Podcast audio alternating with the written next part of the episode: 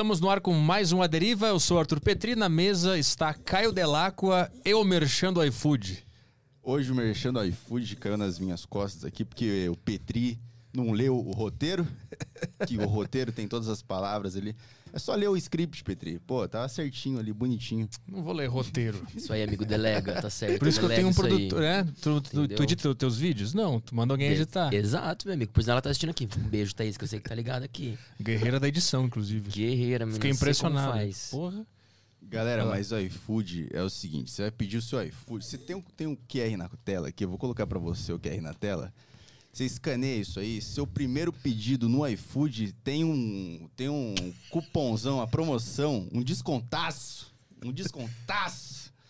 Tem um descontaço de 20 pila. 20 pila que você vai pedir lá e, e tem a lista lá pra você pedir 20 pila de, de descontão. No, no Qual é o cupom? A Deriva 20. Digita A Deriva 20 e tem o, o seu cupom lá. Tá na tela pra galera ver aí. Um negócio bonitinho, tudo certo. E a gente pode propor um- alguma coisa, uma interação com a galera. Tipo, qual, Como que, é, a- qual que é a comida mais. Tipo, carne de crocodilo por 20 pila. Existe Com cupom. Deve carne ter. de, cro- cro- carne de crocodilo. É um, é um- É, Qual foi a coisa mais estranha que. Achei exótico. Eu tava pensando que é. eu nunca comi crocodilo. Eu comi jacaré já. Ah, é, o- é logo ali, né? É, É, o quase irmão. isso, são primos. Tá na É, família, né? Na família. E é bem ruim. É, é tipo um frango borrachudo, assim. É ruim? É ruim, não comeria, não. Então vai lá, peça sua carne de crocodilo. Não, pega com- um franguinho, melhor. mas eu já ouvi dizer isso aí. É carne de cavalo. Será que é algum. É ruim também. É Eu ruim? Comi na Islândia. É, é- é borrachuda. Não sei, não é boa. E assim, psicologicamente eu ficava com uma coisa na cabeça pensando: eu tô comendo um cavalo, eu sou um ser humano horrível. Um cavalinho. Tipo, o frango não sente, O né? Mas que o se cavalo sente. Exato. Tipo, o boi não, o boi não tem dor, mas o cavalo sofre, E o pônei, será que é, é uma porção um pouco menor, isso aqui é a mesma Uma coisa? carne pocket, meio nugget, não sei. Um nugget. Empanada. é, é tão fofinho que é empanada. Pôneizinho empanado. Cara. Mas enfim, você pode pedir qualquer coisa no iFood lá usando o nosso cupom ADERIVA20. E, é se isso aí, você né? marcar a gente com uma comida muito estranha, você marca a gente no Instagram que a gente reposta Ah, lá. É isso que a gente queria fazer aqui. Você tem que pedir a coisa mais bizarra que você encontrar no iFood. Usa o nosso cupom, nos marca que a gente vai dar um, um retweet no Instagram. Hoje, hoje à noite eu espero que tenha. o- Os nossos stories estejam cheios de coisas bizarras que vocês pedirem aí. E a gente faz essa brincadeira aí, todo mundo junto. Pode pedir, inclusive tem brinquedos no iFood, né? Tem brinquedo, tem uns um, Legos, um- negócio. guitarra de plástico. É. Tem isso mesmo? Tem, Tem de tudo Ah, é? no Eu iFood. sabia agora. Que legal. tem carvão, um saco de gelo. Isso, pede um saco de gelo. Gente, vou anotar esse cupom, hein? Pede Tem tic-tac. mais de 200 reais em tic-tac. Boa. Que- então vamos fazer assim: quem mandar as coisas mais bizarras, a gente passa aqui no programa. No próximo É, programa que tiver iFood. boa, Pode a ser? passa na tela, legal. Então você pede aí a Deriva 20, pede uma coisa bizarríssima, ou se quiser pedir um hambúrguer normal, pode comer. Mas quem pedir coisa bizarra, nos manda que a gente guarda e passa aqui, a gente faz um concurso. Quem pediu a coisa mais bizarra?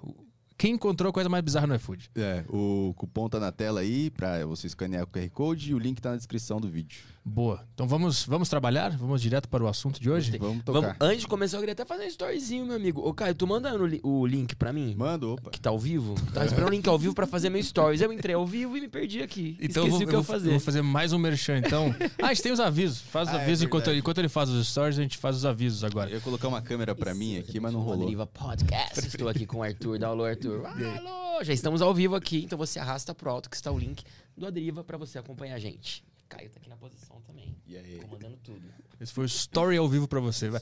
Só uma, uma notícia, não tem, a gente aboliu o superchat. Você É, pode, já pode mandar. Cara, já tem cara mandando superchat aqui. Mas po- Pode eu mandar se quiser. na parede. Mas não necessariamente precisa. Se você mandar uma pergunta legal e não mandar dinheiro, a gente vai ler a pergunta. O importante é a pergunta ser legal. Olha, E- gostei de ver. Antes de começar os avisos, tem um aviso maior aqui, que é... Galera dos canais de cortes, a gente já declarou aqui que a gente não gosta de vocês, a gente não é a favor do que vocês fazem. Então, assim, pelo menos cumpram as regras dos estúdios Flow, tá? Que é de, de postar o corte quando o podcast acabar. É isso, né?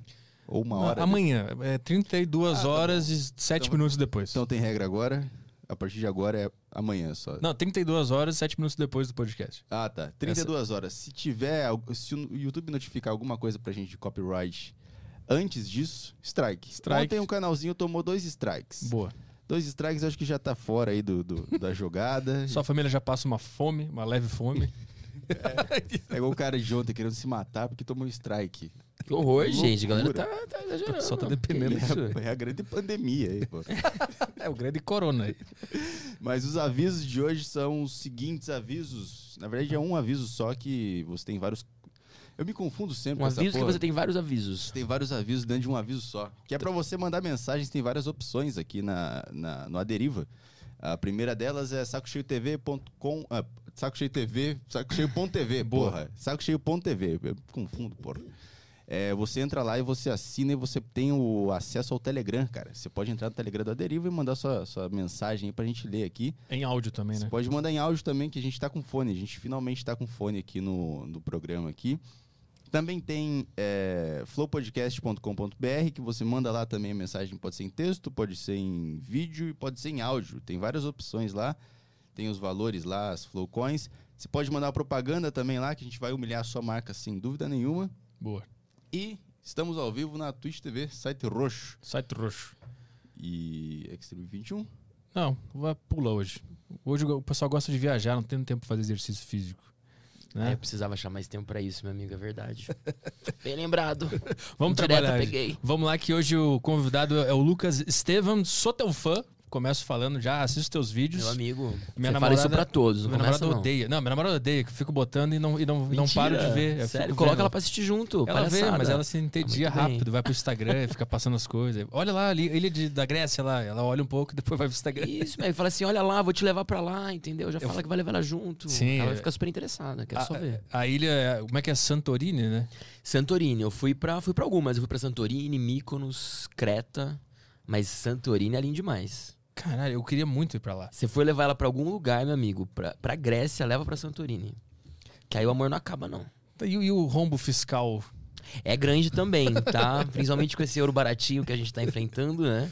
Tá o quê? Uns seis reais. Apesar que caiu um pouquinho, né? Tá só seis reais o euro hoje. Tá- hoje já tá bom de ir já. Ou seja, ao invés de estar extremamente caro, tá só muito caro. Mas assim, quando eu fui, tava uns 4 e... 4,50, 4,80 o euro, eu acho. Tava ok, se você se planejasse e soubesse reservar hotel, comprar passagem, não fica tão caro quanto as pessoas acham que é. Entendeu? Dá pra pegar uns hotéis bons, 4, 5 estrelas e pagar um preço jóia até. Mas a galera que vai, tipo, na loucura, assim, acaba pagando muito caro. Mas aquele hotel, aquele específico que é o famoso, que ele é todo branquinho, assim, redo- que tem umas coisas A Bruna curvadinhas. Marquezine lá, que o pessoal fala. É, esse é o que mais aparece lá. Sim, então, na real tem vários. É, esse aí, se eu não me engano, é o. O, é, eu fiquei no Esperas, que era. Que é um dos mais conhecidos também, que tem essa piscina infinita, só que vários tem, entendeu? Porque meio que Santorini a pegada é essa. É fazer vários hotéis que eles construíram com essa piscina infinita olhando assim o mar e tal. E aí a galera fica. Você passa o dia no hotel, passa o dia na piscina curtindo, papai depois bate uma perna na cidade no entardecer. É um lugar bem legal pra você ir assim, em casal. Mas também eu fui com uma amiga e foi divertido. Mas lá, lá na Grécia, especificamente, tu relaxa ou tu caminha bastante, vê bastante coisa? Porque parece que lá é um lugar pra ficar lá parado, olhando e relaxando por uma semana. Mas na verdade tu caminha pra caralho com esses negócios. pra caralho. Pois é, e aí vira um trabalho. Demais. Demais. Lá é que eu ainda vou, ainda vou criar conteúdo, né? Então, pra mim, quando eu tô viajando, acho que eu caminho o dobro e faço as coisas ainda mais corrida que as pessoas normais. Porque o tempo inteiro ele vai, esquece alguma coisa, aí volta, aí não sei o quê. E a Grécia tem bastante morro, né? Tipo as ilhas, tipo Santorini. É um lugar que é muito acidentado. Então tem muito sobe e desce. Nossa, eu lembro com as malas, quando a gente chegou com as malas, se não fosse o rapaz do hotel, que eles estão acostumados. Tu chega de barquinho na ilha, já vai alguém te ajudar com as malas. Porque senão o turista já começa as férias frustradas, entendeu? Porque é tanta rampa, tanta escada, que o cara já fala: Meu Deus, eu atravessei o mundo pra isso, cheguei até aqui pra isso. Que é, realmente é bem acidentado. E, e nessas ilhas tem moradores locais da ilha? Tem. Caralho. Tem algumas cidades, por exemplo, em Santorini tem Fira, né, que é a principal cidade. Então tem os locais que moram e na real eles, eles vivem muito do turismo. Então você vai ver locais que tem é, pousadas, restaurantes, muitos locais ainda vivem disso. E tu conheceu pessoas que moram lá? Porque eu tenho muita curiosidade de saber se eles sabem a sorte que eles têm de estar nesse lugar. Cara, então, mais ou menos, porque é meio difícil você interagir com essas pessoas. Quando você vai num restaurante, às vezes pode até ser de uma pessoa local, mas vai estar um estrangeiro trabalhando, possivelmente. Uhum. Com a União Europeia, acaba que no verão, principalmente, vários europeus vão pra Grécia trabalhar. É muito comum isso. Isso. Então você vai encontrar sueco, alemão, italiano, português, trabalhando em restaurantes de pessoas locais às vezes. Então eu não. Acabou que. Ah, eu conheci sim, em Creta, em Santorini não. Mas em Creta eu conheci um dono de um restaurante perto do hotel que eu tava. Super legal, super gente boa. Ele deu até uns licores pra gente, tentou deixar a gente meio louco pra gastar mais no restaurante dele, mas não deu certo. A gente ficou de olho. Não, sacanagem, ele foi muito querido. E espero voltar pra lá e trocar ideias com ele. Mas em Santorini não. Outro perguntou pra ele, cara, tu tem noção do lugar que tu vive? Tu já entendeu a sorte que tu Cara, tirou? Já, e ele é engraçado que eles falam que eles são muito felizes de morar lá, eles estão todos muito gratos, eles nem pensam em sair. Só que o que pouca gente sabe é que nem todo mundo mora nas ilhas, né? Muita gente, na real, mora tipo em Atenas Hum. e vai pra lá no verão. Porque as ilhas no inverno, meu amigo, é frio. Você tá achando São Paulo frio? É. O que a gente tá, o quê? Uns, deve estar uns 15 graus hoje? por Aham, aí? É. Lá faz quase zero, faz uns 5, 10 graus. A Grécia é fria no inverno. Ah. Então ninguém quer ficar em Santorini no inverno, porque no verão você sua muito. Mas no inverno não. Então as pessoas vão pra Atenas. Então muita gente vai, trabalha o verão, ou mora o verão na ilha e depois volta pra Atenas. Alguns locais continuam morando lá no inverno. Mas eu vou te falar que é pouca gente, assim. A ilha fica vazia. Tanto que se você for na baixa temporada, os preços estão extremamente mais baratos, porque ninguém quer ir. Porque tá nevando lá. Tá quase nevando na Grécia? O cara vai pra lá? piscina infinita que virou uma pedra infinita, né? Exato. Não tem mais porquê. E eu, eu acho legal que tu fala bastante, que tu tem curiosidade de saber como que aquelas pessoas vivem lá.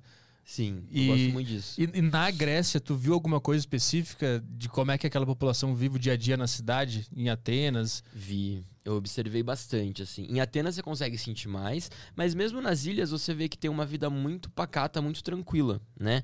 Atenas já é uma cidade maior, então tem todo tipo de vida, desde empresários, uma vida mais agitada, até pessoas que têm aquela vida mais pacata, voltada ao turista, é, que tem um pequeno café, ou que tem algum restaurante. Isso é muito, muito, muito comum em Atenas, que vendem souvenir na rua e tal. Eu gosto muito de observar isso. É, o grego, no geral, ele é muito receptivo. Eu acho que eles são muito acostumados em receber turista e tal, então eles são extremamente receptivos. É meio que um brasileirão, assim, na Grécia, sabe? Uhum. E co- como é que eles lidam com o fato de, de eles serem, tipo, o berço do conhecimento do ser humano? Os filósofos surgiram lá, eles estão tudo lá. Eles, Eles sabem eles disso, sobre eles são bem... Conversei, já troquei muita ideia. Assim, eles são... O grego, eu é uma percepção minha, tá? Mas eu acho eles meio que os argentinos da Europa, nesse quesito. Mas, mas com razão, né? Mas só que com razão. Ao contrário dos Só que com razão, entendeu? Porque sabe aquela coisa, você tá trocando ideia com um grego, então ele fala assim, não, mas é claro, porque... A ideia da caverna. Exato, porque no Acrópole, não sei o que, blá blá blá. Então, meio que eles sabem disso e com razão, entendeu? É bem legal, eles têm total consciência disso. E você pisa em história.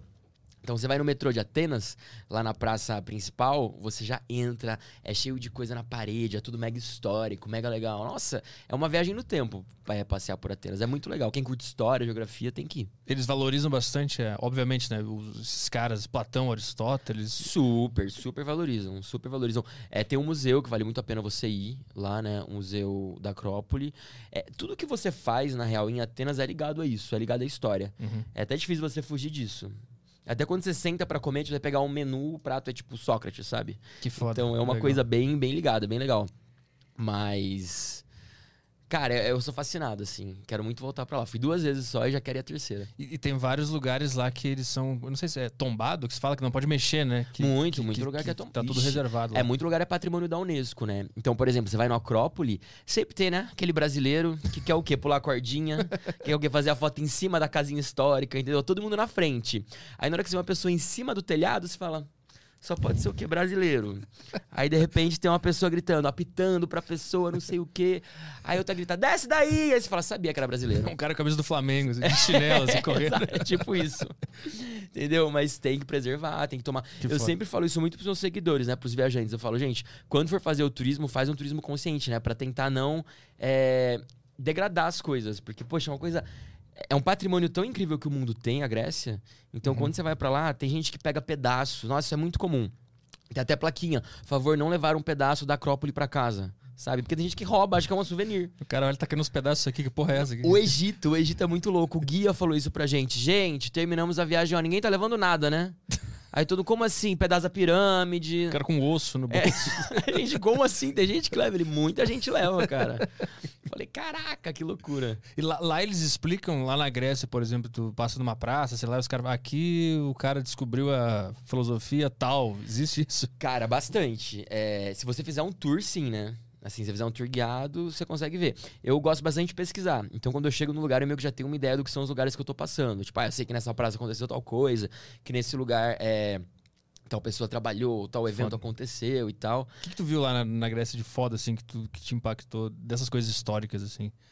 de foda na Grécia. Cara, é muita coisa, né? Tudo que aconteceu no mundo, de alguma forma, tá ligado à Grécia. Então, muita gente hoje vai lá só de férias, curtir um verão, mas coisas simples do nosso dia a dia que a gente. Desde a filosofia da nossa vida, desde regras é, do direito, desde, é, enfim, conceitos que a gente usa para viver em sociedade, principalmente, até itens do dia a dia surgiram na Grécia. Então, assim, dizer uma coisa que foi importante. Ai, muita coisa. Eu gosto de falar uma coisa que eu acho muito legal. O grego, ele sabe aproveitar muito bem a vida.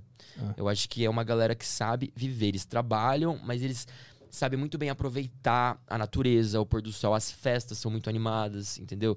Eles são... É um povo muito alegre, muito sorridente, assim.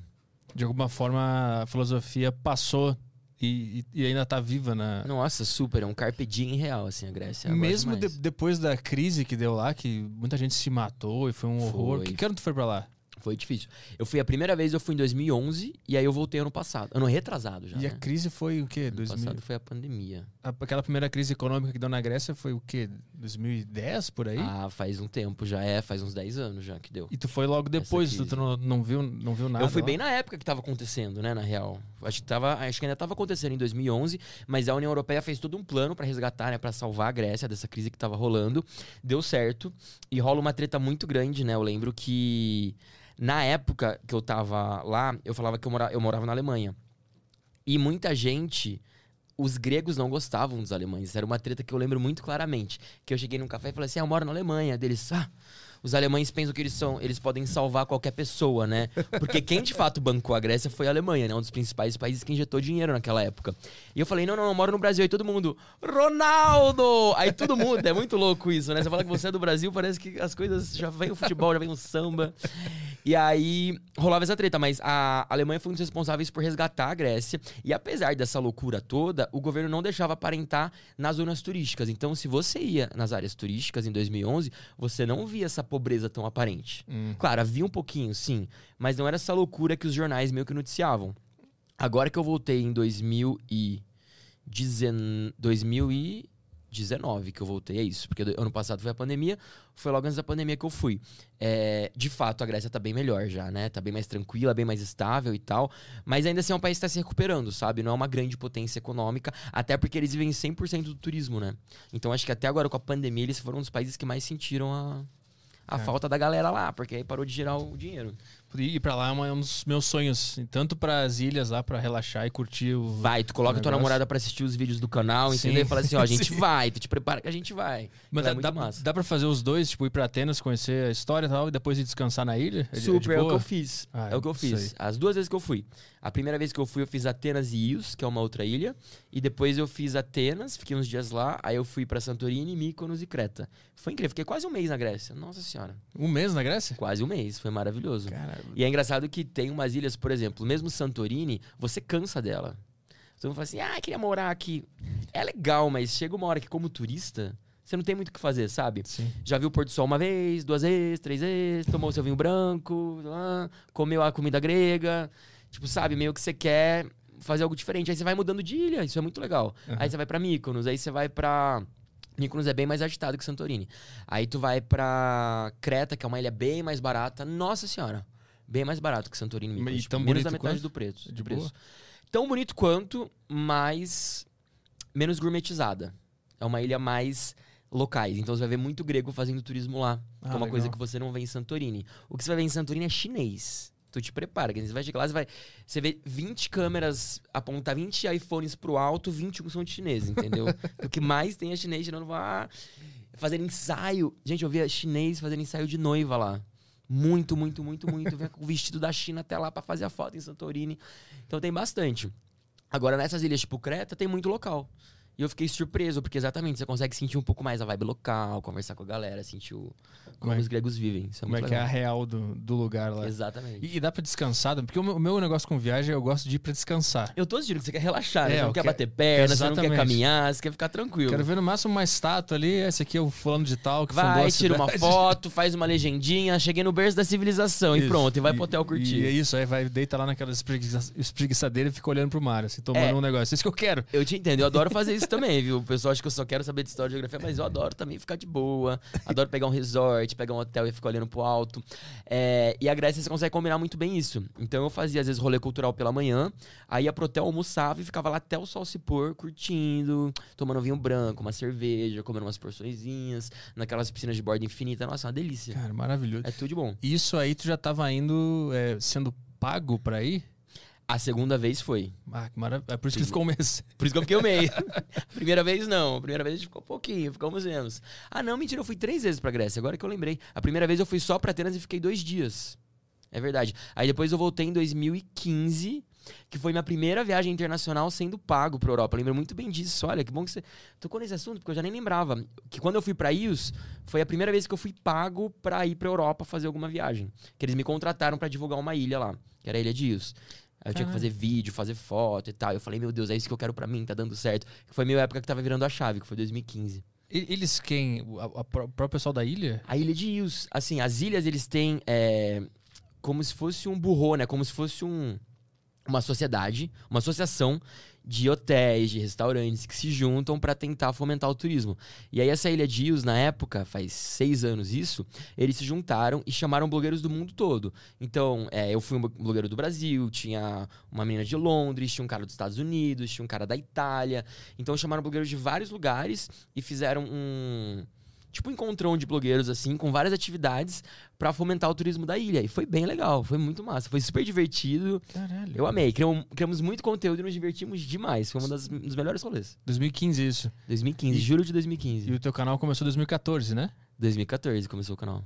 Então, menos de um ano depois, tu já tava Cara, foi, de- demorou um ano mais ou menos, só que eu já vinha com o blog, né? Muita gente esquece disso. É que eu comecei o blog em 2011. Aí o blog eu comecei escrevendo na época do Flogão, Tive- Blogspot. Lembra dessa época sombria da Nossa, internet? às vezes eu abro meu flogão lá e, meu Deus do céu, que porra é essa? Dá vontade de colocar, é quase uma deep web o É o negócio já, submundo do? É Stranger sub- Things, sabe quando o cara vai lá pra baixo? É esse, tipo esse é o isso. flogão. Tá isso já, o Flogão, Fotolog. Aí fui pro Blogspot. Aham. Ah, eu já tô no WordPress, bonitinho, né? estevãopelomundo.com.br. Acesse lá, por sinal, para várias dicas de milhas e viagens. E aí, é, eu trabalhei o blog uns três anos antes de começar o canal. Só que eu gostava muito de falar, né? Gostava muito de vídeo, gostava muito dessa coisa de ah, me comunicar. E eu sentia que fotos e vídeos eram uma coisa mais meu canal. E aí eu comecei o canal, e o canal de fato deu muito certo. E eu lembro que esse job foi pro canal, mas também foi pro blog. Também tinha um post no blog que eles contrataram, tinham que fazer uma postagem no blog. E tinha bastante Instagram. Bastante foto. E tinha Snapchat também. Ah, Na é época verdade. era a época do Snap, que foi uma, uma rede que me ajudou bastante. Foi uma rede que me ajudou bastante, Snapchat. Pra quem não lembra, é o embrião dos stories, né? Embrião. Exato, Que aí o- o pioneiro. O Instagram tentou comprar o Snapchat, eles não venderam e aí eles fizeram, quer saber, então vamos fazer os stories. Eu crio o meu, não sou É. obrigado, entendeu? A ser negado essa venda. Tu escrevia, tu começou teu blog em 2011, é isso? 2011. 2011. Tu- tu- basicamente, tu escrevia a mesma coisa que tu fala nos vídeos hoje. O que tu viu, como é que era. É. Esse é o lance. Eu fazia os roteiros. Então, quando você vai no blog hoje, ainda é assim. Só que hoje a gente tem uma equipe, tem uma galera muito bacana. Obrigado, time, vocês são incríveis. Que a gente tá o dia inteiro alimentando o blog, com promoções, roteiros, dicas de viagem. Então, o que acontece? Quando você entra no blog, por exemplo, você viu um vídeo meu é, em Manaus. Aí você fala assim: ah, eu quero saber onde ele comeu em Manaus, o roteiro que ele fez. Aí Ah, você saquei. vai no blog e tá tudo detalhado. Porque, de fato, no vídeo, pra você montar o roteiro, você tem que ficar edit- é, pausando Uhum. Anotando. né? Anotando e tal. Aí no blog eu te dou tudo mastigado já, num roteirinho pra você fazer o roteiro que eu fiz e tal. Então ajuda muita gente isso, sabe? Entendi. A pessoa se planejar. O teu primeiro texto, então, foi um roteiro. Quando tu, o primeiro texto de blog que tu postou. Foi um, roteiro, foi um mochilão que eu ia fazer é, pelos Balcãs, indo até Israel. Aí eu ia começar na Romênia, eu comecei na Romênia, fiz Romênia, Bulgária, Atenas, na Grécia. Aí desci pra Israel. E aí eu comecei exatamente pra registrar essa viagem. E aí depois eu falei, cara, isso é muito legal. Porque muita gente pedia dica pra mim, sabe? Ai, como que você pagou? E na Europa é muito barato, né? Conseguir aéreo também, tem esse detalhe. Ai, como que você pagou 10 euros pra ir pra, pra Atenas? Me ensina. Aí eu escrevi um e-mail pra pessoa com os detalhes. Aí duas horas depois outro amigo mandava mensagem. Eu falei, gente, presta atenção. Vou postar no blog, quem quiser ler, lê, entendeu? Porque não dá pra ficar o dia inteiro escrevendo mensagem de amigo pra amigo e tal. Virou meio que uma coisa assim, um moral. Eu postava lá e quem quisesse ler, lia. Então, os teus amigos, tu contava teus, tuas viagens pros seus amigos, e eles ficavam curiosos e te mandavam uma pergunta: como é que tu fez isso? Exato, Aí pedindo come- dica. aí começou a organizar. Era, é, tipo, eram os amigos, então, não era o público em geral ainda. Imagina, meu amigo, na época nem tinha público, na época Tá, eu nem saquei. sabia que dava pra viver disso. 10 anos atrás, 2011, 12. Imagina. Eu trabalhava numa empresa, eu trabalhava com freios e válvulas de combustíveis na época. Era um emprego assim, Caralho. nada a ver com viagens. Qual era especificamente em qual setor disso? Eu trabalhava, era uma empresa chamada Bosch, eu trabalhava na área de marketing internacional. Aham. Então eu fazia parte de planejamento de marketing. Então eu gostava muito porque eu falava, tipo, inglês, alemão o dia inteiro, isso era muito legal. Só que não era assim um- uma, uma coisa que eu amava, sabe? É, eu sou muito grato à empresa, foi muito bacana, mas. Né, ven- vendia válvula de combustível. Não era uma coisa que eu, que eu- que eu- eu- tenho paixão. Eu não tenho paixão. Aham. Eu curto muito mais compartilhar roteiro, ajudar a gente a planejar viagem, ajudar a galera é, a montar o seu plano da viagem e tudo mais. Isso é uma coisa que eu tenho muito mais paixão, entendeu? E nessa época eu tava morando na Alemanha, trabalhando por essa empresa. Aí eu comecei a organizar as viagens que eu fazia no blog. E aí sim que a galera começou a acessar, aí o negócio foi crescendo, blá, blá. Aí eu vi o potencial e falei, olha, menino, acho que dá pra, dá pra gente investir nisso aqui, dá pra viver disso. Aí Entendeu? o, o blog começou a ter bastante acesso. Aí o blog começou a crescer, fora. a ter visibilidade. Aí pessoas que não eram meus amigos começaram a acessar. Aí sabe quando você recebe um comentário de uma pessoa que você não conhece, você fala assim: Meu Deus, tipo, alguém que eu não mandei o link ou que não me conhece realmente está lendo isso. Aham. E aí eu comecei a, a me dedicar mais, a escrever mais, a investir mais tempo. Comecei a postar umas curiosidades no Facebook, no Instagram. Naquela época também era muito pequeno ainda, assim. Era mais blogueira de maquiagem, de moda que, que vivia disso. Era quase não tinha blogueiro de viagem, vivendo mesmo, sendo pago pra viajar, sabe? Então era uma coisa bem embrionária. Mas eu falei, simbora. Aí eu larguei mão do mundo corporativo e fui com tudo. E como é que tu caiu no mundo corporativo se o teu sonho sempre foi ser pago pra viajar, né? Eu Acho que de todo mundo, né?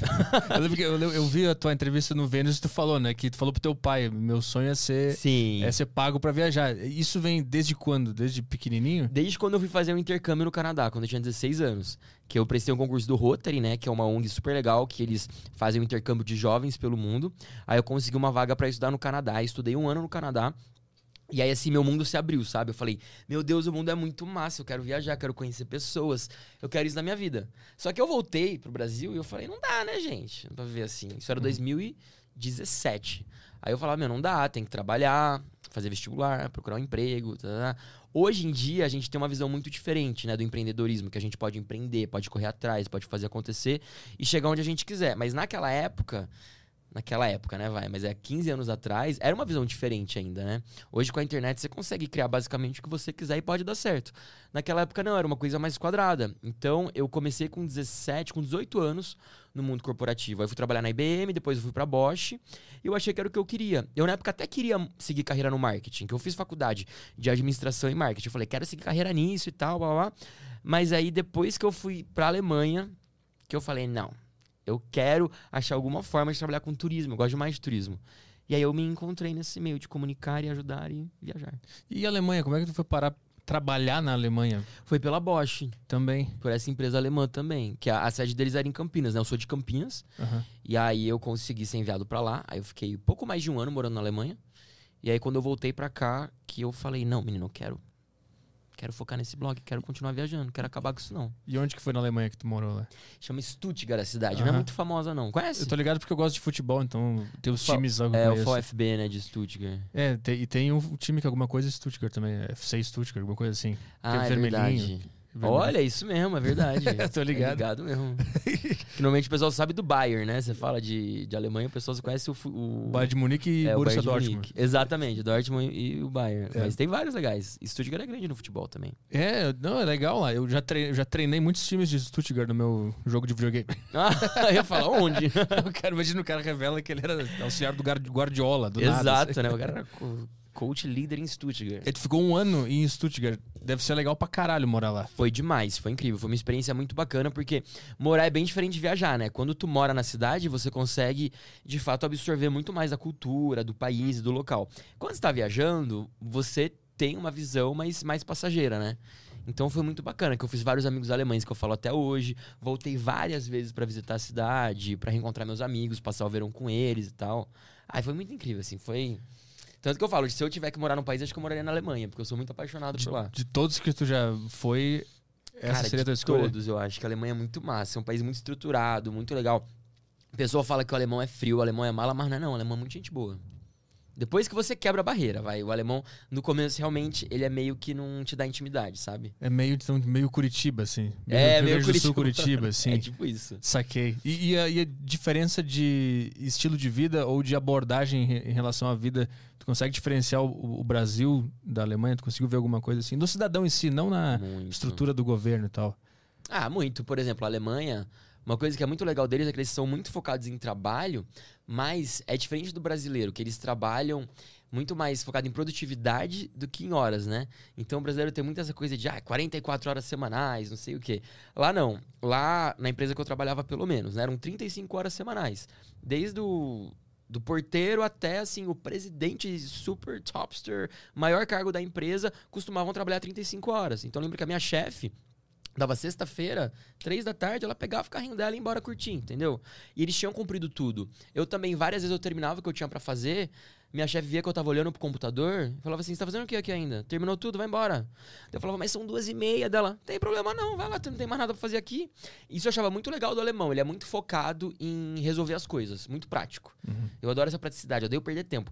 Então, não fica enrolando, né? Que às vezes aqui no Brasil fica abre uma aba e fecha outra aba, e abre aqui, minimiza e finge, abre o Word, fica lá, né? O Alt Tab comendo solto aqui. Exato, fica só trocando telas, entendeu?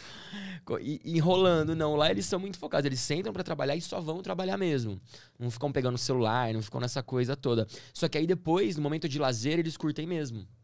Então eu acho muito legal. Apesar deles serem muito metódicos, isso de uma certa forma se reflete muito bem no dia a dia deles, que eles conseguem aproveitar mais, sabe? Tanto no trabalho quanto no- na hora de lazer. Eu já vi alguns vídeos da Alemanha lá, de, de, de coisa de. O que, que foi que eu vi? Eu vi um documentário na Netflix sobre cultura e sexo, como é que isso se relaciona. E a mulher foi pra Alemanha lá, ela mostrou que lá o negócio é. É diferente lá, o- as baladas e como eles veem a, a sexualidade e tal. É bem liberal, mas ao mesmo tempo é meio estranho, porque eu lembro que ela tentou entrar numa balada e só as pessoas que, que o cara da porta achasse bonita podia entrar. Nossa, isso é muito chato na Alemanha. Isso tem pra caralho lá, né? muito, isso é muito chato. Na Alemanha, eles te barram, às vezes eles olham pra você e falam assim: Não gostei da sua calça. Troca pra voltar aqui e entrar. Eu já passei por isso. É mesmo? Eu tava de camiseta, tipo assim, uma camiseta polo tal, tranquilinha, fui na balada. Cheguei lá, o cara falou assim: Não gostei. Eu falei: O quê? Dele não gostei. Se eu trocar de camiseta, eu deixo você voltar. É, Eu falei, o quê? Como eu morava perto, respirei fundo, voltei, troquei, voltei pra balada. Que meus amigos todos iam e tal, mas eu e outro amigo a gente ia ser barrado. E assim, é muito seletivo, sabe? É muito roleta russa. Aham. Eles te barram por qualquer É do razão. humor do cara, assim. Pelo amor do cara, é muito louco isso na Alemanha. Juro, se você já foi pra Alemanha, possivelmente tu já passou por isso em alguma balada. Isso é muito comum. E tu, quando tu chegou em casa, tu botou várias opções e pensou, qual dessas aqui ele vai gostar? Exato. Eu qual? Eu peguei uma camisa logo, uma camisa bonita, falei assim, vou com essa camisa. que Se esses caras não quiserem, eu vou gritar, vou dar um show na balada. E aí, mas é, Então, quando- eu, entrei de boa. na segunda opção já conseguiu? É, entrei, mas assim, é muito sem. Eles falam que é pra tentar deixar o padrão da balada alto e tal, não sei o quê. Mas é meio estranho isso, né? Porque a Alemanha é um país super democrático. Então, você até falou da sexualidade, principalmente em Berlim. Cara, Berlim é um lugar que é muito liberal. Então, assim, você pode estar com uma melancia na cabeça, pelado, com um homem, uma mulher, o que for, não importa, as pessoas não ligam, entendeu? Tá cada um vivendo a sua vida, de boa. É, ninguém tá nem aí, ninguém fica dando pitaco na vida do outro. Isso é muito legal, principalmente em Berlim. Não é toda a Alemanha que é assim. A parte, por exemplo, de, de da Bavária, né, de Bayern, já é mais conservadora. Onde eu morava em Stuttgart era um pouquinho mais conservador também. Mas aquela, aquele outro lado de Berlim, da Alemanha, é muito liberal, é muito de boa. Tu foi pra Berlim também? Fui. Nessa época ou depois, pra, depois de, de trabalhar com... Ai, nas duas. Eu fui quando eu tinha 19 anos pra Berlim, que foi o primeiro mochilão que eu fiz na vida. Eu comecei em Berlim, minha primeira vez na Europa foi em Berlim. Então, assim, eu fiquei impactado. Eu falei, eu falei, nossa, adorei aqui. É muito legal. É, eu adorei Berlim, foi muito massa. Porque, assim, as pessoas. Ah, eu amo essa vibe alemã de cada um cuidar da sua vida, sabe? Isso é muito legal. E lá tem tudo, tem festa, tem tecnologia, tem organização, tem limpeza. Claro que assim, faltam coisas que, sei lá, no domingo, por exemplo, tudo fecha, não tem farmácia 24 horas, mercado 24 horas igual tem aqui. Uhum. E o pessoal acha que não, porque Berlim nunca dorme. E dorme super. Tipo, domingão lá, se você não fizer mercado, você passa fome. Não tem onde comer. Cara, é meio que uma cidade do interior ali do sul, que são tudo da Alemanha, né? é que, tipo que isso. fecha no domingo e não tem nada, assim, misturado com uma grande metrópole que tudo funciona ao mesmo tempo, e tem balada, e tem não, não sei o quê. É tipo essa vibe. Que bom que eles aprenderam também, né, com, com o passado de respeitar os outros agora. Então, mas eu acho que foi muito isso, né? Foi É, depois de tudo um que eles trauma. passaram que ficou aqui esse negócio de, tipo, agora vamos easy. Chegou a né? conversar com algum local sobre isso? Como é que eles, como é que eles lidam com esse assunto? Muito. E até hoje, o lado oeste da Alemanha paga impostos pro lado leste, né? Tem isso para poder reestabelecer o país. Porque com o Muro de Berlim, o país ficou muito desigual. Então a pobreza é bem clara. Até hoje você consegue ver, quando você está no lado leste da Alemanha, você vê que é uma realidade, do lado oeste é outra. Então, Munique, Stuttgart são cidades riquíssimas. Aham. Aí tu vai para aquele lado de Dresden, que já é uma outra Alemanha, você consegue sentir os, a guerra até hoje presente, assim. Então, eu falava disso demais com os meus amigos, e eles falam de forma muito aberta. O próprio alemão, ele muita coisa não quer tirar, porque eles acreditam que a história tem que ser lembrada para que ela não se repita. Hum. Então, o Muro de Berlim tá lá ainda. Não, fragmentos, né? Óbvio. Do Muro de Berlim. é, enfim, várias. Tem o Checkpoint Charlie, que era um lugar muito famoso de Berlim, que a galera vai lá ver como é que eram os checkpoints, que era o lugar para você. Que era a fronteira da própria cidade, para você atravessar a cidade. É, tem o Monumento ao Holocausto, que são várias. É um lugar assim que você olha, são várias pedras, é bem. É bem chocante. Eles fazem questão de ter isso exatamente para lembrar, lembrar a galera disso nunca mais repetir. De tão absurdo que foi, sabe? E tu, tu encontrou alguém lá que falava bem da, da parte que era socialista, comunista? Algum saudosista Tem. desse lado? Tem um pessoal que acha que era bom e que devia ter continuado e tal? Cara, existe um movimento muito louco na Alemanha chamado neonazista. Que todo, se eu não me engano, é todo mês de maio, eles vão pras ruas e fazem uma manifestação. E o governo alemão é, manda, policial manda forças pra rua pra monitorar. Eles nunca proíbem. Caramba. Porque a Alemanha, na Constituição, eles são um país tão democrático que qualquer pessoa pode exercer o seu direito, a sua opinião. Uhum, Então, se o cara acredita naquilo, ele pode gritar na rua à vontade, entendeu? uhum. Então, esse movimento acontece, uma parada, tipo, é bem pequeno, né? Óbvio, é quase são poucas pessoas. Mas até hoje isso acontece e o governo alemão mantém, porque eles acreditam também que a opressão não é o caminho, sabe? Tem uma filosofia alemã que eu acho muito interessante, esse fato que eles talvez demoraram muito para aprender essa lição, né? Aprenderam depois de uma dura guerra, mas hoje é um país que vive muito, acho que pensando mais à frente, sabe? Se eu fizer isso agora, talvez lá na frente isso não gere um resultado bom. Então, se eu repreender agora, matar agora? Lá na frente isso não vai fazer muito sentido. Eles não, deram- não dão nenhuma brecha pra perder a democracia, né? Exato, Eu- então eu acho isso muito bacana da Alemanha. É, Enfim, eu gosto muito também da, da Merkel, sei lá, eu acho que é um sistema muito bacana, gente, eu gosto. Né? O conjuntinho vermelho que ela usa lá, os, o, o tailleur dela. Mas é o neonazista, o nome desse grupo que tu falou? É neonazista. Ah, os, os neo- os- neonazistas, são os novos nazistas. Às vezes você tá no trem, aparece algum maluco meio bêbado com aquela suástica, aquele símbolo que é proibido, né? Aham. É, por Isso é uma coisa que na Alemanha é proibido mesmo. Você não pode usar aquele símbolo. Uhum. Essa manifestação é proibida porque eles querem realmente abolir esse tipo de cultura. Então, às vezes aparece alguém grita. É, Ai, enfim. Einstein, Hitler. É, umas loucuras assim, o pessoal fica meio nervoso. Mas é raro, é, ixi, é, um- é muito raro essa situação. Mas, Mas- infelizmente tem, né? Mas isso em relação ao nazismo, né? Mas em relação à, à parte da Alemanha Oriental, que era comunista, Ah, sim. É, esse lado tem algum, al- algumas pessoas que conheceu lá que, que acham que foi ruim ter derrubado o na muro. Alemanha, ninguém, não conheci ninguém. Mas em alguns países do leste europeu, eu conheci, né? Eu fui para uns, uns lugares mais isolados, tipo Moldávia, Uhum. a Transnistria, que o pessoal é muito saudoso, assim, da antiga União Soviética. Então a galera gostava de manter restaurantes, casas, prédios no estilo soviético até hoje. Você vai lá em 2021, tu vai ver o negócio todo no estilo soviético. Isso é muito maluco. Que o sistema é capitalista, mas eles tentam manter a nostalgia, assim, o, um- um viés comunista. E muita gente sente falta, sabe? E o que, que é? Eles sentem falta ou é, ou é tipo um negócio só de vamos deixar nossa história acesa? Ou eles sentem falta mesmo e queriam que ainda fosse aquela realidade? E eu não sei, eu acho que a galera às vezes esquece. é, depois que passa, a gente esquece a parte ruim, né? Tem muito esse, esse ditado que muita gente fala, tipo, depois que ah, acabou, a galera esquece a parte ruim, fica só a parte boa. Então acho que muita gente às vezes esquece tudo que aconteceu naquela época da Guerra Fria tal, blá, blá, blá, e fica só, é, não sei, vivendo de algumas memórias. Eu realmente não sei explicar. É uma coisa que fascina muito. O comunismo é algo que, pra mim, eu acho muito fascinante, muito louco. Já estudei muito, já fui em vários países comunistas e tal. E gosto bastante de tentar entender essa ideologia. Mas as pessoas que muitos vivem no capitalismo e sustentam isso, pra mim não faz muito sentido, entendeu? Não sei o porquê. Não Qual- entendo. Qual foi o país aquele que não existe, que tu foi? A Transnistria. Transnistria. Que, Lá é um exemplo perfeito disso. que é, uma- é um, é um país que ele não existe legalmente, não é reconhecido. É.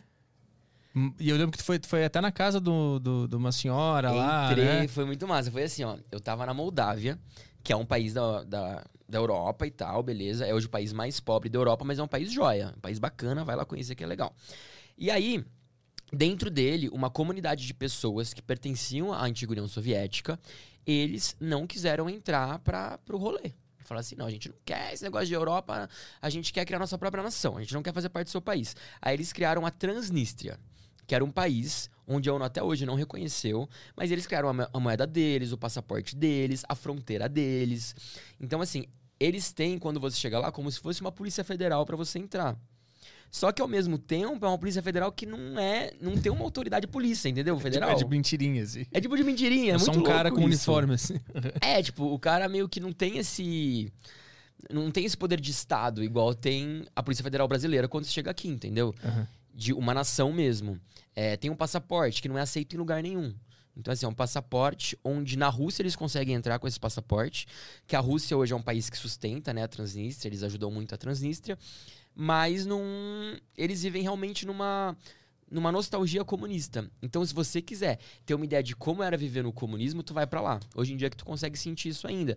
E eu consegui porque na van que eu tava indo, eu peguei uma van pra ir da Moldávia até lá. Eu conheci uma família que tinha ido fazer compras na Moldávia. E aí eles, ai, que legal, Brasil, não sei o quê. Uma coisa muito massa de ser brasileiro lá fora é que é raríssimo tu ser mal recebido, né? Normalmente o brasileiro a galera curte demais Que e gosta isso, né? muito e fala, nossa, praia, futebol, Bahia, Rio de Janeiro, o pessoal gosta muito. Então, o cara já falou assim, nossa, futebol, não sei o quê, bababá. E eu falei, é, nossa, Brasil, sou doido pra conhecer. Não quer ir lá em casa almoçar? Eu falei, tá maluco que eu vou lá em casa almoçar, eu, hein? Mas eu conversando com o moleque, a mãe dele do lado, eu falei, cara, acho que vai ser muito massa conhecer a casa dessa família, né? Bora lá. Aí peguei, mandei a localização pro Hugo, que é meu namorado. Que eu man... Quando eu nos rolês muito loucos assim, eu sempre mando a localização pra alguém, né? Em tempo real, deixo lá umas 8 horas. Que se o corpo sumir, pelo menos eles encontram e fazem um enterro digno. Aí eu mandei e falei assim: ó, eu tô indo aqui num rolê muito aleatório. Vai ser uma tour muito louca, mas eu quero fazer essa tour. Eu quero ir nessa casa. Ele, meu Deus do céu. Eu falei, tá bom. Aí eu entrei lá, eu fui tão bem recebido. Nossa, assim, ela pegou, ela abriu a geladeira dela, pegou, tipo, tudo que ela tinha de melhor, cozinhou pra mim. É, basicamente, assim, estendeu o tapete da casa dela, mostrou as plantações que ela tinha de uva, de não sei o quê. E, e pegou o tomate fresquinho da horta dela e cortou pra mim e temperava. Cozinhou e falou assim: "Não, a gente quer que você prove, eu quero te levar na cidade, eu quero te mostrar tal coisa, eu quero te dar um presentinho. Me deu o dinheiro de lá, me deu a nota de lá, e mostrou o passaporte deles, me mostrou toda a cultura deles. Foi uma imersão, em poucas horas eu consegui ter uma ideia muito incrível do país, entender a mentalidade deles. E também conversando com eles, eu vi que nem todo mundo, né, pensa assim. Às vezes o país está assim por uma minoria. Então, ela mesmo falava, poxa, é muito difícil que eu tenho que ficar indo lá fora para buscar as coisas, né? Fora do país. Porque muita coisa lá não tem. E o dinheiro que eles ganham era muito pouco.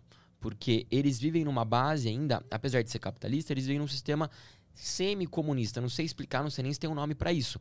Mas o governo meio que dá as coisas para eles ainda.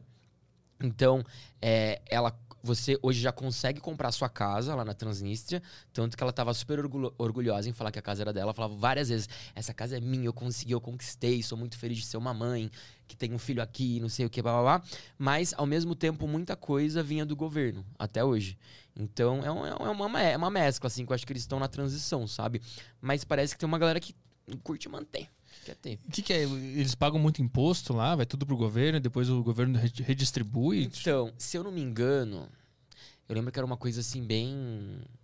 É aquela coisa, tipo, por exemplo, desde uma pessoa que faz um trabalho mais simples e braçal, até um cara que faz um trabalho é, mais complexo, vão ganhar a mesma coisa, sabe? Ah, É isso que, que eu me refiro. Então, é, é diferente de um sistema capitalista, onde aquela pessoa que vai, se aprimora em alguma coisa, não sei o que, consegue talvez cobrar mais pela sua hora, e uma pessoa que vai fazer algo mais simples, digamos assim, vai acabar ganhando menos. Lá acaba sendo algo mais parecido. E pouquíssimas pessoas acabam ganhando muito dinheiro. Então você quase não vê casas ou prédios lá grandes ou muito bonitos. É tudo bem antigo, Uhum. meio acabado, assim. Parece que é um país meio, meio em guerra. Tem uma, uma coisa chamada sheriff que tem lá, que é como se fosse um. Como se fosse um. Deixa eu ver. Não sei, é tipo, é que tudo é deles, sabe? Então você vai no restaurante é deles, o posto de gasolina é deles, o, me- o supermercado é deles, tudo é dessa empresa. Um, mafioso que manda na cidade. Isso que é um Só- cara do governo, entendeu? Só que sem matar as pessoas É, que-. Exato. é tipo assim, um cara que ele detém tudo e tudo é dele. E ao mesmo tempo é como se ele cuidasse da cidade, Aham. sabe? Ele, mas ele, país. ele foi eleito? Ele, ele, ele se autodeclarou? Ele é o líder do movimento? Que não, ele não é líder, líder de movimento. Acho que ele é só um grande empresário, entendeu? Ah, que tipo, viu o lá velho uma- da van dos caras. É, tipo, acho que tipo isso, sabe? Porque tem na Sheriff, tudo que é lugar é uma estrela, né? Eu vi que tu filmou é, lá. tipo a Estátua da Liberdade. É isso, tipo, é o velho da van. é tipo isso. Entendi. Lá É do... tipo a van deles. Lá tem a estrela que tem a van, é isso aí. Mas da onde, e de onde vem a ideia de ir pra esse lugar, assim, que não é um lugar turístico, né? Não é um, um destino turístico. É uma Cara, aventura, né? E aí que vem a ideia. Quando as pessoas falam assim, nossa, meu, o que, que tem pra fazer lá? Eu já quero ir. Quando alguém chega pra mim e fala assim, nossa, não deve ter nada lá, o lugar é abandonado, eu quero ir. Aham. Sabe, eu sou esse tipo de pessoa, eu curto muito esses rolês aleatórios. Tipo, eu lembro também quando eu fui pra Chernobyl, muita gente assim, meu Deus do céu, Chernobyl explodiu, não tem nada lá, não mora ninguém lá. Eu falei, que massa, vamos ver o que tem lá, o que sobrou. Sim, esse dá vontade de ver, né? Nossa, eu curto muito esses rolês aleatórios, sabe? Quando falaram pra mim que tinha um país que se autodeclarou um país e ninguém reconhecia, eu falei, eu quero muito fazer essa tour, quero ver essa loucura, gente, quero ver como é que é isso. E tu foi pra Moldávia pra ir pra esse lugar? Não, eu já ia pra Moldávia, eu Tá. queria muito conhecer a Moldávia também por ser um país aleatório, né? Porque assim, ninguém vai pra Europa e pensa, eu vou passar férias na Moldávia. Não. A galera costuma pensar em França, Grécia, Itália. Mas eu pensei, poxa, falam que a Moldávia, falam não, é o país mais pobre da Europa. Como será que é o país mais pobre da Europa? Fui ver um país super legal, super estruturado, incrível, muito bacana. Voltaria, achei bem legal, barato pra caramba. Nossa senhora. Muito, muito bom pra curtir. E lá, que tu, tu ficou mais na cidade pra observar como é que. Porque não deve ter ponto turístico, assim, uma coisa. Moldávia, você faz em um dia, assim, ponto turístico. Tem. Tem uma pracinha, tem o centrinho e tal, mas aquela coisa assim, bem chuta. Em um dia tu conhece tudo, aí os outros dois dias a gente ficou mais aproveitando, sabe? Curtindo, fomos em restaurantes legais, barzinhos. Foi bem gostoso. Eu- é, foi, nesse vídeo que tu conheceu uma galera e, e, e aí tu foi no centro com eles. Que a, que a cidade era bem bonita de noite, porque tinha muita luz. Foi na Moldávia? Ou foi na outra? Eu acho que foi na Moldávia. Tu conheceu uma galera lá e foi num bar Foi na eles. Transnistria, não foi? Não. Acho que foi na Transnistria mesmo. É, um país que não existe. Ah, é. Que a noite era tudo iluminado e tal, eles me levaram num bar. Foi muito massa esse rolê. Eu lembro disso. E aí tinha, tinha dois casais, né? O pessoal lá. É que eu fico muito pensando como, é que, esse- como é que esses caras interpretam o fato deles estarem vivendo nessa realidade.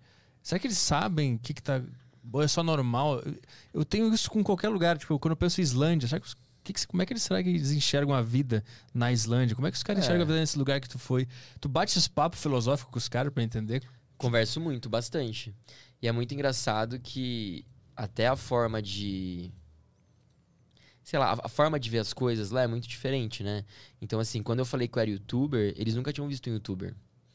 Então, uma coisa que se você mora em São Paulo, você fala, eu sou youtuber. Ah, tá bom. Tem 15 no É mais prédio que o cara mora, né? Exatamente. Você vai no prédio aqui em São Paulo, tem todo mundo na janela fazendo stories. Lá não. Lá é uma coisa assim, nossa, eu lembro que as pessoas falavam assim, meu Deus, eu era youtuber. Aí a pessoa mandava mensagem, eu tô aqui com um youtuber. O cara nem sabia quem eu era, do que eu falava, mas só de ser youtuber o pessoal achava o máximo, porque eles não conheciam ninguém. É... Que mais? Eles, uma coisa que eu achei muito interessante é que quando eu tava no bar com eles, eles perguntaram pra mim se tinha gays no Brasil. Hum. Aí falou assim, nossa, é porque aqui não. Ah, é porque lá tem gays, né? deve ser uma coisa muito louca, não sei o quê, bababá.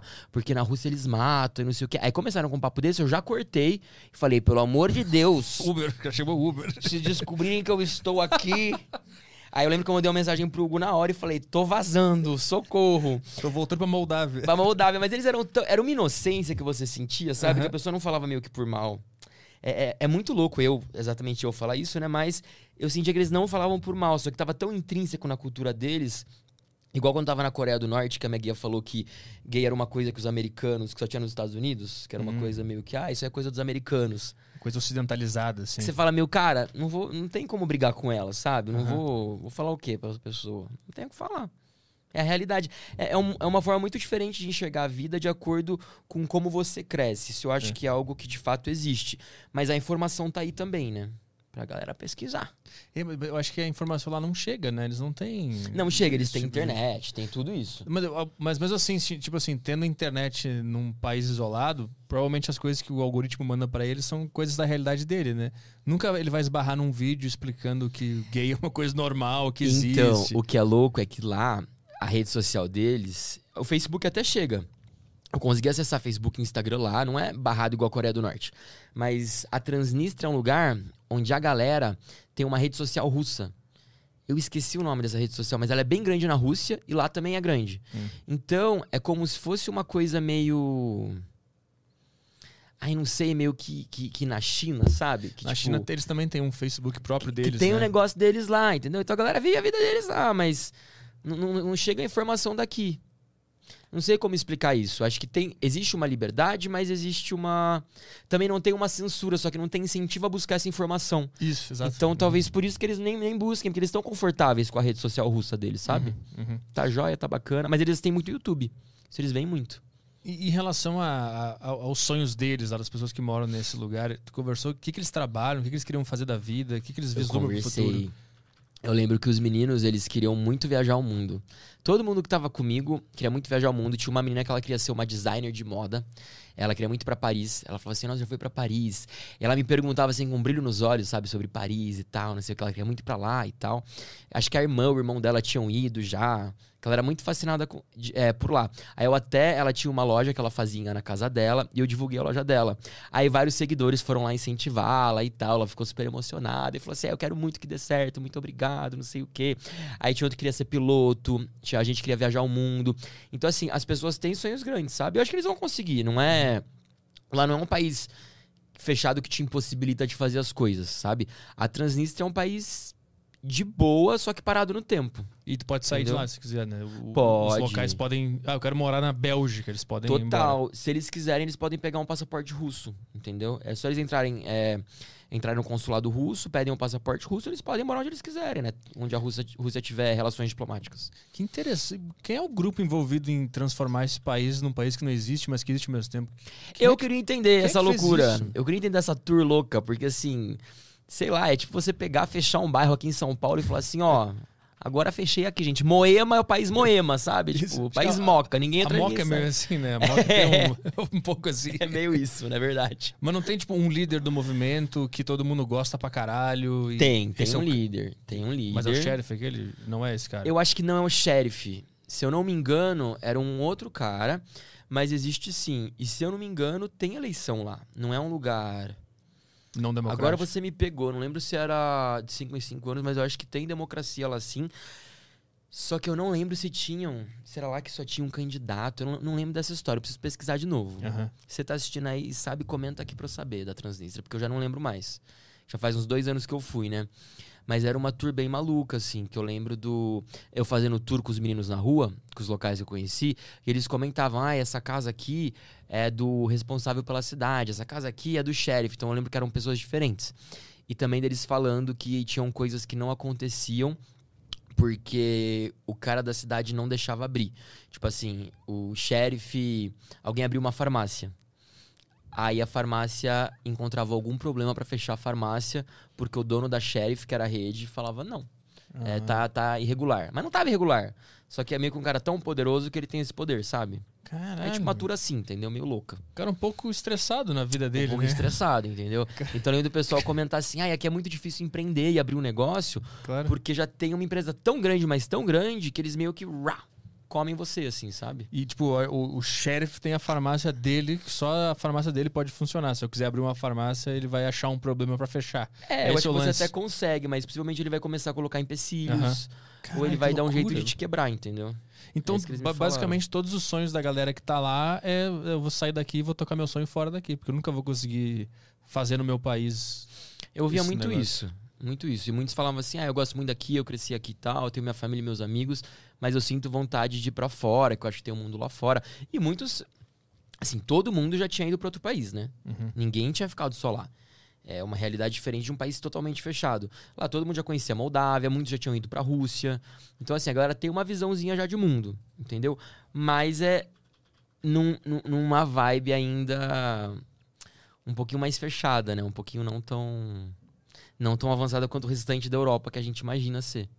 E eu lembro que quando tu chega na. É uma rodoviáriazinha que tem ali, né? Que tem várias vans que cada um vai pra um lugar É. diferente, né? E tem uma van que vai pra esse lugar, que, é, que não existe, mas vai estar ali o nome do, do E aí país. você pega ali. a van pro lugar que não existe, é pra Exatamente. terra do nunca. Isso. É tipo isso. É, eu lembro que a van não tinha nem ar-condicionado, as janelas tudo fechadas. Tinha, isso suave. Calor de 40 graus. E o pessoal não queria abrir a janela, meu amigo, eu não entendi aquilo. E o pessoal não é muito vento. Eu falei, é isso que eu quero, eu quero muito vento na minha cara, pelo amor de Deus. E quanto Socorro. tempo deu de viagem da Moldávia até o. A Trans. Como é que é? Transnistria. Transnistria. Transnistria. Foram umas duas horas, eu acho. Ah, é logo ali então. É, não É, perto, é perto. Mas pra chegar na Moldávia, nossa, eu, eu fui da Ucrânia pra lá, né? Foram umas sete horas numa van igual. Que eu chamava de. Foi a Econovan, menino, porque olha que, que suado que foi. Aí eu lembro que tinha uma- tinha uma clarabóia na, na van, a minha amiga que tava comigo, ela abriu. Carioca tava lá estressadíssima com o calor, falou assim: Eu vou passar por isso não. Pá! Abriu a clarabóia. Todo mundo olhou pra ela. Aí veio um cara na hora, levantou e fechou lá. Puta merda, eu não acredito que eu vou ter que passar por isso. Não é possível que esse pessoal não tem noção que se abrir fica fresco. Carioca é muito bom. É, eu amo carioca, gente. Sempre tem que ir com carioca viajar pra esses lugares. Pra causar. Pra ter atitude, né? De abrir a janela. Porque se Exato. depender de nós, a gente fica sentado assim. Se tem um cara com carioca no tela, ele. Ah, porra, essa janela aqui, caralho. Ai, exato, meu amigo. Mas foi difícil, o pessoal não entendia, eu não entendia. Eu queria, eu queria o frescor, mas não, não rolou. O pessoal queria passar calor. E Ucrânia? Ucrânia, tu foi Chernobyl o que mais? Ucrânia, eu fui pra Chernobyl e Kiev só. Ah, não, e fui também pra uma cidade que fica no sul, que é uma cidade meio balneário, assim, bem gostosa pra passar o verão, que chama-se Odessa. Odessa. Odessa. É uma cidade bem legal, uma cidade até que grande. E ela é mesmo, meio que um. Um Guarujá, assim, da galera, sabe? Uma É. cidade de praia e tal, que o pessoal desce, vai curtir o verão. Super gostosa a cidade. Uma vida noturna agitada. Kiev é bem, boa. é bem. É bem normal, né? Não, não, não tem nada muito diferente. É uma metrópole. Ah, é bonita. É Kiev tem cidade- bastante coisa bonita, assim. Tem muita. Como lá. Lá lembra muito a Rússia, assim, né? Porque tem arquitetura ortodoxa e Uhum. tal. Então você vê aquelas cúpulas russas, né? No estilo russo, ortodoxo das igrejas e tal. É muito bonita. Mas, assim, dois dias você vê o grosso de Kiev, sabe? Assim, a noite de Kiev é muito boa. Rússia é um povo animado pra festa também. Então, assim, você curte uma festa boa. Lá é... Só loiros Russo e ucraniano é bem animado. É. O pessoal é joia. Mas aí depois acho que explorar outras, outros lugares é é uma, é cidade muito grande, sabe? É uma metrópole.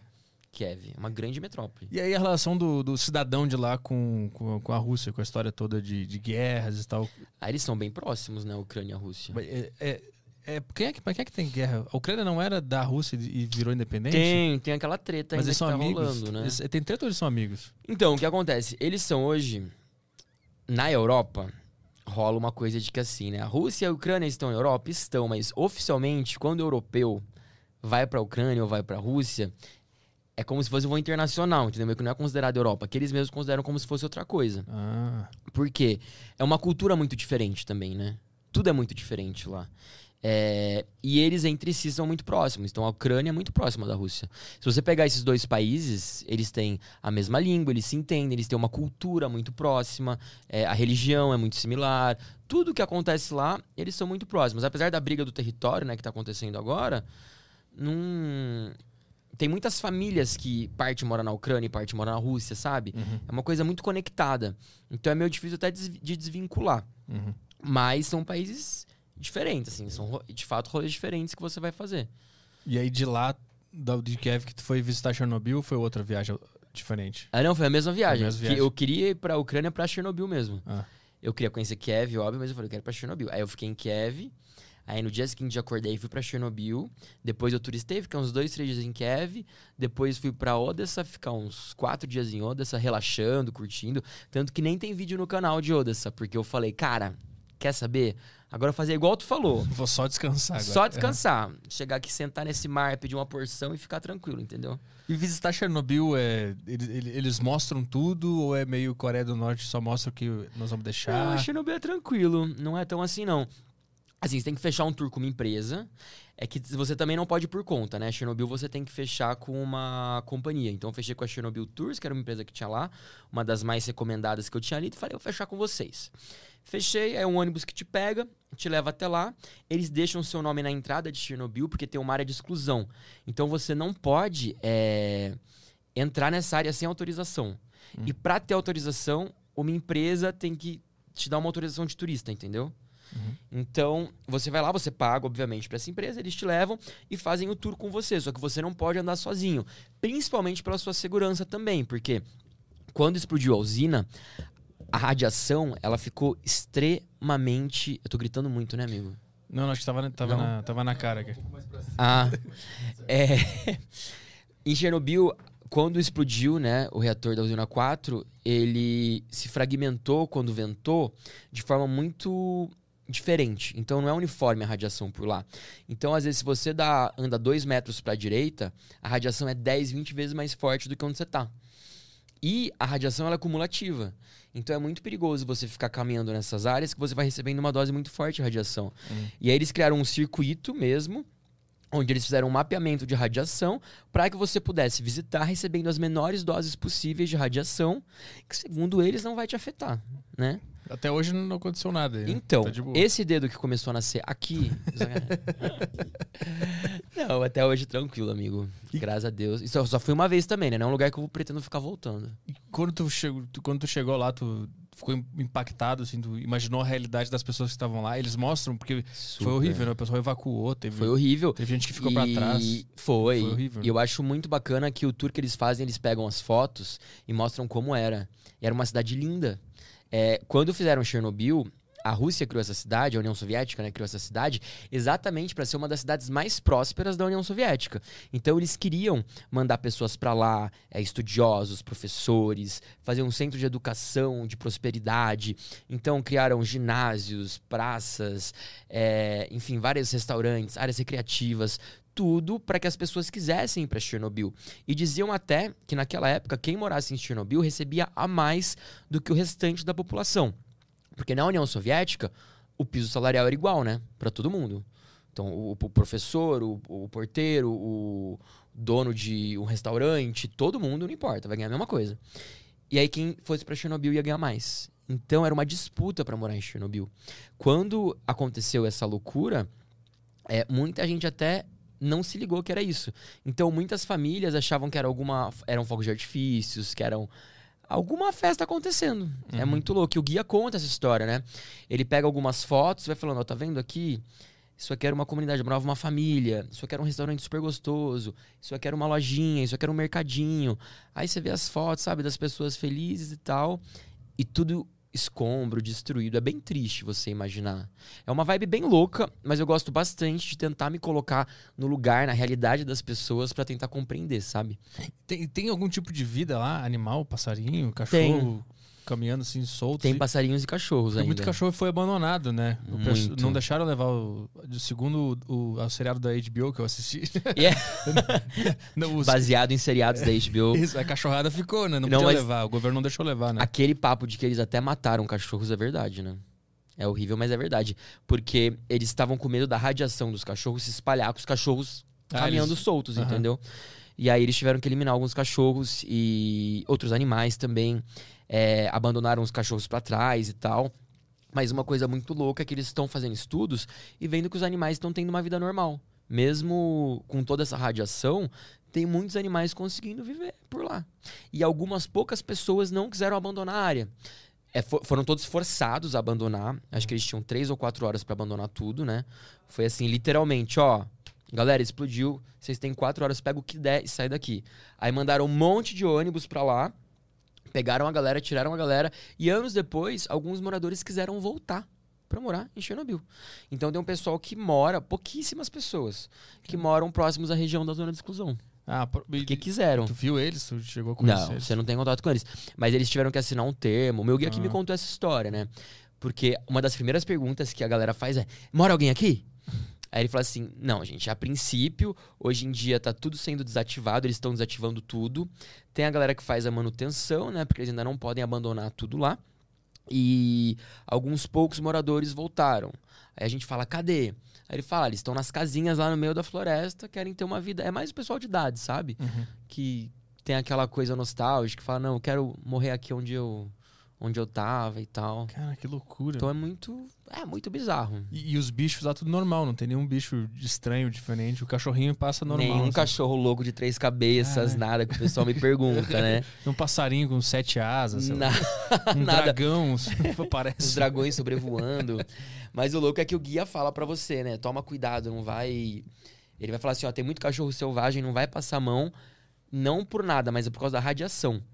Porque os animais carregam muita radiação, né? Uhum. E aí tem um tipo de radiação que ela é meio que compartilhada. Eu não entendo muito, você que tá assistindo se entender, comenta pra gente. Mas eu sei que tem, é, tem alfa, beta, gama, os raios lá, né? E aí alguns raios, eles...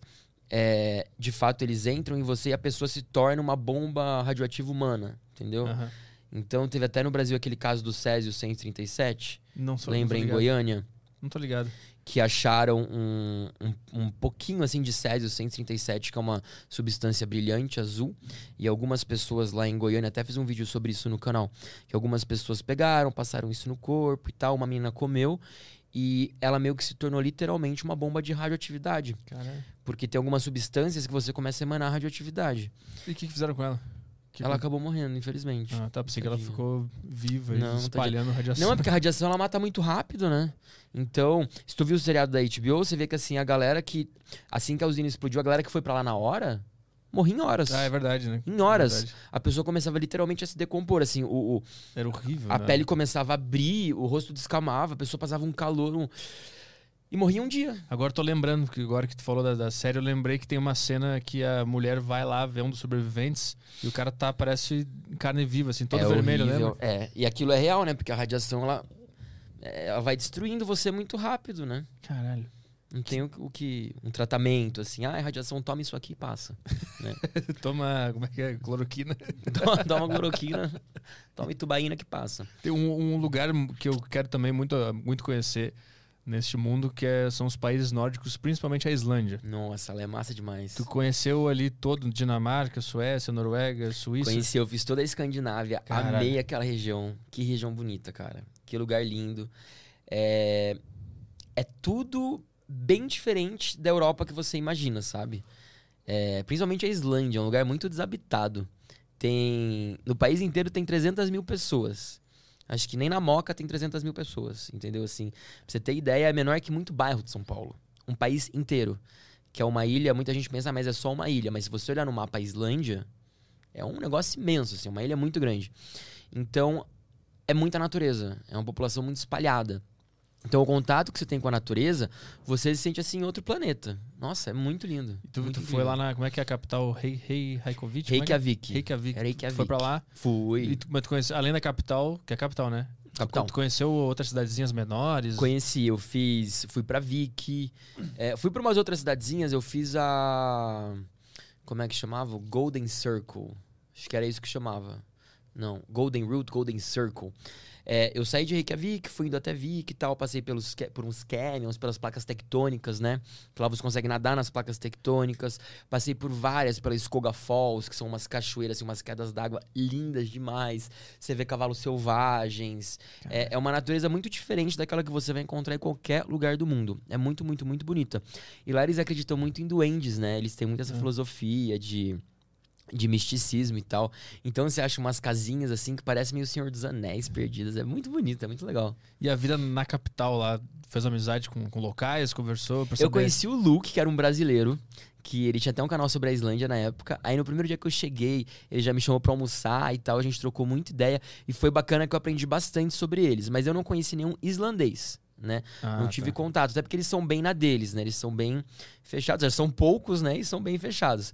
Mas esse meu amigo Luke, ele até me contou, ele tava me contando que é difícil você fazer amizade com eles, primeiramente por causa da língua. Cara, quem que fala islandês, né? Uma coisa assim bem difícil. Muitos falam inglês, muito bem, até porque se eles não falarem o inglês, eles não conseguem se comunicar, com, ninguém. É, Fudeu. fica pra sempre lá, né? Fechado. E. Enfim, mas é uma cultura mais fechada, segundo ele, né? Eu acabei ficando só uma semana lá, então eu não tive.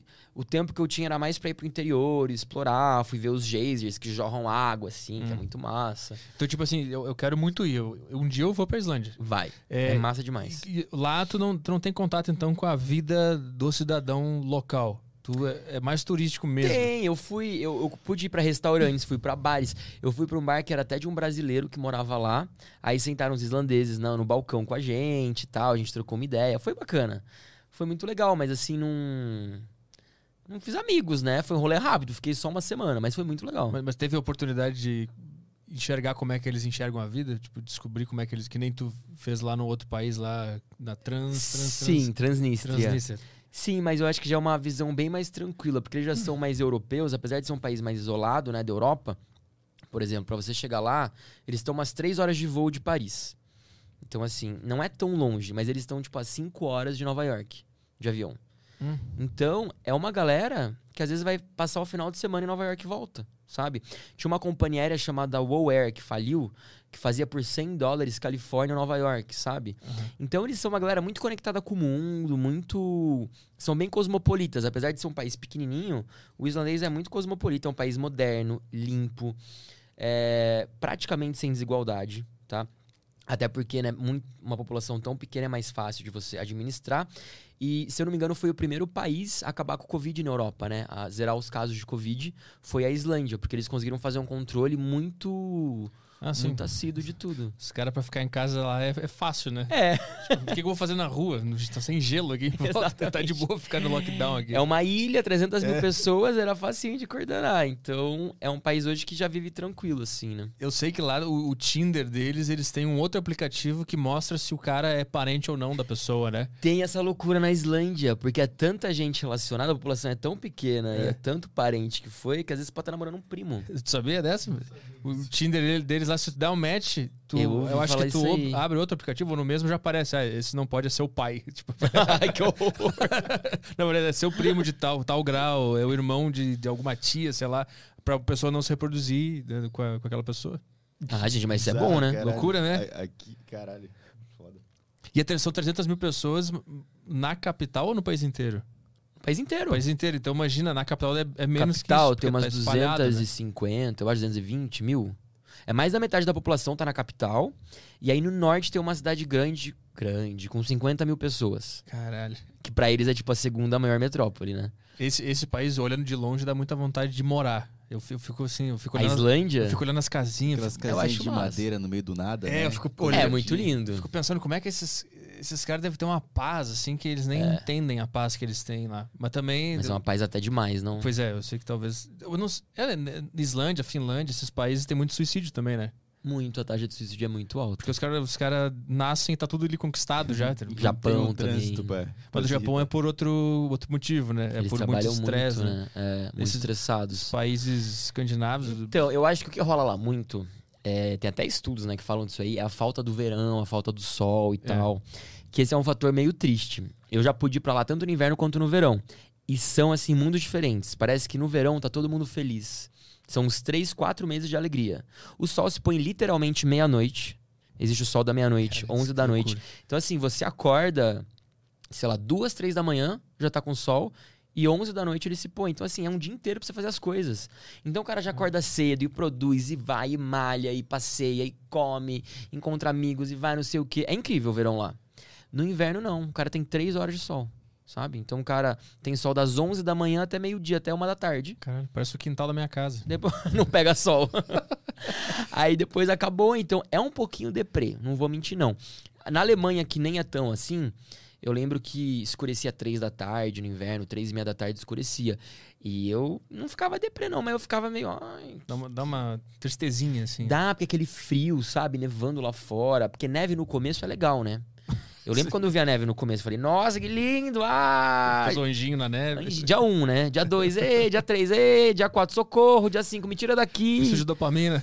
É, não, você fica louco, porque você quer sol e, e começa a ficar uma nhaca também. A neve começa a ficar suja, sabe? Que vai derretendo, né? O carro passando.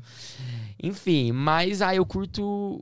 Eu acho que o sol traz mais alegria também. Eu sou uma pessoa que curte mais verão e tal. E eu acho que os escandinavos sentem falta disso. Sim, veio um, um- veio um neurocientista aqui, ele falou que o sol ele é importantíssimo para balancear. Ele explicou o sistema lá, como é que funciona a vida, como é que o cérebro e tal.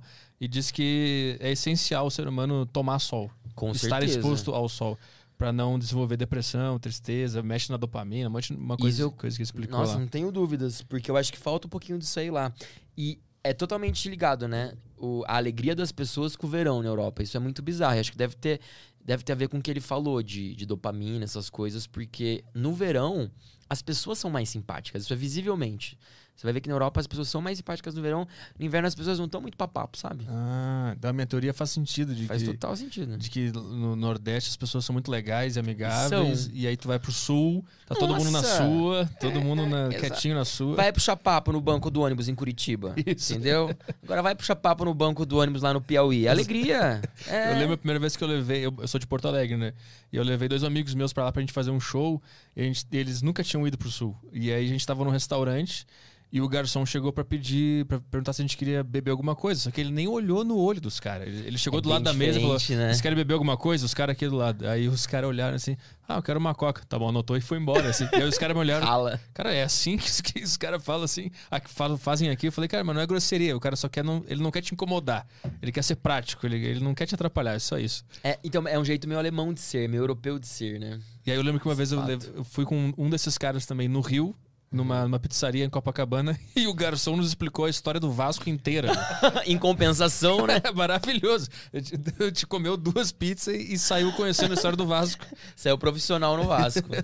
Tipo, tu foi pra vários lugares no mundo, mas também tu viaja o Brasil. Agora, inclusive, tuas últimas séries Muito são no Brasil, né? Porque tem muita gente que só olha pra fora, né? E não, e não vê que o Brasil tem lugar pra caralho. E eu sou um desses caras que não olha pra dentro, né? Fica só indo pra fora. É, eu fico olhando pra Islândia, pra Noruega, Que e é massa demais pra também. Grécia, mas, mas eu sei que tem bastante coisa aqui. Muito. O que que. O que, que- o que, que tem no Brasil que, que a gente não valoriza? Tu que é um cara que viu muita coisa, assim. Nossa, não sei nem por onde começar. Eu comecei a fazer essa série agora chamada Brasil 60, né? Que eu visito todos os estados do Brasil em 60 vídeos. Aí eu mapeei, assim, 60 é, vídeos que eu queria criar, passando por todos os estados. E desde cidades menores até capitais, eu descobri muita coisa bacana, sabe? Pra se fazer que as pessoas não têm ideia. Desde cidades de praia que ninguém vai, desde cachoeiras, é, desde cidades muito bacanas que pouca gente visita e tem muita coisa histórica, muita atividade, vida gastronômica superativa. Agora eu tô fazendo um especial do norte do país, eu tava é, em Macapá. Gente, eu comi tão bem em Macapá. Nossa senhora, eu quase. a- a- até perdi meu voo, de tão bem que tava comendo lá, entendeu? Até. qua- quase fiquei lá mais tempo. Que assim, o norte come-se tão bem, eu vou ter apaixonado do norte, meu amigo. É muito gostoso viajar pelo Brasil. É muito, muito bom. São 60 estados em 60 Não, são dias. 60 países. 60 60, vídeos. 60 vídeos. 60 vídeos estados, de tem. 27 estados, é. 27 estados. Tu começou por onde? Eu comecei pelo sul. A minha ideia era começar no Rio Grande do Sul e ir subindo, subindo, subindo até Roraima. É. Né? Que eles têm que Boa Vista é a única capital que está acima do, da linha do Equador no Brasil, que está no hemisfério norte. Só que aí, o que acontece? Com a pandemia, os Ah. voos ficaram escassos demais. E aí, eu, pra fazer as coisas, eu tinha que voltar para Guarulhos, né? Eu tinha que voltar para São Paulo. Aí, meio que eu acabei refazendo e tô Hum. fazendo por regiões. Aí, eu fiz o sul completo. Aí depois eu fiz todo o centro-oeste, aí todo o nordeste. Agora eu vou terminar o norte, eu vou fazer amanhã eu embarco pra depois de amanhã eu embarco pra Roraima, fazer Boa Vista e depois Tocantins, e aí depois eu vou pro sudeste. Então tá, já estamos no final. Foi muito massa, sério. No Tirei sul, saudades. O que, que tu viu lá no sul? Pra onde tu foi? Então, no sul eu tentei sair um pouquinho da rota Gramado e Canela, Sim. que é maravilhoso. Não me leve a mal. Porém, clichê. É, todo mundo já sabe que é, É. bacana Gramado e Um Canela. mini mundo. né, Exatamente. comer o queijo lá com. Comer um fundi gostoso, Isso, isso. que é, é mara, mas né, tem mais coisa lá. Aí eu fui pra Serra Gaúcha, pra Bento Gonçalves, Aham. fui pra é, Carlos Barbosa, fui pra. Onde mais que eu fui? Acho que é Carlos Barbosa, da fá- fábrica da Tramontina. Enfim, fui fazer um tour por vinícolas, fui curtir o Foda. interior, fui pra umas cidades que tem umas casas de pedra. É, que italianos fizeram. Então você tem um contato com uma galera que fala. Cara, tem um pessoal lá, assim, o gaúcho tem um sotaque totalmente diferente, um gaúcho de Porto Alegre, do que dessa galera da Serra Gaúcha.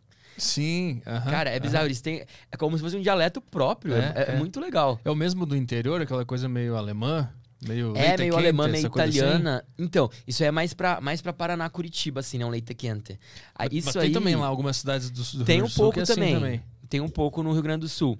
Mas é, eu tenho até um amigo Lucas Fopa. Ele tem uma vinícola lá e ele me ajudou bastante com o roteiro, né? Eu lembro que ele mandava uns áudios. Bom que na época eu não podia acelerar, porque se eu acelerasse eu não ia entender nada. e ele mandava os áudios que ouvir com muita atenção, porque era um sotaque muito assim, ah, não sei, era muito forte. E o de Porto Alegre já é essa coisa mais. E aí eu. né, É, não, não, já- não, já é forte, Não dá né? pra entender nada que o cara fala. Já é Porto Alegre, Eu- já é difícil. Eu tento me controlar um pouco, porque eu, eu tô morando há um, há um ano e pouco em São Paulo. Uhum. Aí eu fui passar o ano novo lá em Porto Alegre, voltei. E aí que eu reparei o, quão, o quanto de sotaque a gente tem. É Sim. muito sotaque. E eu Mas não. tu nasceu lá, não? Sim. Ah, é? Porque É. você não tem muito sotaque de lá, É né? porque eu tento controlar. Eu, Ah. Desde. Como, como eu sempre quis trabalhar com comunicação, Uhum. e aí quando eu percebi como é que o Porto Alegrense falava, eu tentei dar uma segurada, assim, porque eu percebi que era uma barreira pro resto do Brasil aceitar, sabe? É, o, o sotaque do- de Porto Alegre ele não é bem aceito pelo Por Brasil. quê? assim. Ah, eu gosto. É, mas tipo, você vai ouvir um podcast de um cara falando assim, eu tenho um de três horas. É, veja bem. Entendi. Entendeu? E aí quando eu reparei isso, eu comecei a controlar. Tentou dar uma diminuída, E quando eu entendi. voltei pra lá, eu, eu reparei principalmente nos meus familiares, que eu não reparava antes, Uhum. como é arrastado o negócio. E às vezes eu não entendia o que os caras falavam lá. Caraca, De- de- nesse nível. É, porque, porque parece que vai se morfando, morfando, assim, vai criando É, uma. vai mudando. Vai né? mudando assim, daqui a pouco eles só estão gemendo na minha frente. Eu não, não, sei o que. E aí daqui a pouco aparece uma taça de vinho, assim. Ah, ele pediu um vinho, entendi. Ah. agora entendi, agora fez sentido. Mas é. Não, eu te entendo. Você diferente chegou aí pra pra essa região já, não? Sim, sim, eu já fui pra Já foi, né? Caxias. Conhece super bem. É, Caxias, Tem lógico. um, tem um lugar lá, não sei se tu foi, que é Cambará do Sul. Cambará do Sul. não. Que é perto de São José dos Ausentes, que é na, perto da divisa com Santa Catarina, onde tem os canyons, onde tem os... Sou doido pra fazer um voo de balão lá, doido. É, esse aí tu tem que... é Nossa, foda. eu fiz um voo de balão lá na Serra Gaúcha em. Meu Deus, como é que chama aquele centro de exposições que tem a. que eles elegem a Miss. Oh, meu Deus do céu. A Miss da, da festa da uva, aquelas coisas. É tipo isso. Que a cada dois anos tem. Me ajuda, pessoal do É Sul. que cidade que é? Pessoal de Porto Alegre. Então tentando lembrar o nome da cidade. Mas é em... Ah, tá. É perto de Caxias, perto de Bento Gonçalves. Com F. Como é que é o nome da... Federico Westphalen? Tem, tem um negócio que é assim, como é que é? Federico Westphalen. Deixa eu ver. Olha! mas, mas o que que tem lá? É uma... Tem a Miss, Miss, Miss Uva, uma coisa assim, né? Não, é tipo Misu- isso. é. Miss Polenta, um negócio assim. E aí, eu fiz um voo de balão lá, menino. Foi show demais. Deixa eu ver aqui. Tá, e o cagaço, porque bala é um fogo do lado de um nylon. O que eu tenho. Não, se você pensar racionalmente, você fica maluco, né? Só que a questão é que assim. Peraí, deixa, deixa eu só achar isso aqui. Garibaldi, Ah, achei. Garibaldi, tá certo, Garibaldi. tá certo. Era isso, ó, Carlos Barbosa, Garibaldi. Ah, delícia a região. Você passa o dia inteiro comendo e tomando vinho. É bom demais. É Explorando e conhecendo a cultura e tal. Aí você voa de balão. O balão é polêmico, porque se você pensar racionalmente, é tipo o cara tacando fogo num, num tecido Num lençol. e você dentro de um cestinho lá embaixo, dependendo só disso. E o cara, taca mais, taca mais, zzz, zzz, metendo aquele barulhão e você fala assim, eu vou morrer. Só que por outro lado, é como se fosse uma varanda. É como se estivesse numa varanda flutuante, assim, porque é uma paz. Quando ele para de fazer. Quando ele liga o fogo, faz um barulhão. Depois que ele para, é um silêncio. Tipo assim, a forma mais gostosa de voar balão. É uma delícia. Nossa, eu amo voar de balão. Muito gostoso. E o, o medo ele para quando? Em qual momento tu fica com. Tu perde Eu o acho medo que de o morrer? medo do, do balão para quando ele começa a subir. Que você percebe que ele é super tranquilo. Nossa, eu lembro que eu fui agora no Acre, eu voei de balão no Acre também. Ele existe. E eu voei de balão no Acre, é, tinha uma menina comigo voando e ela, na hora que subiu, ela falou assim: Nossa, como é tranquilo. E a gente tem essa impressão, né? Quando eu voei a primeira vez também, eu fiquei pensando, nossa, deve ser muito louco e tal, né? Aquele tecido com fogo em cima, mas foi de boa. E pra direcionar o balão, ele vai meio que. Deus Sabe o que decide. é louco? Que eu não sabia, mas o balão, ele. O, o, o condutor, ele não consegue direcionar o balão 100%, né? Ele consegue controlar a subida e a descida do balão. Então ele consegue controlar a altura do balão, mas ele não consegue controlar a direção. Tipo, a vira pra esquerda, vira pra direita. Então, várias vezes tu vê balão que pousa no meio da rua, que pousa no meio do lago, que pousa numa residência, que pousa tipo, no jardim da pessoa, entendeu? Porque o vento foi tanto, o cara não conseguiu e caiu lá. Mas é assim, tipo, a gente vai, a gente vai parar onde Deus mandar. É, no- é, Esse é o lance. Ma- mais ou menos. Às vezes, tipo, tem um planejamento, né? A pessoa consegue, tipo. Ela faz o planejamento. Eu vou sair daqui e parar mais ou menos ali, né? Porque o cara faz isso. tipo, uma empresa que faz um voo de balão. Todo dia ela tem uma noção que você ficar 20 minutos voando pra lá, o vento vai te levar mais ou menos pra cá. Mas se bater uma rajada de vento forte, diferente, te levar pra outro lugar, tu vai junto. O cara entendeu? para no- na Bolívia. Então, por isso que eles estão o tempo inteiro com rádio, com comunicador e tal, pra, pra avisar a galera. Tipo, galera, deu ruim aqui, ó. Me levaram pra. Tô na Bolívia, me resgata. É, tipo, a gente sai do Acre, mas onde a gente vai terminar É. essa viagem eu não sei. De destino. Por favor, levar passaporte, exato. E que- o Acre, o que, que tem no Acre? Como é que é? a- Tu conheceu a Meu, cidade, a população? Como é que Demais, eu fiquei surpreso. Assim, uma galera, já falei isso, mas eu vou falar de novo. O pessoal do norte do Brasil é um dos mais receptivos, assim, da vida. É bizarro.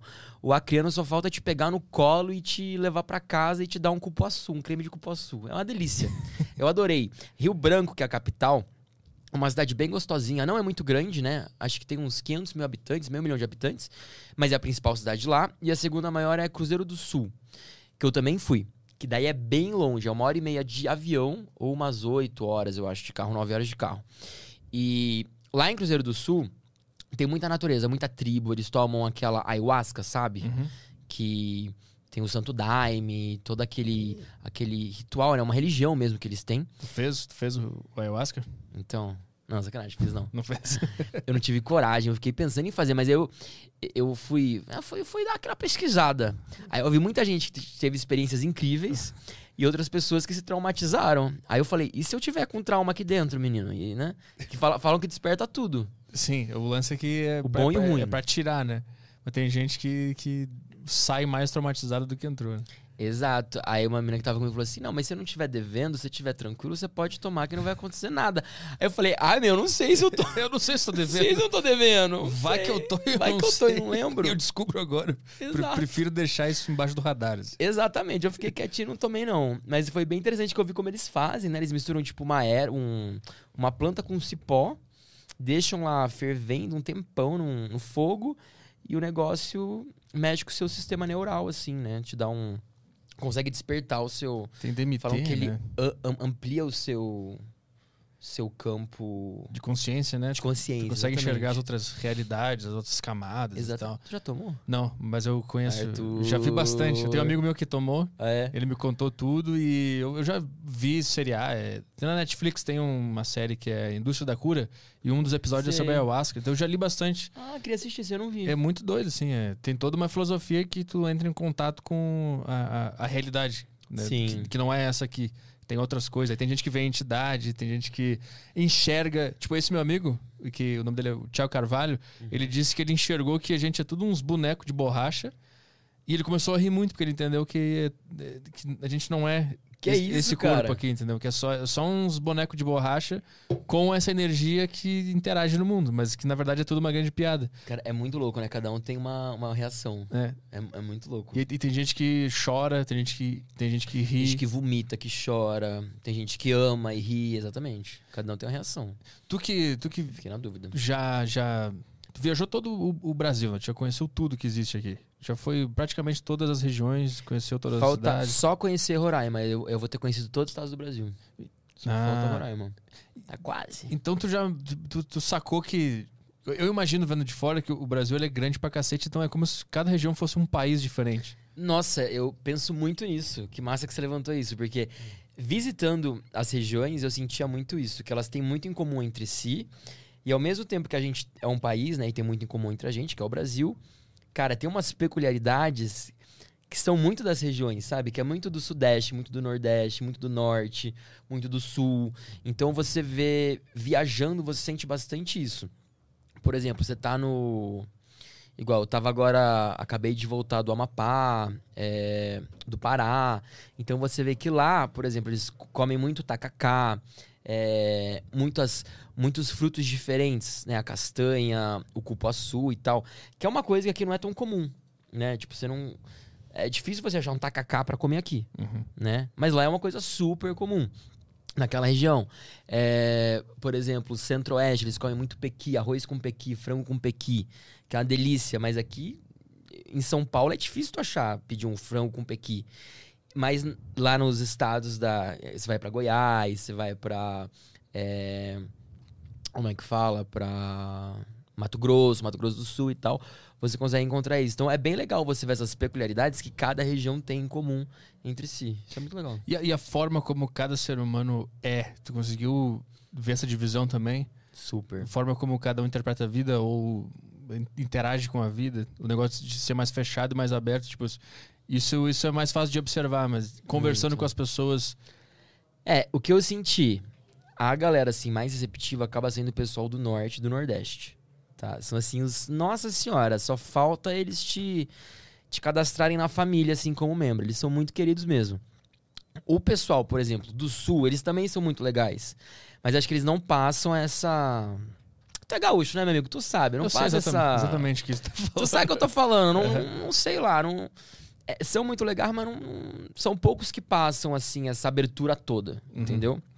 É um pouco diferente. E eu sinto também que você pega as pessoas no sudeste, elas são pessoas mesmo esse clichê que a gente é mais estressado, que a gente é mais trabalhador, é, como é que fala workaholic, sabe? Tipo, Uhum. focado em trabalho, trabalho, não sei o quê, blá, blá, blá. Isso acaba sendo muito verdade. Eu acabei indo pra alguns lugares que eu via que eram lugares mais isolados, lugares mais afastados, que as pessoas eram super felizes e viviam uma vida muito tranquila, cara. É bizarro isso, assim. A gente pensa que a gente precisa, né? A gente que mora em São Paulo precisa de muita coisa e tem que correr atrás. blá. Cara, o legal de viajar é isso, que você vê que às vezes não. Não tem o certo e não tem o errado, né? Tem o que é bom pra você e o que é bom pra mim. É, O errado, no caso, é São Paulo, né? É, é é a única bem. coisa que tá errada no, no. Brasil. que aqui o estilo de vida É aqui... uma correria louca. é que não, não- é ser humano sobreviver aqui. Aqui Então, é- e vários lugares que eu fui, o pessoal, nossa, é, que eu falava assim, nossa, mas eu vivo em São Paulo, a gente vive de iFood, de, né? Pedindo delivery e tal.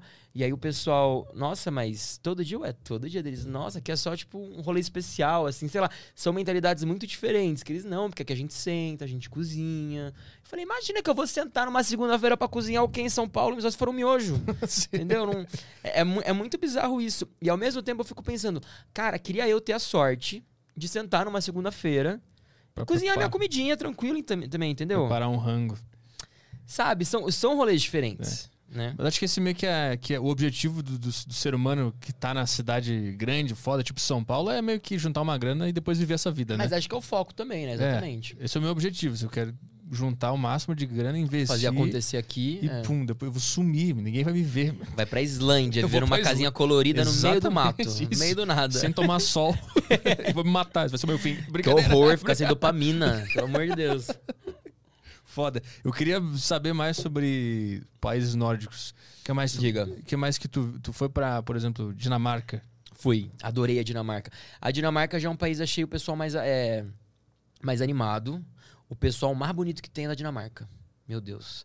Parecia que você tava assim num desfile de moda. É, eu tô vendo a Eurocopa quando a Dinamarca entra em campo. É, É uma loucura. O é um pessoal, golpe na assim, autoestima. É é um golpe na autoestima, exatamente. você ia na feira, tipo, feira de rua. Igual você vai aqui na feira do pastel que tem em São Paulo. A mulherada linda, os homens lindos. Você falava, meu Deus do céu, o que, que eu tô fazendo aqui? Eu acho que eu não habito, eu acho que eu não. Eu tô autorizado, gente, a frequentar aqui. O pessoal é muito lindo. Você fica até sentindo assim, meu Deus do céu. Que povo. Eu fui no verão, né? E assim, o povo com bronze dourado, reluzente. Eu falava, gente, o que, que é isso aqui?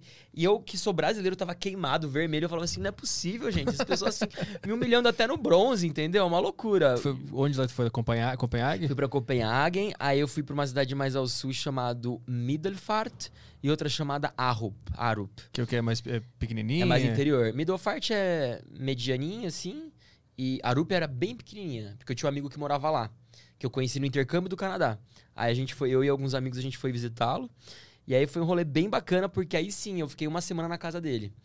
Aí eu conheci os pais dele, a irmã dele, tipo, eu vivia a vida de um dinamarquês, assim. Conheceu o ritmo da cidade e tal? O ritmo da cidade. Como é que é lá o interior da... E o que é legal é que eles vivem uma vida de interior, mas eles têm acesso a tudo, sabe? É um interior assim que tá a meia hora de tudo.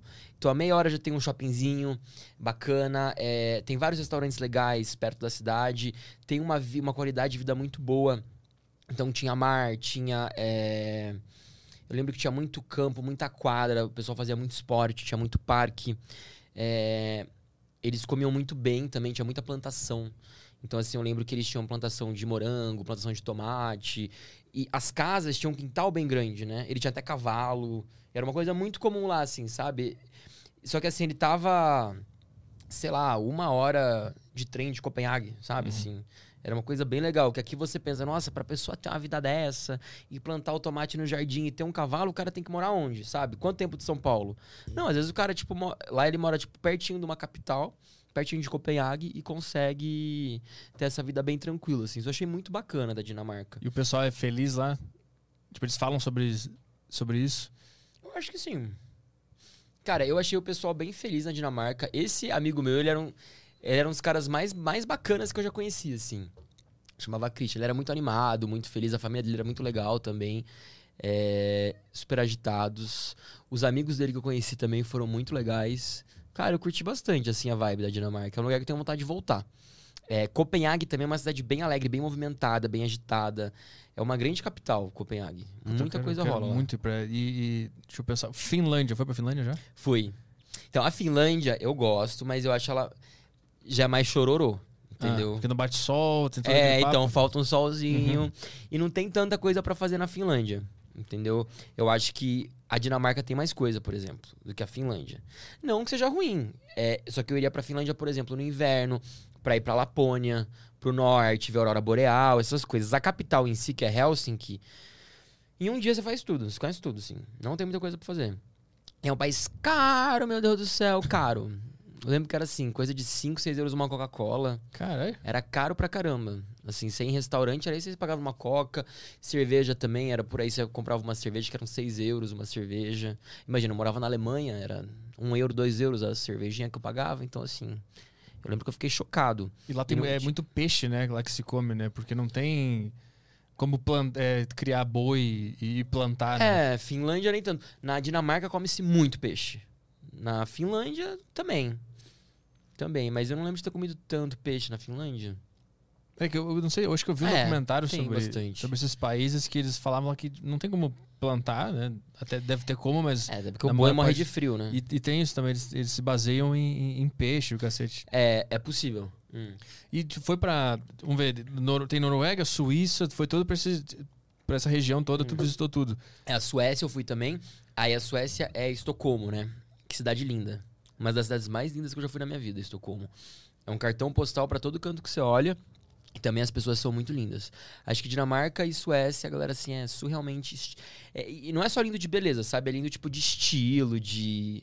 sabe, Malemolência, sei lá, galera é muito joia. Tem um, tem um negócio no YouTube que é, que, que é tipo clássico no YouTube. Tem vários canais que fazem isso. Os caras botam uma, uma câmera aqui e saem andando pela cidade. Então tem assim, é, caminhando por Estocolmo, né? Walking through Estocolmo. Olha, e ele anda por todo, tipo, três horas de vídeo o cara andando por Estocolmo. E aí às vezes eu fico vendo, assim, esses, esses lugares que eu quero, que eu quero visitar. Que massa. E aí eu fico só sofrendo, querendo muito ir pra esses lugares. Não, Estocolmo é muito joia. É aquele pessoal que fala assim, ah, quero ser amigo deles, olha que gente bacana, legal, estilosa. É muito legal. E dá, e dá vontade de morar nesses lugares. Quando tu vai pra esses Dá. lugares, tu fica, puta, que vontade de morar nesses lugares. Super, super, super, super. Ai, gente, eu adorei lá. Aí tu lembra do, do Brasil. Tu- isso é uma boa per- pergunta. Quando tu, tu conheceu praticamente o mundo inteiro já, né? Quando, Uhum. que que tu, como é que tu entende o, o Brasil no sentido de estilo de vida? Tipo, tem muita gente que odeia o Brasil, aí quando vai pra fora ver o Brasil com outros olhos. E ver, puta, na verdade era legal e eu gostava de viver lá. Cara, Como é que tu enxerga isso?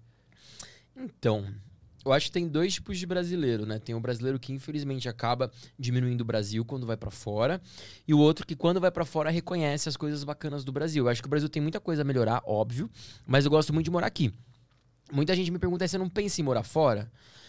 Eu até penso, mas eu gosto muito de morar aqui. Eu gosto mais do Brasil. Apesar dos problemas que a gente tem e tal, sabe? Eu gosto muito do jeito que a gente vive a vida. Esses outros países são incríveis, mas uma coisa é você viajar e outra coisa é você morar. São muito diferentes. Eu gosto de falar assim, ah, adoraria morar na Islândia. Cara, é lindo na teoria, né? Ah, é um país sem violência, é um país que os policiais não usam armas, é um país que não sei o quê, beleza. Agora imagina você viver aquele estilo de vida que é totalmente diferente do brasileiro, sabe? Que as pessoas sei lá, que tem gente que sente falta da pessoa abraçar, de pegar no outro, desse calor humano que lá não vai ter. Aqui tem. Então, assim, tem várias coisas que os hábitos e a cultura acabam sendo muito diferentes, né? Mas tem gente que se adapta, tem gente que gosta. Não sei. É... Eu acho que eu não trocaria o Brasil no momento por outro país. Mas se eu trocasse, acho que eu iria pra Alemanha, porque eu gosto mais da Alemanha. É o, tipo, o único, o único país que. É Brasil ou Alemanha, um dos dois. Não, não digo único, não. Moraria na Itália. Moraria em Portugal. Adoro Portugal também. Ah, porque é meio que, meio que Brasil, né? É, exatamente. E tá cheio de brasileiro lá também. É, então é. Tipo Irlanda, né? Nossa, Irlanda, então em Dublin você pode falar português na rua. Irlanda é um outro estado do Brasil. 28 estado. Tem que incluir no meu projeto. e pra, pra África, que tu já viu lá? Tu já foi pra algum lugar? Cara, algum África é muito joia. Eu Conheço pouco, infelizmente. Eu conheço o Egito, conheço a África do Sul. E acabou. Tu pensa aí, tipo, Nigéria. Eu fiz uma conexão no Senegal, fiquei umas horas lá, mas não deu pra ver nada quase. Mas tu, tu pensa em ir pra Nigéria? Sou doido, quero conhecer Nigéria, Tanzânia. é- Ah, não, sabe o que eu conheço na África também? Cabo Verde. Cabo- Ilha de Cabo Verde, muito Que é uma legal. colônia portuguesa ainda? É, eles né? falam português lá. É muito legal. É muito legal você ir pra um outro lugar sem ser Portugal ou Brasil e ver a galera falando português. Isso foi muito massa. Eu adorei. Cabo Verde, legal. como é que é lá? Que, que, que, É, que tem lá? É basicamente turismo que tem lá, né? É é bem. É, é, é um país pequenininho, né? O Cabo Verde não é muito grande, assim. Eu fiquei lá dois dias, uma noite só. Que eu tava indo pra. A gente tava indo pra Amsterdã. Eu fui levar um, um avião, foi um rolê muito massa. Eu saí com um avião de São Paulo e a gente ia até Amsterdã levando um avião, tipo um avião novo que a KLM tinha comprado. E a gente tinha que fazer a entrega do avião. A KLM me chamou e a gente foi parando, porque era um avião pequeno, era um Embraer, um E2. Então era aquele avião de um corredorzinho só. A gente foi, acho que de São Paulo para Recife. E aí, pra chegar na Europa, o avião não chegaria, não tinha autonomia pra chegar direto. Aí é muito comum parar lá. Aí a gente parou lá, passamos um dia, dormimos, depois outro dia e pegamos o avião e fomos. Então eu pude sentir um pouco, mas não senti muito, assim, do país, né? Queria ter ficado mais tempo. Mas, assim, é um. É um país bem praiano, que eu senti bastante praia. É, lembro que eu fui num restaurante, o pessoal bem alegre. É, mas preciso voltar pra conhecer mais de lá. Um lugar que eu fiquei bastante tempo na África foi África do Sul e Egito. Esse eu fiquei mais tempo. Egito eu fiquei 20 dias. Esses eu vi os vlogs no. Foi bem no massa o Cairo lá. Egito. Tu quase caindo daquele carrinho lá. Foi, você viu? você viu esse rolê maluco? Eu achei engraçado a parte que tu só fala pão, aí o cara te dá um pão, né? corta a cena, tu tá com o um pão cara na mão. entrega um pão do nada. Eu falo, pão, o cara. Eu falei, que isso? Não foi nem combinado, no meio do nada. Lá, lá pareceu uma cidade bem bagunçada, né? Um negócio bem É uma caótico. loucura. Eu não sei como eles se entendem no Cairo, cara. O Egito é um país muito maluco. Porque é um país super antigo que você pensa, não, a galera já tá, tá nesse rolê há milhares e milhares de anos que existe, deve ser organizado. Não. tu chega lá é um caos. É um em cima do outro, é bicicleta, é pedestre, é carro, é moto, é não sei o quê. E não bate, né? Não sei como é que não bate. É a ordem no- dentro do caos, né? A ordem do os caos. Tu joga isso aqui na Marginal em São Paulo, acho que não dura uma hora. Entendeu? Não, não sei como. Mas acho que, tipo, um cara da Finlândia deve olhar o trânsito de São Paulo e ter a mesma sensação. E pensar, como é que É. os paulistas não batem É. essa loucura, um Só morre atrás isso? do outro? Só morre isso por ano? Como assim? É, eu imagino que deve pensar isso aí da gente também. Mas lá era muito louco, assim. Mas é culturalmente, eu amei conhecer o Egito. Muito massa, super recomendo. E, e como, e como é que é, tipo, a vida noturna no Cairo, por exemplo? O, o pessoal se Ah, pega. joia. Como é que é isso que funciona? Porque parece um, é um, é um país com muita religião, né? É que é muçulmano, né? É. Então, assim, eles. Lá não tem muita demonstração de afeto em público. Ah. Então, beijar, abraçar, é. é Assim, e- e- essa coisa que a gente tem não acontece muito no geral, mas acontece muito em hotéis, em rooftops, em barzinhos e tal, que são focados em turistas, porque hoje o Egito, né, um dos principais economias de, uma das principais economias do Egito é o turismo. Então, assim, eles realmente estão preparados para receber o turista ocidental. Então, eles têm bares e restaurantes. Você vive uma vida tranquila quando você vai lá passar. Eu fiquei lá 20 dias. É uma vida normal, tranquila. A mulherada também, mu- muita mulher que vai pra lá pergunta: ai, eu vou ter que me cobrir e tal. Não vai. Você consegue Uhum. usar as roupas que você usa aqui no Brasil, no Egito. A questão é, você não vai ficar se pegando em público, entendeu? Mas a interação com os locais existe. Super. É de boa, assim, não é super. restrito. Eu interi- interagi bastante com os locais, super. A maioria fala inglês básico, assim, pelo menos pra comunicar com turista. Então pude conversar bastante. Eles são bem simpáticos, o egípcio é bem legal. Eu gostei bastante, assim. Só que realmente, esse negócio de, de balada, de bar, eu nem fui muito. Eu fui em dois barzinhos lá e tinha mais gringo, sabe? Uhum. Então, é, é um lugar meio que mais pra turista. E aí eu acho que acaba sendo um pouco mais liberado, sabe? E o foco principal é, é visitar as pirâmides, é isso. É isso, o foco do Egito acaba sendo mais esse, né? Eu acho que não é um lugar tanto de turismo noturno, de balada.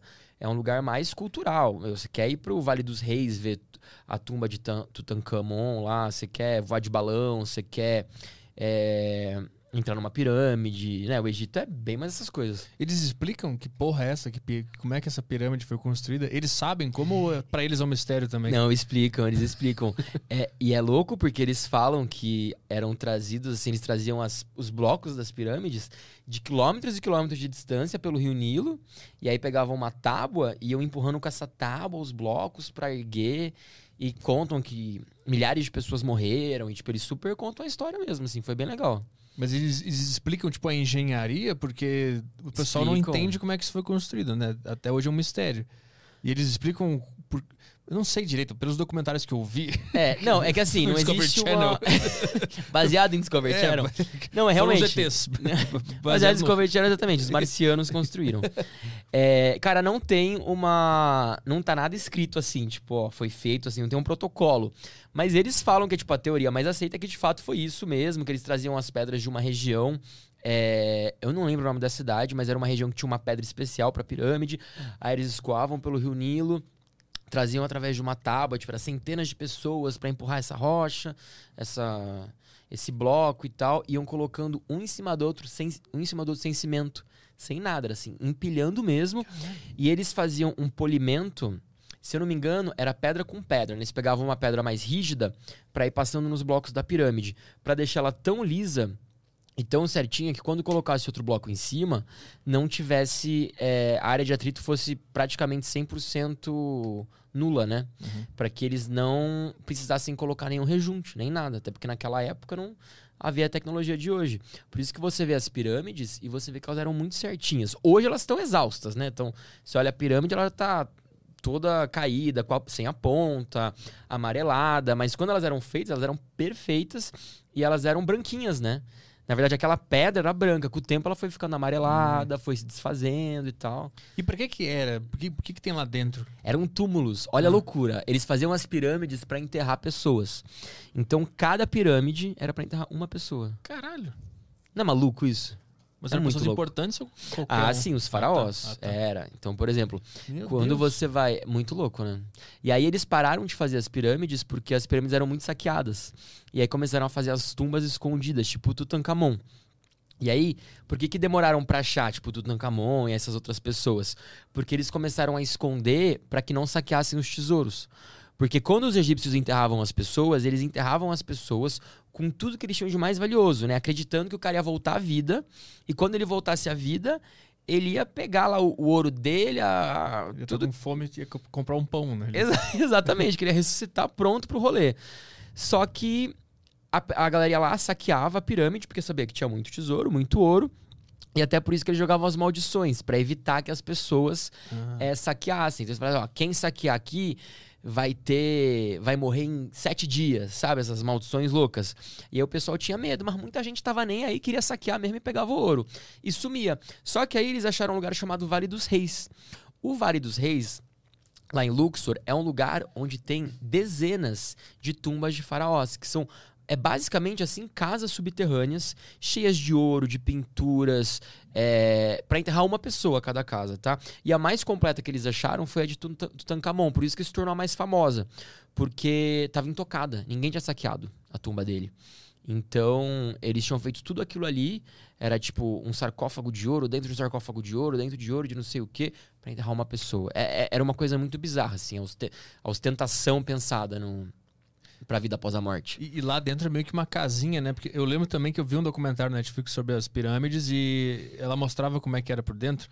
E, tipo, tinha toda uma lógica que se, quando o cara ressuscitasse, ele tinha que saber pra onde é que ele tinha que ir, né? Tinha umas janelinhas pro cara ver a luz e tal. Super, pensavam em tudo. As pinturas que eu não lembro qual era a explicação que tinha dentro, os bonequinhos desenhados e tal. Cara, hum, não lembro, lembro o que também. As pinturas. É, normalmente muita coisa retratava é, a vida, né? Ou a ressurreição. Então, por exemplo, lá, depois da vida, o que vai acontecer, coisas boas. é, Isso, lembrei. É o, o cara que pedia, né? Eu quero que na, na minha pirâmide esteja É, desenhado tinha essas coisas. o que eu quero viver A depois. prosperidade da ressurreição e isso, tal. Isso. E aí, pra você entrar na pirâmide, é tudo bem estreitinho, né? Você tem que meio assim, agachadinho e tal, meio corcundinha, porque você não consegue ficar de pé no caminho. Chegando lá, depois que você caminha pelo corredor pra chegar no no átrio assim da pirâmide, né? É um lugar gigantesco, com pé direito surrealmente alto e tal, é uma mega área. Só que eles faziam isso exatamente porque não era um lugar para as pessoas ficarem circulando. Eles faziam um corredor baixinho mesmo, que era só pra pessoa chegar, enterrar o corpo lá, deixar o. Enterrar não, né? Deixar o faraó e ir embora. Então elas eram feitas realmente projetadas milimetricamente pensadas, assim, era muito louco. E se o cara realmente ressuscitasse, ele ia ter que voltar a corcunda, né? Ia ter que voltar um dia pra sair. foda. Não, mas se eu não me engano, tinha algum. Igual você falou, tinha alguma janelinha, alguma coisa. É, eu lembro que tinha uma janelinha que a Tinha. mulher explicou lá pra que que era. Que quando ele ressuscitasse, ele ia subir. Tinha algum rolê assim. Eu acho que era pra alma dele sair e poder ir pro, Isso pro aí, céu. isso aí, tinha isso mesmo. Tinha um buraco lá em cima na pirâmide pra conectar ele com o céu. Que loucura. Que. Viu mesmo Discover Channel, gostei de ver. Me prestou atenção no documentário, tava focado. A única coisa que não tá certa na minha tese é que foram os ETs que construíram, né? Essa é a única É, coisa esse que... aí tava meio errado. Cara, agora tá dando vontade pro Egito também, conhecer as pirâmides. É massa demais. Egito é muito show, sério.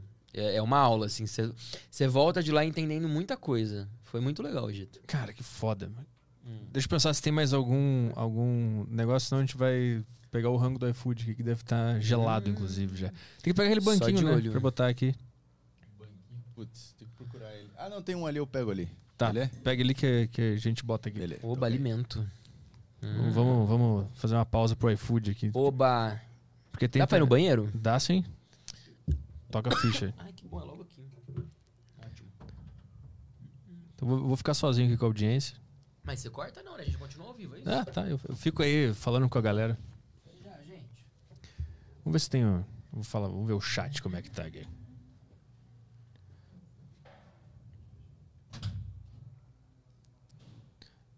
Peraí que eu vou abrir o vídeo aqui pra falar com, com a turma aqui. Tem 532 pessoas falando. Ah, não, os caras estão falando que só falta a live cair agora pra ser o A Deriva mesmo. Ah, que, que é o bingo do Aderiva? Os caras mandaram aqui. Bingo do Aderiva? É. Documentários de ayahuasca. Ah, tá. DMT. Chega um pouquinho lá pra trás. Falta a live cair pra fechar o bingo. Vamos ver o que mais. Se alguém perguntou alguma coisa legal. Ah, É. veio- a, a coxinha veio... Veio o quê? A coxinha não sabia se ela veio crua ou se ela veio fria. Porque de batata doce, Aham. E aí tu vê uma, é uma merda? Não, é bom pra caralho. Aí eu Peraí. taquei aqui dentro. Tira aqui, me ajuda aqui. Eu vou fazendo o merchan aqui. O pessoal tem que. Como é que é? Tem que usar a Deriva 20 Pera aí, eu vou fechar em você. no iFood. Opa, desculpa, iFood. E aí você tem um desconto de 20 reais. É no primeiro pedido ou em qualquer pedido? Primeiro pedido. Pedi- Primeiro pedido, você usa a Deriva 20 e você ganha um desconto aí no iFood. Vamos ver o que que... Vamos, vamos ver o que que, nós, que que o iFood mandou pra nós hoje? Mandaram uma forminha maravilhosa Puxa. Pode, pode, pode puxar e vamos fazer aquela cerimônia de entrega da casa. Aí, ó. Temos pão de queijo gourmet e coxinhas de... De, batata doce. Com frango, porque nós somos, além de ser o menor podcast do Brasil, O podcast mais o único- fis- fit. o único podcast fit do Brasil. Além disso, tem frutinhas. Ah, temos frutas também. Imagina que merda se a gente fosse patrocinado pelo Habibs. Aí todo podcast ia ter que comer esfirra, eu ia morrer. Qualquer coisa mais saudável que tem no Habib's que dá pra pedir. Putz, Cerveja. é, deve ter água.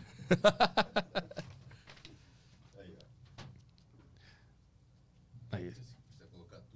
É, vou botar tudo aqui. Só não sei se o convidado gosta muito que a gente seja o podcast fit do Brasil, né? Que o cara deve, deve vir, puta, vai ter food hoje, vai ter uma pizza, então. Aí os caras chamam, pedem uns pão de queijo gourmet. Oba, coxinha. Só que é, só que é fit. Ah, tem problema, tô precisando mesmo, amigo. Tô focado aqui. É coxinha de frango com um negócio de batata doce. Maromba. E tem fruta também. E esse pão de queijo também é gourmet. Gente, mas vocês estão que estão, hein? E frutinhas, hein? Gostei de ver. É bom. A Deriva 20, aba- baixa aí o aplicativo do iFood usa o cupom tá de bom, desconto. Desculpa, eu tô comendo na orelha dos caras aqui, peraí. Uhum. Só no HMR. Eu não sei, essa, essa estratégia não é muito boa. Começar a comer no meio da conversa. É, Né? então. Como é que o cara fala agora? Espera aí, vou comer aqui, peraí. O barulho da coxinha. Vou chamar um intervalo, não sei. Muito bom. Desculpa aí, a gente vai comer um pouco aqui. Daqui a pouco a gente volta. Uhum. Essa coxinha tem uma cor de. Eu não sou, eu abandonada, não sou uma coxinha. abandonada, mas tá boa. Só. Ela tem cor de quê? De meio abandonada, não parece? que a pessoa começou a fazer, finalizou ela, esqueceu de pôr no forno. E mas ela foi ao forno, juro. Desistiu, assim. E Rapaz, é desistiu. assim mesmo. Foi encontrado assim, né? Mas que é de batata doce, é maromba, meu, é fitness. É boa, né? As coisas fitness são boas hoje em dia. Quando tu viaja, tu fica meio triste porque tu não consegue se alimentar bem, se exercitar. Não bate uma, uma, uma culpinha assim? Ou, ou foda-se? Queria ser igual a você, que você tem cara que é assim, né? Vai ficar mal. Se eu ficasse fica um, mal? um mês na Grécia, assim, comer bem e pelo menos uma corridinha assim, eu ia ficar mal. É mesmo? Eu também. Nossa senhora. Choro. Menino. Passo mal. Eu fico Imagina. na ilha de Santorini lá pensando, puta, como eu queria estar fazendo agachamento agora. Aham. Como eu É o que vem à minha cabeça, exatamente. Eu tô lá comendo uma lasanha em Santorini, feliz da vida, e penso, meu Deus, podia estar correndo. É, Sabe o que ia ser melhor? Levantamento terra. Isso ia ser bem melhor. Imagina. Supino. Hum. Mas assim, ó, agora eu voltei a viajar, é difícil conciliar a rotina, né? Mas na quarentena, que eu tava em casa, eu emagreci 18 quilos. Que eu parei de viajar, entendeu? Porque Mas- daí eu consegui comer direito. Ah, só comendo de jeito, sem E exercício. me exercitando de todo Ah, dia. bom. Comecei a correr de manhã, comecei a fazer musculação também uma hora por dia. Aí, tipo assim, eu emagreci muito. Aí eu voltei a viajar, já tô engordando tudo de novo, porque é difícil se exercitar e comer direito. Assim, tem que ser muito determinado. Eu adoro também ficar provando as comidas, sabe? É difícil dizer não. Isso é foda. É foda, você quer provar tudo. E eu não consigo tipo, dar uma mordidinha. Não, quero provar mesmo, sabe? Comer, pedir. Tem uns, tem uns negócios que a gente come aqui que é tipo, é muito. Tipo coxinha, assim, ó, assim, umas frituras, tem É uns, bom demais. tem uns cachorro quente que a gente come também que. Eu sempre vejo assim, falo, cara, é, é um negócio que tem que ser muito cultural mesmo, porque se for recomendação do ni- nutricionista, Não vai provar nada. não, não tá, não tem como. Mas tem uns países assim que tem uns negócios que fala, cara, não vou, vou me arriscar nessa porra aqui não. Tipo, igual a gente tem o- os cachorro quente com cheddar, catupiry, barbecue, Nossa, delícia, eu cream adoro. cheese três, três salsichas Arthur e nem chega perto, ó. Eu não consigo, eu morro depois, eu fico mal. Nesses dias eu comi um aí, cara, que acabou comigo, assim. Eu fico deprimido, é horrível. É sério? Mas tu come sempre saudável? Ah, eu tento manter um negócio assim, mas não é nem pela frescura de ficar com um tanquinho. É mais pra não me matar mesmo. Nossa, eu Tô como um morrendo. hambúrguer, do outro dia eu como uma pizza, eu começo a ficar mal, eu começo a ficar meio letárgico. Aí, puta, aí eu já começo a sentir mais sono que o normal. Aí eu já não tenho motivação pra me Será exercitar. que é por isso que eu tô sempre com sono? Hum, mas é. É um ciclo assim, né? Porque, ó, quando eu tava me exercitando na quarentena, eu lembro que eu não queria comer besteira. Porque eu falava, não, acabei de malhar, vou comer direito. Aí eu falava, não, comer direito, deixa eu me exercitar amanhã. Aí meio que uma coisa vai puxando a outra, né? aí Isso é muito vai, louco. aí quando tu vê, tu tá. Se eu parar de fazer isso aqui, eu morro. Então é É. melhor não começar, entendeu? Tu fica meio viciado em ser fitness. É verdade. É melhor não começar no exercício físico. Se você come Doritos e, e fica o dia inteiro jogando LOL, continua. Se tu der uma corrida e tu perceber como é bom isso aí, tu vai ficar viciado e Vai que acabou. vicia. Aí tu nunca mais vai conseguir é comer bom uma mesmo. pizza sem querer morrer. Esse vai ser o problema do negócio. Qual foi a comida mais bizarra que tu viu nessa tua vida de viagens aí? Que teve alguma que tu arregou? Tu pensou, eu não vou conseguir comer isso aqui? Hum. Cara, carne de cavalo na Islândia foi uma coisa que a gente pediu. Tava com o Hugo, a gente pediu um prato só pros dois. A gente não conseguiu comer. Foi cara aquela carne de cavalo. A gente deixou porque a gente não conseguiu comer. Tava ruim e era um cavalo. Isso é uma comida muito triste de se comer. Eu nunca mais como, desculpa, cavalo. Mas ele vem tipo um bife normal, assim. tipo um bife. Um bife normal de. Tipo uma carne de boi, assim. E aquelas coisas de, de, de barata nos países asiáticos? Ah, já comi. Comi essa palhaçada que eles falam que eles comem, ninguém come, né? É pra turista isso aí. Hum. Eu comi na Amazônia, agora eu comi formiga. Comi aquela saúva, sabe? Não. Aquela que, Não. aquela que tem um bundão. Parece uma uva? Cozinhar, né? Não, é, é por isso que é essa uva? Porque parece uma uva, será? Pode ser. Pode ser. É é uma delícia. É crocante, falam que faz bem pra vista, né? Ah, é, tem esse papo que comer formiga Eu faz tenho melhor 10 graus de miopia, então acho que não funcionou. Mas eu comi, ela é boa. Eles colocam um molhinho, uma, um purê de mandioquinha em cima da. É uma coisa gourmetizada já, formiga na Amazônia. Cara, esse foi o mais, tipo, é, diferente?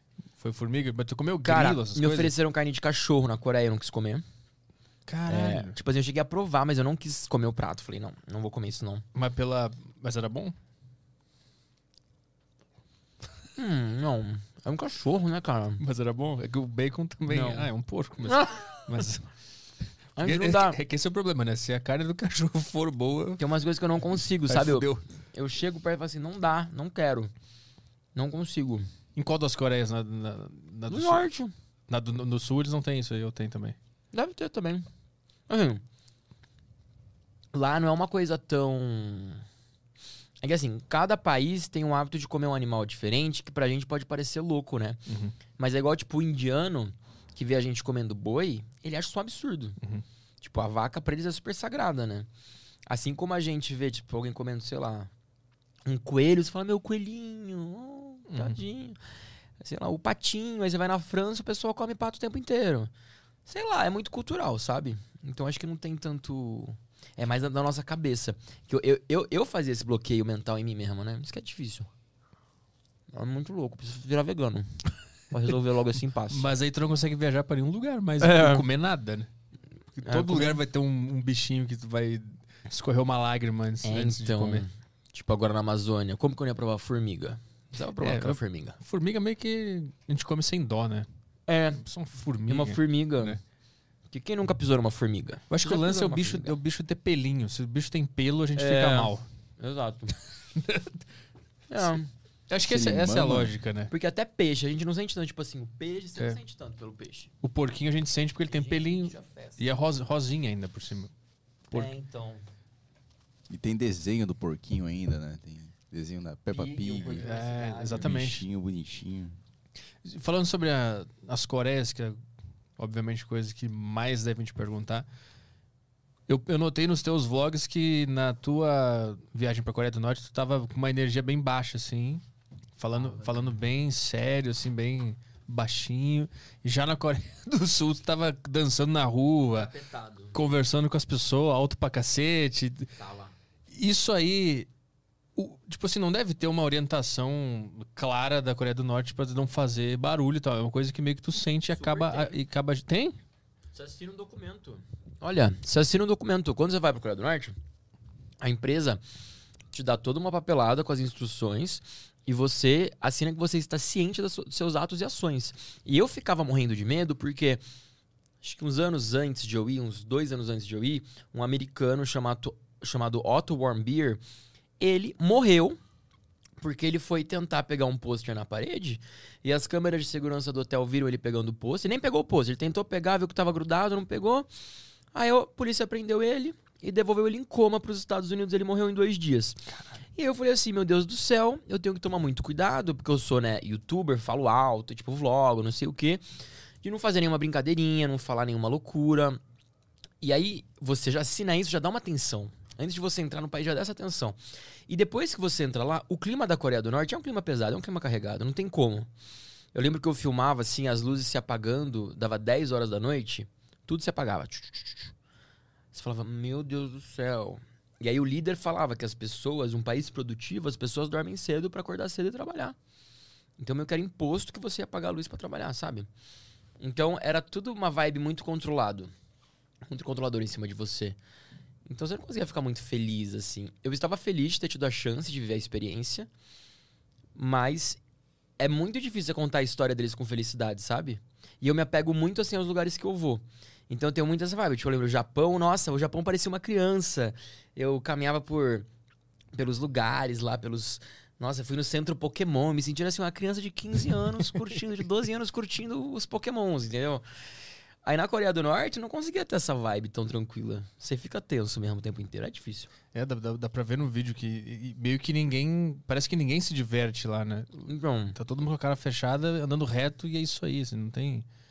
Tem diversão, não tem vida noturna. Uhum. E você não vê as pessoas, tipo. Você vai pegar o metrô aqui em São Paulo, você vê, tipo, sempre tem um grupinho rindo, mostrando alguma coisa no celular, interagindo, não sei o quê. Lá as pessoas eram muito sérias, sabe? Todo mundo meio parado, meio que existindo. Uhum. E essa vibe meio que vai te consumindo, você vai ficando meio chororô, sabe? Quanto tempo tu, tu ficou lá? Fiquei cinco dias. E tu sentiu que depois que tu voltou, tu teve que se recuperar um pouco, assim, da, da, tua vibe? Foi maravilhoso, porque quando eu saí de lá, assim que eu peguei o avião da Coreia do Norte, eu saí em Pequim. Eu lembro que eu chorava bastante quando o avião pousou. Eu chorava porque eu tava assim, bem mexido, né? Que eu agradecia muito, tipo, por ter nascido no Brasil e tal. Porque, nossa, foi uma coisa assim. Foi a viagem mais intensa da minha vida mesmo. E eu lembro que eu chorava, agradecia, eu falava, nossa, graças a Deus, eu sou brasileiro, que eu saí de lá vivo. Até porque eu tinha feito várias observações em vídeo. E eu morria de medo de quando eu estivesse saindo do país, alguém pegasse o material que eu tinha gravado pro YouTube e assistisse. Eu falei, cara, se alguém ver isso, acho que eu vou morrer. Vão achar sabe? que eu sou um espião de alguma coisa assim. É, porque tem muita coisa que lá dentro é contado como verdade absoluta que não é. Uhum. Então, por exemplo, eles falam que a, a Coreia do Norte ganhou a Guerra das Coreias. Mentira. A Guerra das Coreias nunca acabou. É, foi feito um tratado de paz para que cessassem fogo, mas nem a Coreia do Norte nem a Coreia do Sul ganhou. Só que na Coreia do Norte eles contam que o líder foi maravilhoso e ganhou dos sul-coreanos. E eu lá dentro falei assim, ó, gente, aqui eles falam isso, mas na verdade a história é essa, essa, essa. Porque antes de entrar no país, eu fiquei seis meses pesquisando tudo. Li todo vídeo do YouTube em inglês, espanhol, que tivesse eu tinha visto, de Coreia do Norte. Livros, eu li um monte de livro de... Como é que chamava? De... Desertor, que eles chamam. Que são as pessoas que saem do país. Então tem muita gente que conta em detalhes como que foi atravessar o deserto para chegar até a Coreia, a Coreia do Sul. Então, assim, a Coreia do Norte e a Coreia do Sul estão uma do lado da outra, né? Mas o cara não pode simplesmente cruzar a fronteira, que é muito perigoso. Então, o que ele faz? Ele vai até a China, muitos atravessam o deserto da Mongólia, vão até a Tailândia e de lá pegam um avião para a Coreia do Sul. É um rolê muito louco. E aí muitos contam as experiências que eles tiveram e tal. Que foda. Que depois que eles saíram da Coreia do Norte, eles descobriram de fato é, que a Coreia nunca tinha ganhado a guerra. Eles descobriram de fato que existia democracia. Eles descobriram que existia é, Hollywood. Ele, sabe assim, coisas que pra gente é, é óbvio. É, sei lá, é muito bizarro você viver uma realidade que pra você é tão banal. E pra eles é algo que quando eles saem de lá é muito especial, assim. Mas o que, o que, que motivou eles a saírem de lá? A falta de liberdade. Mas tipo, eu tô pensando assim, se só depois eles descobriram que existia um monte de coisa que Ah, eles não. não. sabiam, como é que eles tiveram essa sensação de, puta, tem alguma coisa errada Eles sabem país? que tem, que tá tudo errado. Eles têm essa noção, entendeu? Aham. Só que eles não sabem em detalhes o que tem aqui fora.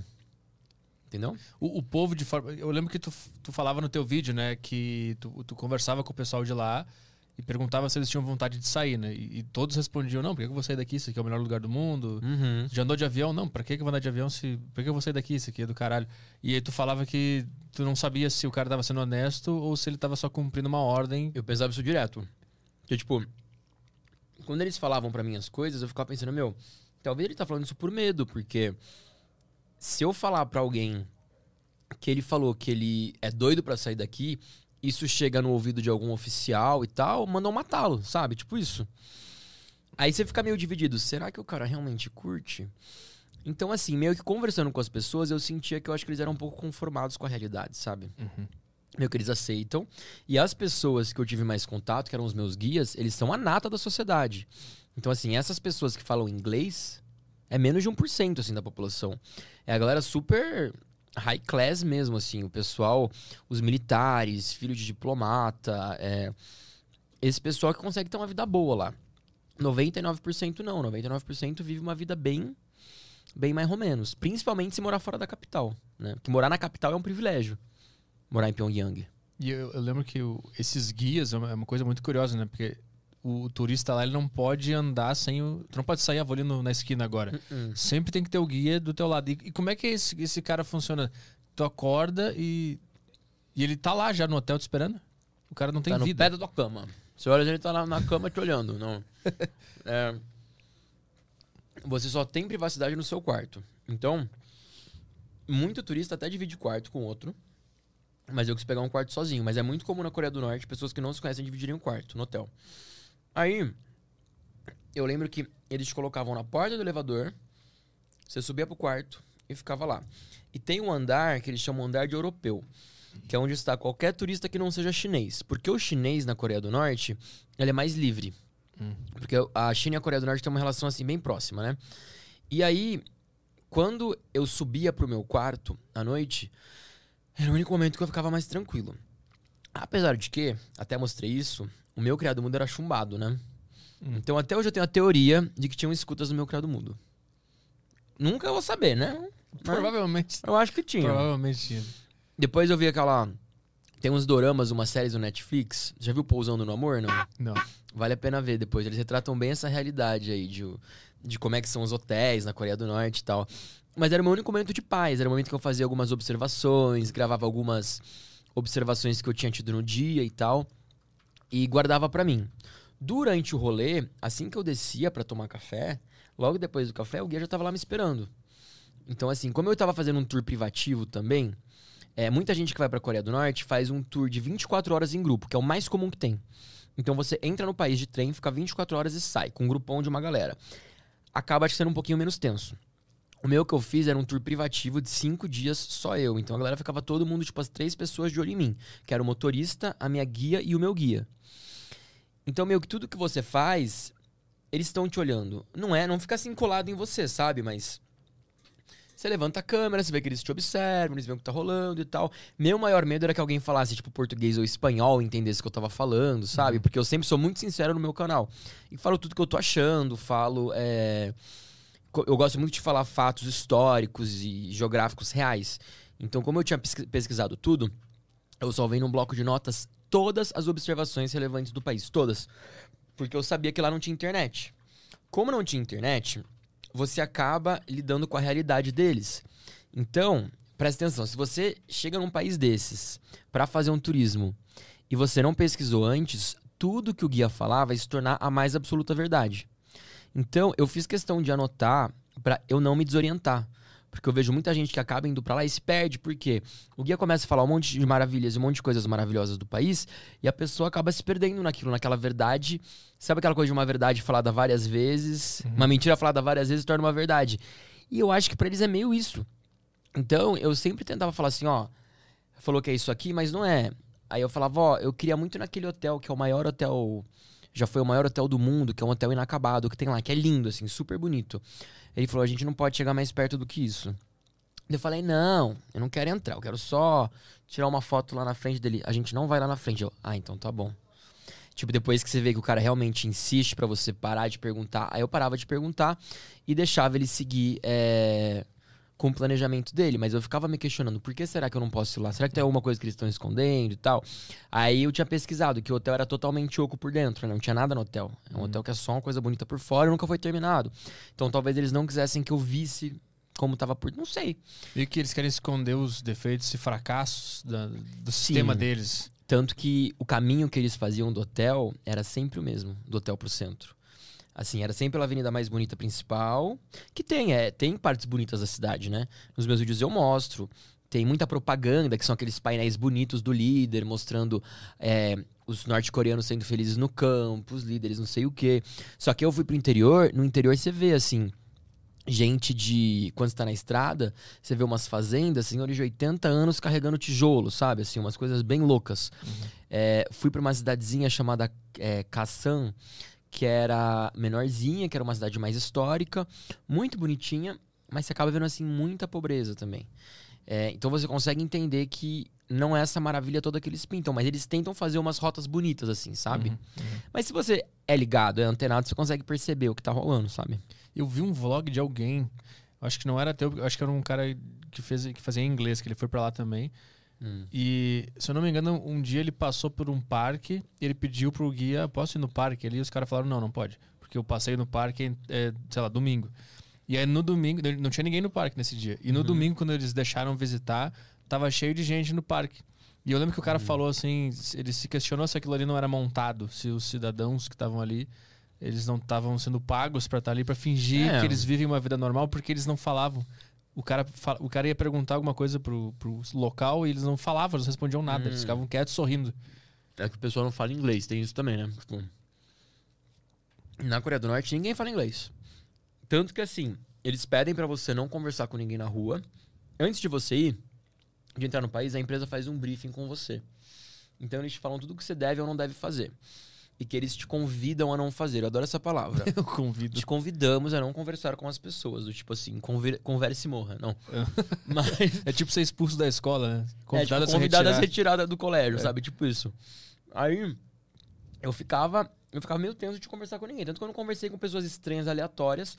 Até porque a maioria não falava inglês. E nos restaurantes ou lugares que eu ia, o pessoal falava o básico. Onde era tipo assim: One water, é, hello, how are you? Sabe aquele inglês bem básico pra se comunicar mesmo. Você não conseguiria trocar uma ideia com a pessoa. Tipo, ah, de onde você é? O que você acha de morar na capital? Não rolava isso. Quem fala esse tipo de inglês é a galera bem mais da elite. Uhum. Que aí são as pessoas, como por exemplo os meus guias. E quando tu disse que tu perguntou pra algumas pessoas se elas tinham vontade de sair de lá, é, eram pessoas que estavam passando na rua? Não, Eram, eram os guias? Era, não era guia mesmo. pessoas que trabalhavam ali, não eram? Uhum. Tu não podia de jeito nenhum falar com um cidadão, assim, o cara tá indo pro trabalho. Assim, se você falasse, até vi um, um vlog de um americano que ele falava coreano. Eu Acho que ele chegou a conversar com as pessoas na rua. Mas bem superficialmente. Não era um que o cara perguntava, tipo, conhece o Justin Bieber? E a pessoa fala, o quê? O que, que é isso? Eu vi alguma coisa disso aí. Você tem Facebook? A pessoa, o quê? O que, que, que é isso? Eu vi Eu que alguma coisa. esse, né? Eu perguntei essa coisa pra minha guia também. tipo, Beyoncé. Sabe que você fala assim, mano, não é possível. Ele- Eles têm cultura pop lá? Grandes artistas? Ai, não tem pop. É umas musiquinhas que, meu Deus do céu. Eles colocavam pra eu tocar e eles são super orgulhosos, né? Foda. É tipo a criancinha que fez um negócio e tá orgulhosa. e Tu fica, tá, mas Fala, meu Deus. lá embaixo tá bem melhor na Coreia do Sul. Exato. lá os caras mas- têm guitarra. Já. É tipo isso. E aí eles colocavam no café da manhã. Parecia que eu tava numa festa de 15 anos dos anos, dos anos 70 tomando café da manhã. Não sei se tu viu nos vídeos, era um negócio rosa, assim. Aham. TV de tubo. TV de Ruim, tubo. assim, e aí ficava chiada. passando essas musiquinhas na TV de tubo, chiada. Eu lembro do, do, do circo que tu foi. O E circo. tu falou, é, isso aqui, isso aqui não tá muito bom, não. Ele no meio do circo Então. na Coreia do Norte filmando. Aí ele falou, isso aqui não tá muito bom, não. Melhor falar baixinho isso aqui, mas isso aqui não tá legal. Cara, esse era meu medo, tá ligado? Eu falava, eu falava assim, gente, se a galera viu eu falando essas coisas, eu tô morto aqui dentro, entendeu? Eu realmente ficava pensando nas coisas que eu fazia e nas consequências, mas fiz. E graças a Deus estou aqui hoje. Mas. É. Ih, gente, perdi o que eu ia falar do. Ah, do café da manhã. Ah. Mas as músicas que eles tocavam nos lugares, então era tipo aquelas canções de dos líderes, sabe? Então, o que eles têm de música não chega nem a ser uma música nacional, tipo uma uma MPB que a gente tem aqui.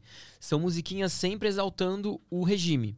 Então são musiquinhas falando assim: somos felizes, não desejamos mal a ninguém, É. porque temos tudo o que precisamos, somos autossuficientes, blá blá blá, amamos nosso líder.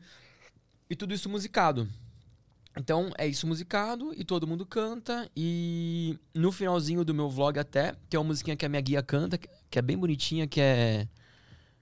Que é obrigado, obrigado, que é cansa, Hamida, cansa, Hamida. Tipo essas musiquinhas, tipo, tá, tá, meio de colégio. Aham. É isso as músicas dele, sabe? Não tem um, um BTS, não tem um K-pop.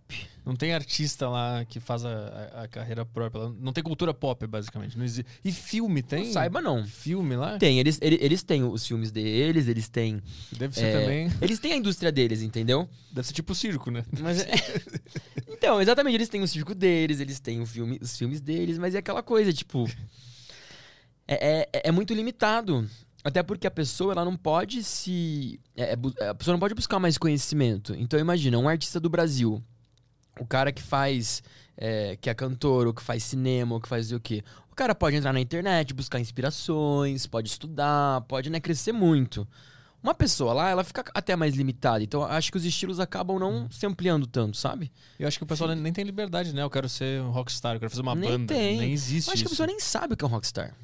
Será que a pessoa sabe o que é um rockstar na Coreia do Norte? É só o líder, né? O líder é o, é o, é o O líder é o rockstar. dele, E é isso aí. Não pode nem ter religião lá. Que le- Quando, quando eu entrei lá, eu lembro que eles pedem até pra você evitar símbolos religiosos, né? Então eles falam, se você tiver alguma tatuagem de. Tipo assim, sei lá, se tivesse uma cruz na mão, alguma coisa assim, pra eu evitar ficar mostrando. Se eu tivesse uma Bíblia pra eu não entrar no país com uma Bíblia. Tipo, eles aconselham várias coisas. Porque senão, eles podem apenas confiscar a sua Bíblia, por exemplo, e deixar lá. Ou cortar tua mão. Ou eles, real, eles podem, tipo, te prender porque achar, acham que você tá se infiltrando pra pregar no sistema deles, sabe? Um Meu rolê Deus, assim. Os caras são, E aí eu. são meio traumatizados, cara. Nossa, eu lembro que eu peguei a minha mala na noite antes de entrar, eu revirei tudo. Se é um Jesus ali dentro. Não, eu tinha uma meia dos Estados Unidos, uma bandeirinha dos Estados Unidos. Eu deixei com a minha amiga, eu falei, amiga, essa meia é tua agora. Deixa bem longe de mim. Eu não quero entrar com essa meia, não. Vai que acho que eu sou sei lá o quê. Aí eu lembro que drone também, eu deixei com a minha amiga meu drone. Porque drone lá é super proibido mesmo. Aí eu não sabia se eles iriam guardar o drone, aí na saída do país eu pegaria meu drone de boa. Ou se eles não devolveriam. Eu sei que no Egito tá rolando muito deles pegarem o drone e não devolver. É, aí eu fiquei com esse medo e fiquei com medo principalmente por eles acharem que eu tava indo com segundas intenções, né? Porque no aeroporto falam que eles têm internet sim. Hum. Então os policiais do aeroporto lá da Receita Federal norte-coreana. Ô, querida. Eles estão ouvindo. Ele- Gente, eles estão me tão vigiando. eles estão monitorando aqui, ó. Estão falando, comeu duas coxinhas, rode três vezes no eixo. Para, para de falar sobre nós. Começa a aparecer. É, me deixa em paz. Menino, eu cheguei lá, fiquei morrendo de medo que do pessoal puxar ficha, sabe? Tipo, de falarem, ah, dá pra ver aqui que você é youtuber, não sei o quê, bababá, que você tá fazendo o quê com esse drone? Ai, sei lá. A gente fica. A gente fica meio noiado. Esse país eu fiquei muito noiado, assim, com a Coreia do Norte, por causa da- das histórias das pessoas que já tinham passado lá, principalmente desse americano, né? Que morreu por uma coisa tão banal.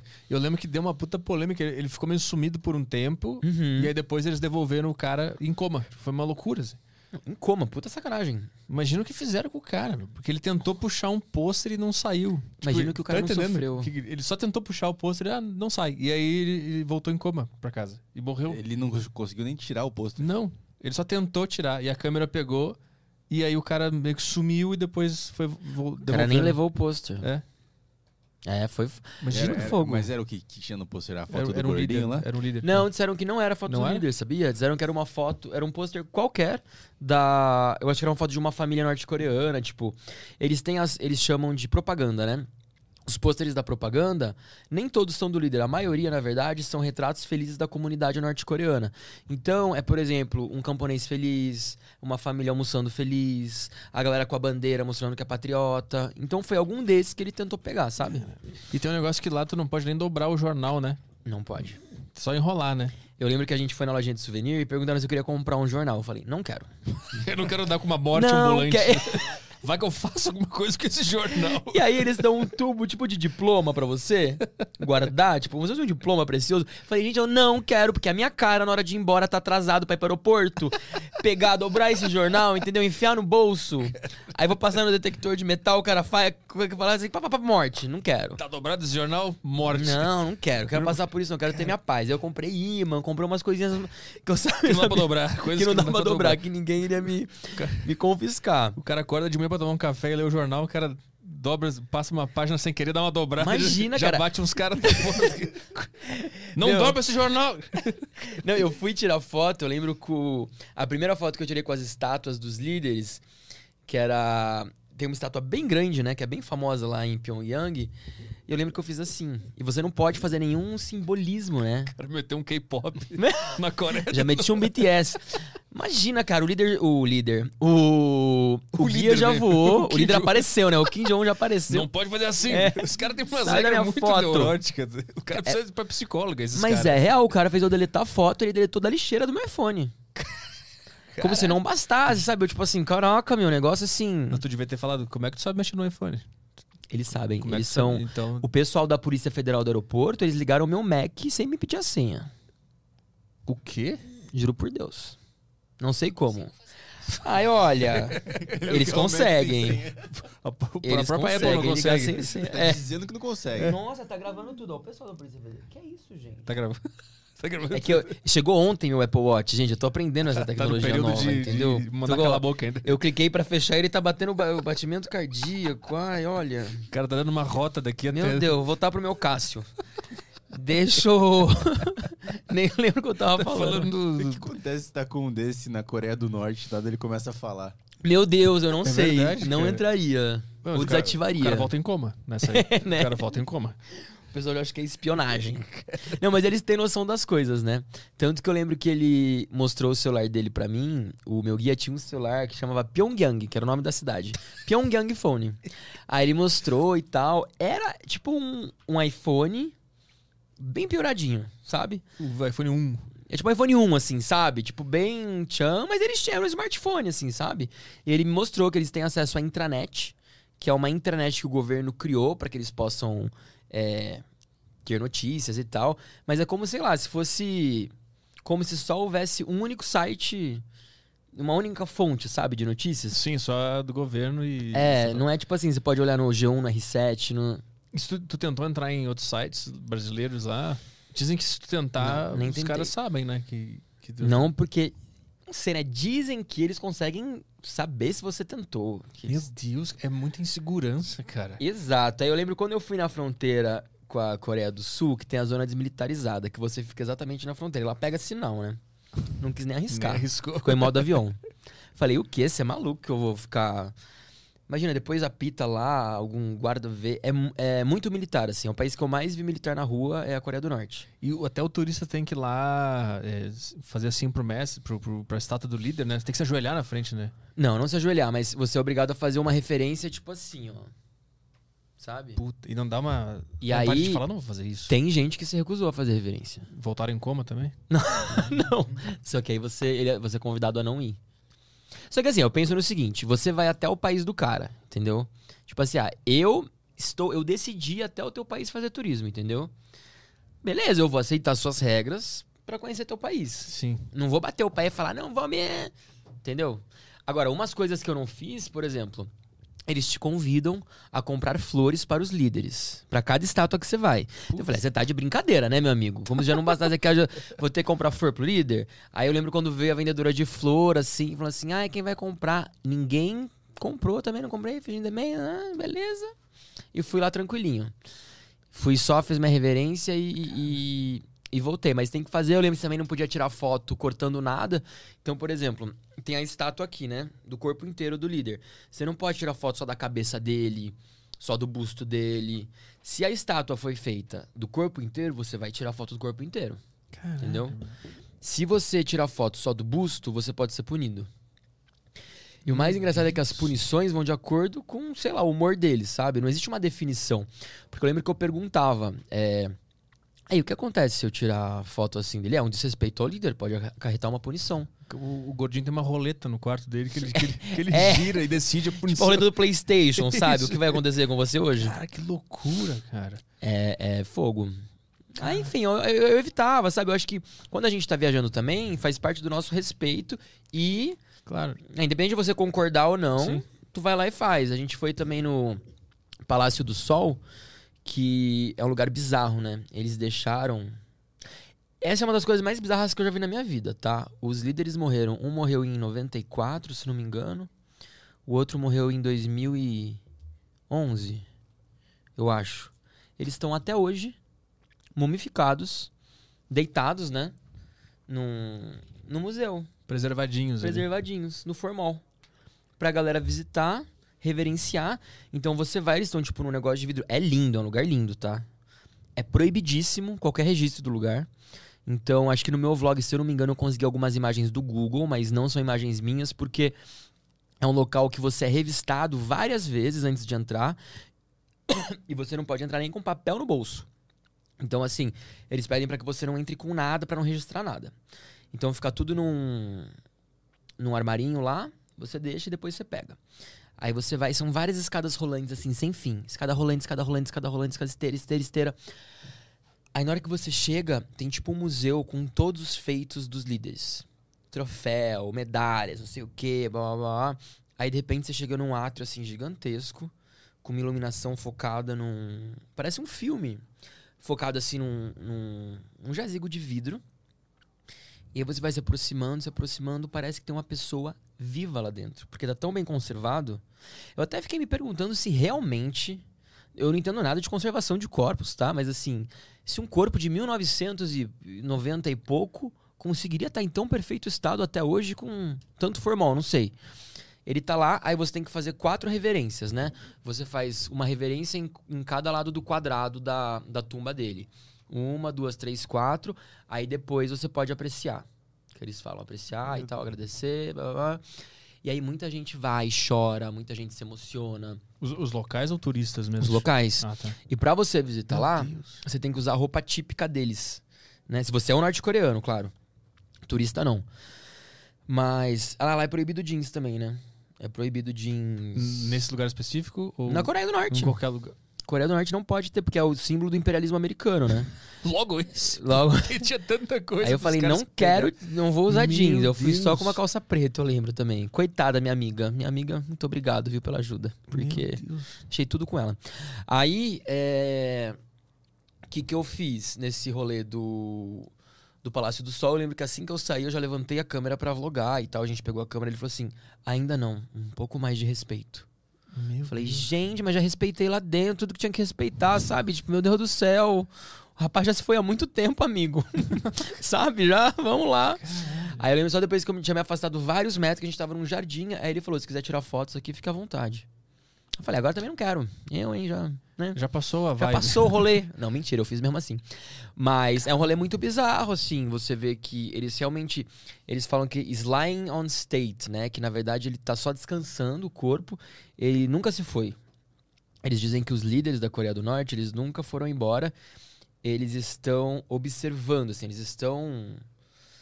Estão lá olhando o país, Que sabe? loucura. Por que, que eles são tão apaixonados por esses caras? Eles acreditam que eles são É porque mantém um salvadores? sistema, né? É como se eles fossem o, o deus deles, eu acho, porque não- eles não têm um conhecimento real assim de outra coisa, né? Igual eu falei, você não pode entrar com uma Bíblia, não tem uma Bíblia, um Torá, um, um nada lá, não tem um. Que loucura. Então tem meio que aquela coisa, que se você não conhece out- outra coisa, o que você tem é o que você tem, né? Então talvez eles sejam conformados e aceitem isso. Não sei também se é com. é Só, só falar uma coisa que eu lembro do, do pessoal chorando e tal. É, depois eu até tava lendo um relato de uma moça, uma norte-coreana, falando que ela não chorava por amor aos líderes, que ela chorava de medo, porque tinha que demonstrar amor aos líderes, sabe? Isso que eu ia perguntar, se tu conseguiu perceber se o pessoal tava chorando por medo ou por Então, paixão. Eu ficava muito na dúvida, porque eu vi um pessoal muito emocionado e tal. Só que como é um monte de guarda olhando, aí você fica meio na dúvida. Será que o pessoal tá fazendo uma. Uma cena. fazendo a linha lá? Ou será que o pessoal. Eu acho que tem um pessoal, acho que deve ser meio dividido. Deve ter um pessoal que realmente ama e acredita. Deve ter um pessoal que realmente quer sair dali e tem um medo. Eu acho que deve ter de tudo lá, sabia? Metaforando tem que ir lá e aí ele, nos- ele faz um vídeo nos dizendo. Eu acho que ele tem que ir lá ana- analisar as expressões, metaforando os norte-coreanos, entendeu? Ver o que tá rolando nesse país. Esse, é- esse é a grande questão que fica na cabeça de quem não é de Fica. lá, né? Os caras amam ou eles estão com medo? Qual, qual dos dois? O que, que tá acontecendo aqui? Assim, pra mim, na minha percepção, é. Eles realmente, a grande maioria, tem um. Tem um medo, né? Apesar de que alguns. É que também é difícil falar, que alguns falam assim, ah, eu sou muito grato ao líder porque ele me deu uma casa, não sei o quê, bababá. É, também tem isso, né? Entendeu? Eles realmente dão, né? Os caras só têm carro e. Tu falou, né, que eles não podem comprar carro. E as Não pessoas que pode. ganham, o governo que dá o o governo carro. que dá tudo. Então o governo dá tudo. Então, de certa forma, cria um, um carinho pra esses caras que estão me dando tudo que eu tenho, né? E aí, quem é da elite, tipo, sei lá, 1% da população, existem, tipo, bares, cassinos, é, existem uns rolês meio clandestinos, assim, que o pessoal vai. Hum. Como se fosse uma vida ocidental pra elite, sabe? Ah, eles Então, aproveitam. Tem uma galera que curte a vida. do bom e do melhor. Eu, eu Aham. aposto que os líderes, eles devem aproveitar bastante coisa do Ocidente. Cara, eles devem curtir horrores. Dizem até que o Kim Jong-un já foi pra Disney fantasia é, disfarçado, né? Tem umas, tem umas paradas assim. Esse é. mano- Porque aquele cara se, fantasia, se disfarçar é difícil, porque ele é, ele é muito peculiar, né? ele, Ele, se- ele, foi, ele arrumou um emprego de Mickey. ele tem que todo realmente fantasiado mesmo, entendeu? Vestido de Mickey pra ninguém ver. Que é difícil de não reconhecer. E tu foi pra Coreia do Sul antes ou depois de ir pra Coreia do Norte? Fui pra Coreia do Sul antes e Coreia do Norte depois. Então, então tu pegou primeiro a liberdade e depois essa coisa estranha. E eu amei porque era o que eu queria ter feito mesmo, sabe? Pra conhecer a Coreia do Sul e depois ir pro Norte. E, e- na Coreia do Pra Sul, poder comparar. tu fez amigos, conversou com pessoas locais Sim, lá. bastante. Qual é a ideia que eles têm dessa situação É toda? uma. Ah, a ideia que eles têm. É, por que, eles veem Todo sul-coreano que eu conversei acha que o norte-coreano sofre e que eles têm muita assim, pena e queriam muito poder fazer alguma coisa pra ajudá-los. Porque eles realmente enxergam que eles são um país só, né? Eles falam assim, pô, a gente era um país só. Até algumas décadas atrás, era uma Coreia só, né? O Koril, o reino do Koril. Aí o reino Koril, ele foi dividido entre o comunista e o capitalista. Tanto que hoje Seul é como se fosse uma Nova York, assim, da Ásia, vai? É uma cidade super moderna, cheia de neon, tecnologia, liberdade. Seul é linda. A capital da Coreia do Sul. Já a Coreia do Norte se fechou toda. E os sul-coreanos gostariam muito de que os norte-coreanos fossem livres, sabe? Eles não têm essa raiva. Só que o norte-coreano, eles também não têm raiva do sul-coreano. Pelo que eu conversei com os norte-coreanos, eles me falavam que, por causa dos americanos, os sul-coreanos se converteram ao capitalismo. Hum. Então a culpa não era do sul-coreano, a culpa é do americano que chegou pro sul-coreano e falou assim: ó, a gente quer vocês aqui capitalistas, entendeu? E aí o sul-coreano se converteu e se perdeu no mundo do capitalismo, enquanto eles se mantiveram lá com o líder, que foi o Kim Il-sung, que fundou a República, eu adoro esse nome, República Popular Democrática Aham. da Coreia, né? E eles não se chamam de Coreia do Norte, eles se chamam de Coreia. Porque pra eles, eles não são, tipo assim, uma fração da Coreia, eles são a Coreia. E o que, que eles acham que a Coreia do Sul é? Também a A Coreia, Coreia do Sul é um fragmento da Coreia do Norte que está momentaneamente separado. corrompida pela, pela... Tanto que tem um monumento chamado Monumento de União das Coreias, que são duas moças assim na estrada se juntando, um monumento bem grande. E aí a Coreia do Sul e a Coreia do Norte. E quando eu passei, o líder falou exatamente, falou assim, ó, esse monumento daqui é exatamente pra gente sempre lembrar que a gente é uma Coreia só e que nesse momento eles estão meio desvirtuados, né? É tipo um filho rebelde. Eles têm fé que eles vão voltar pro, Você tem a certeza, meu pro amigo. sisteminha deles lá. Questão de tempo pra galera voltar, assim. Só que também é aquela coisa complicada, né? O que, que será que vai acontecer? Porque é um sistema bizarramente forte que tem lá dentro. Né? Não... Eu lembro que no meu vídeo tinham vários comentários assim: Nossa, você não fez nada? Eu falei, a gente ia fazer o quê? A galera. liberou eles, né? Eu não- Eu não que eu sou soldado, eu sou É. um samurai aqui. O último samurai. Eu só vim, só vim visitar, não vim Só vim os caras. conhecer. Então, assim, não tem o que você possa fazer. Hum, né? É só ver e ver o que vai acontecer lá dentro. Eu acho que teria que o, o povo mesmo. Independente de gostar ou não do regime, uma das coisas que mais me impressionou lá era de você não ter liberdade, sabe? Uhum.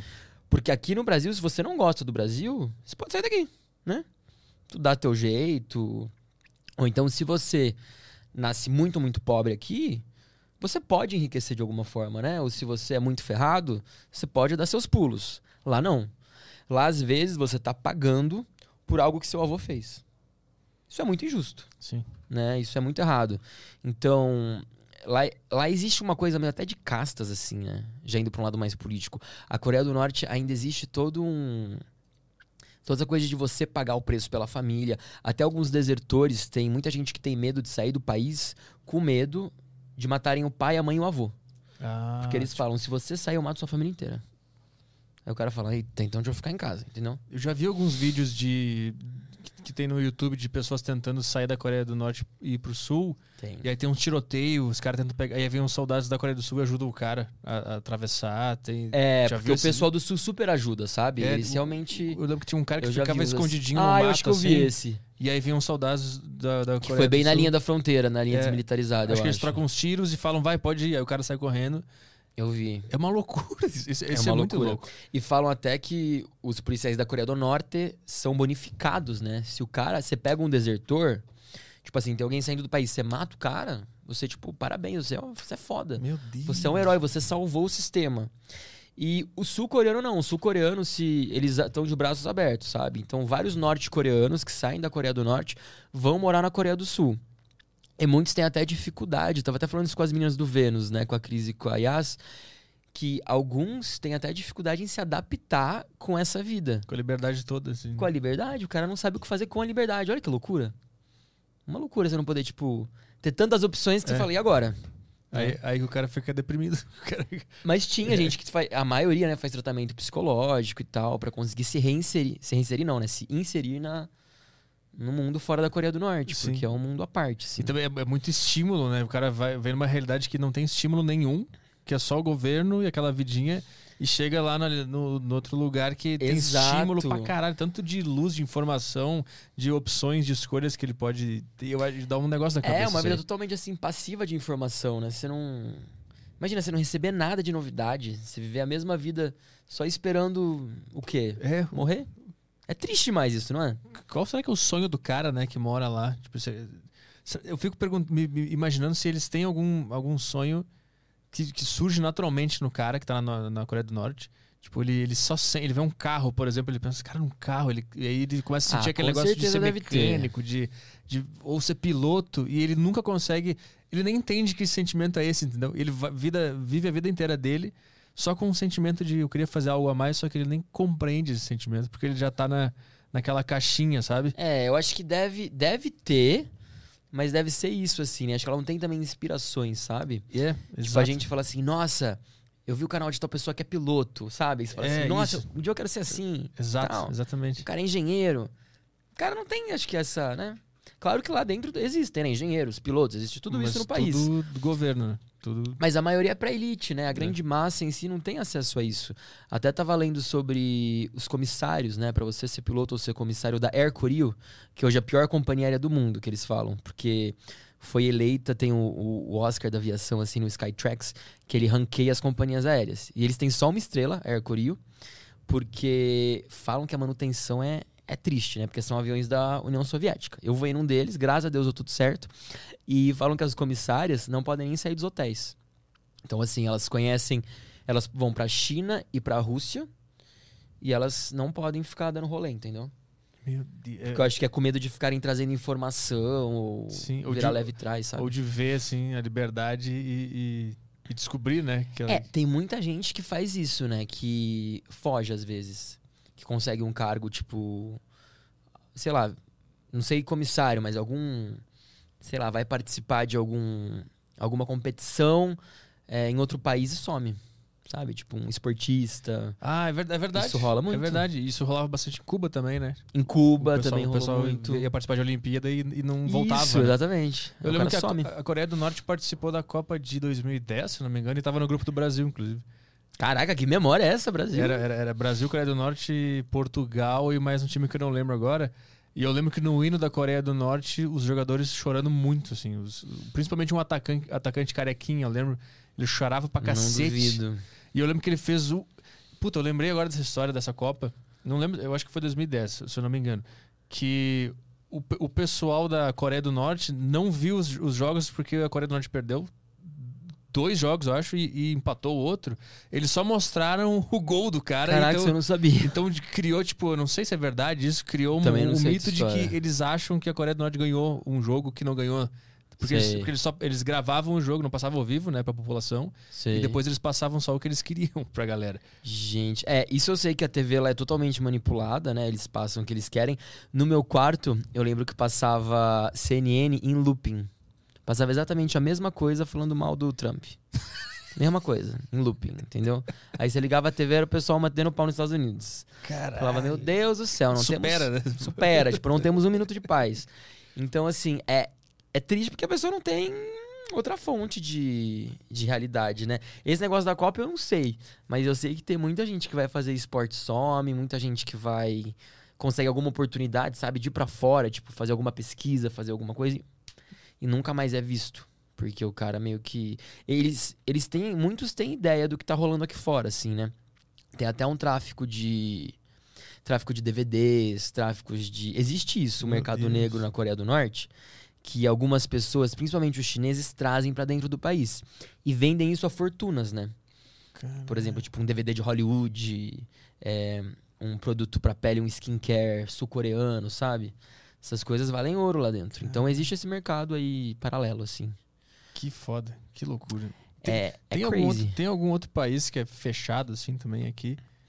Tem o Turcomenistão, que é bem fechado. Assim, igual a Coreia do Norte, acho que não. Uma- Tipo, de- O dessa Turcomenistão vibe, é tipo essa vibe. assim. Onde, onde é que é isso? Turcomenistão é naquela parte perto nos países do Zão, sabe? Que é onde tem Azerbaijão. Você pega a Rússia, vai descer na Rússia. Aí você tem é, Azerbaijão, Afeganistão, Turcomenistão. E- Mas esse aí tu não, tu não, tu não foi. Esse Não, não cheguei aí não. Mas assim, ó, você pega, como explicar? É uma região da Ásia Ocidental, assim, bem ocidental. Você pega a África, depois de Dubai, depois da de Doha, Dubai e antes da China, assim, no mapa, se você for olhar, embaixo da Rússia. Aquela região ali. Aham. Aqueles países do Zão. Sou doido pra fazer um especial do Zão, assim, conhecer Afeganistão, Turcomenistão, Isso é legal. Azerbaijão, todos os Zão que eu tiver direito. Mas lá o Turcomenistão é muito fechado, é uma cidade toda de mármore, né? Que construíram, assim, é muito bonita a cidade, mas é meio que uma ditadura também. É, Aí os outros países hoje já, já são mais, tipo, Cuba, assim, não é. Não é tão fechado. É, é um país que tem muito turismo, é bem mais aberto, né? Hoje em dia. Tem. Deixa eu ver outro país. Não, não tem mais. Acho que realmente igual a Coreia do Norte não tem. A China é, já é super capitalista, né? Na verdade. É. Não tem mais, assim. Nesse, nesse regime, eu desconheço, assim. Não, não sei. E tu, tu já foi pra países em, em zona de guerra? Tipo, I- I- Iraque, por exemplo. Já foi pra esses lugares? Cara, não? não. Eu quase fui pro Iêmen agora. Eu tava na. Eu fui até a fronteira com o Iêmen, né? Eu tava na. Em Oman. Aí a gente foi pra Salala, que é chegando na fronteira com o Iêmen, mas a gente optou por não entrar. Por quê? Porque o Iêmen tá numa guerra civil, assim, absurda, né? Então. Tá fora de controle.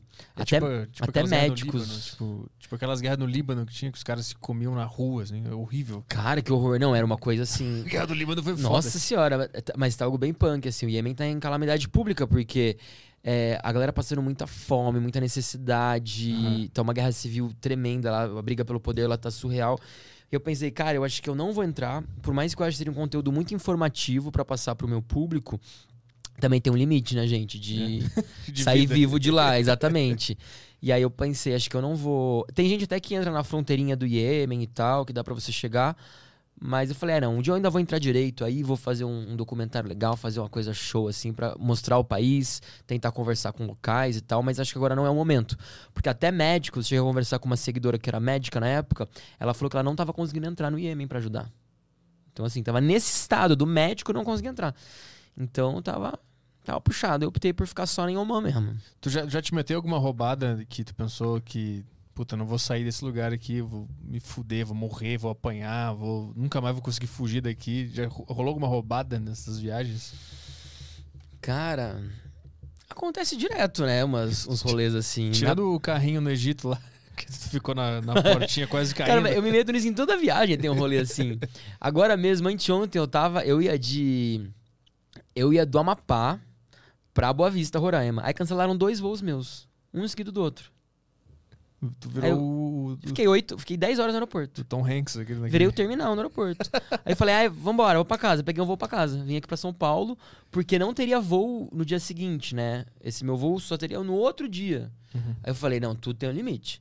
Aí eu peguei e voltei. Às vezes tem uns rolês que acontecem nas viagens que fogem muito do controle. Já aconteceu na Bélgica de roubarem minha carteira também. Eu ficar sem um centavo pra voltar pra casa. Cara, na Bélgica. Na Bélgica, olha que louco. Eu tava com uma amiga minha num restaurante meio barzinho assim, e aí eu coloquei minha carteira e meu celular na bolsa dela.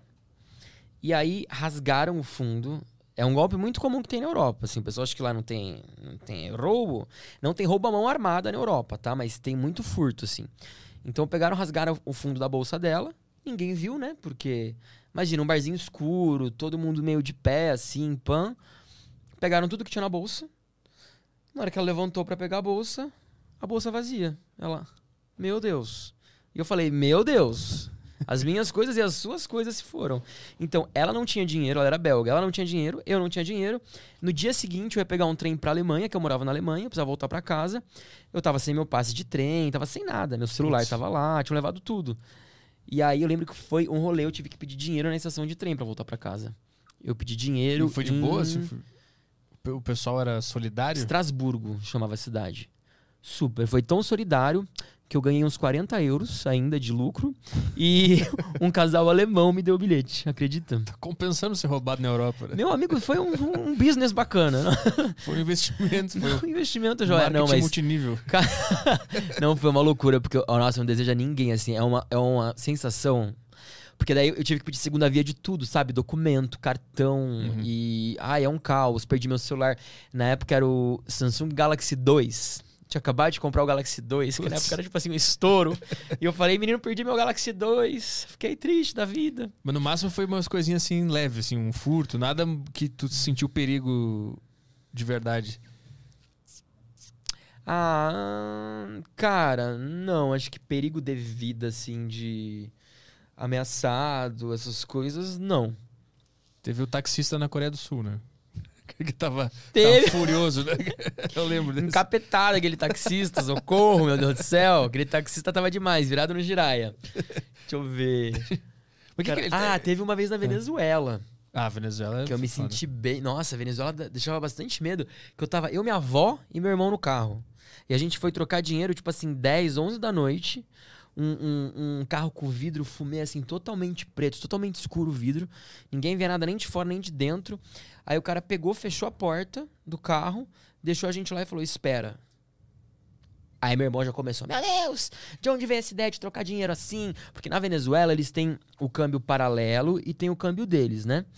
Então, assim, o câmbio paralelo é o câmbio que realmente é o valor que o mercado internacional enxerga o dinheiro da Venezuela. E o câmbio deles é tipo: o presidente colocou um pra um. Uhum, entendeu? uhum.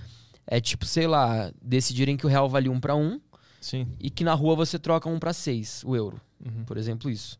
E aí a gente falou, não, vamos trocar no paralelo, né? Porque não dá, pelo amor de Deus. E a gente pegou, a gente foi trocar e a gente ficou achando que a gente ia morrer real, porque levaram a gente pra um beco. Mas foi um rolê tão tenso que eu lembro que ficou minha avó e meu irmão na minha orelha falando, não, não sei o que. Eu falei, gente, eu li na internet, eu li num blog, juro que, juro que todo mundo faz assim, pode confiar. Aí depois que a gente saiu de lá, entendeu? Que a gente conseguiu, acho que, se eu não me engano, era tipo 20 vezes maior a cotação que a gente conseguiu. Tipo assim, um dinheiro ia render 20 vezes mais. A gente saiu de lá, minha avó, vamos jantar! Aí foi todo, deu 5 dólares de jantar pra todo mundo. Foi só alegria daí, né? Depois do perrengue, é só, só sorrisos. Mas não, não tem assim, se- se- sempre, sempre tem perrenguinhos, né? Em Israel, uma vez eu fui preso, também fiquei umas duas horas preso no aeroporto. Por quê? Porque eu comprei, isso era 2011. Foi quando tava começando o blog. Eu comprei um site, eu entrei na internet, coloquei lá passagem, né? Israel para Letônia. Hum. Não conhecia nada, né? Hoje em dia, você saber informação, você tem um monte de coisa, né? Reclame aqui, tem um monte de site, tem review na internet, tudo que é jeito. Naquela época não tinha. Aí eu comprei de um site.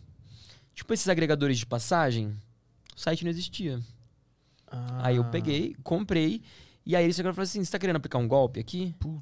Eu falei, meu amigo, pelo amor de Deus, eu não sei de nada. Eu comprei aqui, eu paguei. É, eu tive que comprovar que eu havia pago, que eu não tinha nenhuma ligação com, o, com essa empresa. E eles falaram assim: ó, pra você sair daqui, algum Israel, algum israelense, né, algum judeu tem que vir aqui se responsabilizar por você. Eu falei, mas que algum judeu meu vem fazer um mochilão por Israel, meu amigo. Você acha que eu vou ter alguém pra se responsabilizar por mim? Aí eu lembrei que no primeiro dia que eu cheguei em Israel, o cara, que era o gerente do free shop do aeroporto, ouviu eu falando português. Olha que história bizarra. O cara ouviu eu falando português com um amigo meu e ele puxou conversa, dizendo que ele queria muito ir pra Copa em 2014. Aí a gente, ai, beleza. Eu lembro que eu e meu amigo disse assim, ai, mais um que vai falar samba, futebol e caipirinha. Ronaldo. Ronaldo. A gente, ai, ok, thank you, thank you. Aí o cara pegou e deu cartão, um pra mim, um pro meu amigo. E tava lá, Free Shop Manager. Eu falei, caraca. Mas eu falei, ok. Guardei lá na minha mochila. E não é que dez dias depois, eu indo embora do país, eu entraria em contato com esse cara. Peguei e liguei pra ele. Falei assim, Sabe quem tá falando? Do tipo assim, o cara né, nem Quer ligar pra, pra mim. É. Quer ir pra Copa ainda? Quer ir pro Brasil? Vou te ajudar. Mas antes. Caralho. Aí ele foi até lá e me resgatou. Ele tava indo embora do aeroporto. Coincidentemente, ele falou assim: Cara, eu tô indo embora agora, tô no estacionamento, mas eu vou aí te pegar. Meu Deus. Aí ligou pros caras, começaram a bater boca lá e tá tá, tá, tá, tá, tá, tá, tá, tá, em hebraico, não tava entendendo nada, obviamente. E aí ele pegou, me jurou e falou assim: Não, aqui é difícil mesmo. Tipo, aqui em Israel é realmente a gente fica de olho, não sei o quê, mas pode ficar tranquilo. De fato, Israel é um país muito seguro e bem tranquilo, sabe? Só que é bem burocrático nessas coisas, assim, eles são muito certinhos até demais. Então, pra você. Assim, tem restaurante com detector de metal, sabe? É bem. O tempo inteiro. Armas, detectores e tal. Enfim. Me livrei de lá, cheguei na casa do cara, a mulher dele tinha feito um mega jantar num tapete no chão, assim. Ai, cara, foi um rolê muito massa até. Foi legal ter perdido aquele voo, foi massa. Que loucura. Fiz um amigão, fiz um, um casal assim muito bacana, mas eles se divorciaram. Uma pena, vocês eram muito legais juntos, voltem. Gostava de vocês. Tu que conheceu pessoas de todos os cantos do mundo e do Brasil também, é, tu percebeu que o ser humano ele é mais bom ou, ou mais mal? Eu sei que não se fala ah, assim, mais bom. tu entendeu a, Eu a questão. entendi. Ah, é muito mais bom, cara. Eu acho que assim, é, sabe aquele 1% vagabundo? É tipo isso. Eu acho que é- é- são poucas pessoas que são ruins, sabe? Teve mais exemplos de, de pessoas solidárias, com, com bondade, que ajudam e tal. Porque- Nossa, as pessoas são muito incríveis pelo mundo. Em qualquer país, isso é muito legal. Tem gente que me pergunta, "Ah, em qual país as pessoas são melhores? Em todos. Assim, não tem um país que a galera é melhor ou é pior, sabe? Eu acho que em todos os países tem pessoas boas e pessoas ruins. Ma- né? Mas tu teve mais contato com a bondade humana, assim. Com a bondade humana, com certeza. Tipo, por exemplo, se eu paro pra pensar, aquela vez que eu tive que pedir dinheiro na França pra voltar pra casa que me assaltaram na Bélgica. Meu, um monte de gente me ajudando. Tipo, um deu um euro, outro deu dois euros. Aí tinha muita gente que falou assim, ai, espero que você consiga voltar, não sei o quê. Muita gente me ajudando. Aí do nada vem um casal e me dá uma passagem pra voltar pra casa, sabe? Tipo. Meu, você fica mexido, você fala assim, poxa, que legal, tem gente que nem me conhece, Uhum. entendeu? Às vezes o cara nem sabe se eu. Tipo, às vezes eu podia estar me aproveitando da situação fingindo que eu precisava de dinheiro. O cara não quer saber. E muitas pessoas me ajudaram. É, Eu, no começo das viagens, eu fazia muito couchsurfing. Já ouviu falar nisso? Ah, é um aplicativo? Aquele. É tipo um Facebook pra você ficar na casa das pessoas de graça. Aham. E eu fiquei na casa de várias pessoas de graça porque elas simplesmente queriam conhecer uma cultura diferente. Então, tipo assim, um cara na Itália, um cara nos Estados Unidos, um cara na Inglaterra, abriu a casa dele pra mim, pra eu dormir, porque ele queria ter contato com o brasileiro, saber como é que é e tal. É muito massa isso, Cara, sabe? que loucura. mano. Ver como as pessoas são legais, como tem gente boa, isso é muito legal. Eu, eu preciso fazer isso pra passar a acreditar mais na humanidade. Eu, eu preciso fazer É, isso. a aí. humanidade é incrível, cara, mas é que infelizmente tem, né? Tem gente ruim também. Tem aquele 1% que é fogo. Mas não é estranho dormir na casa de, um- de uma pessoa aleatória, assim?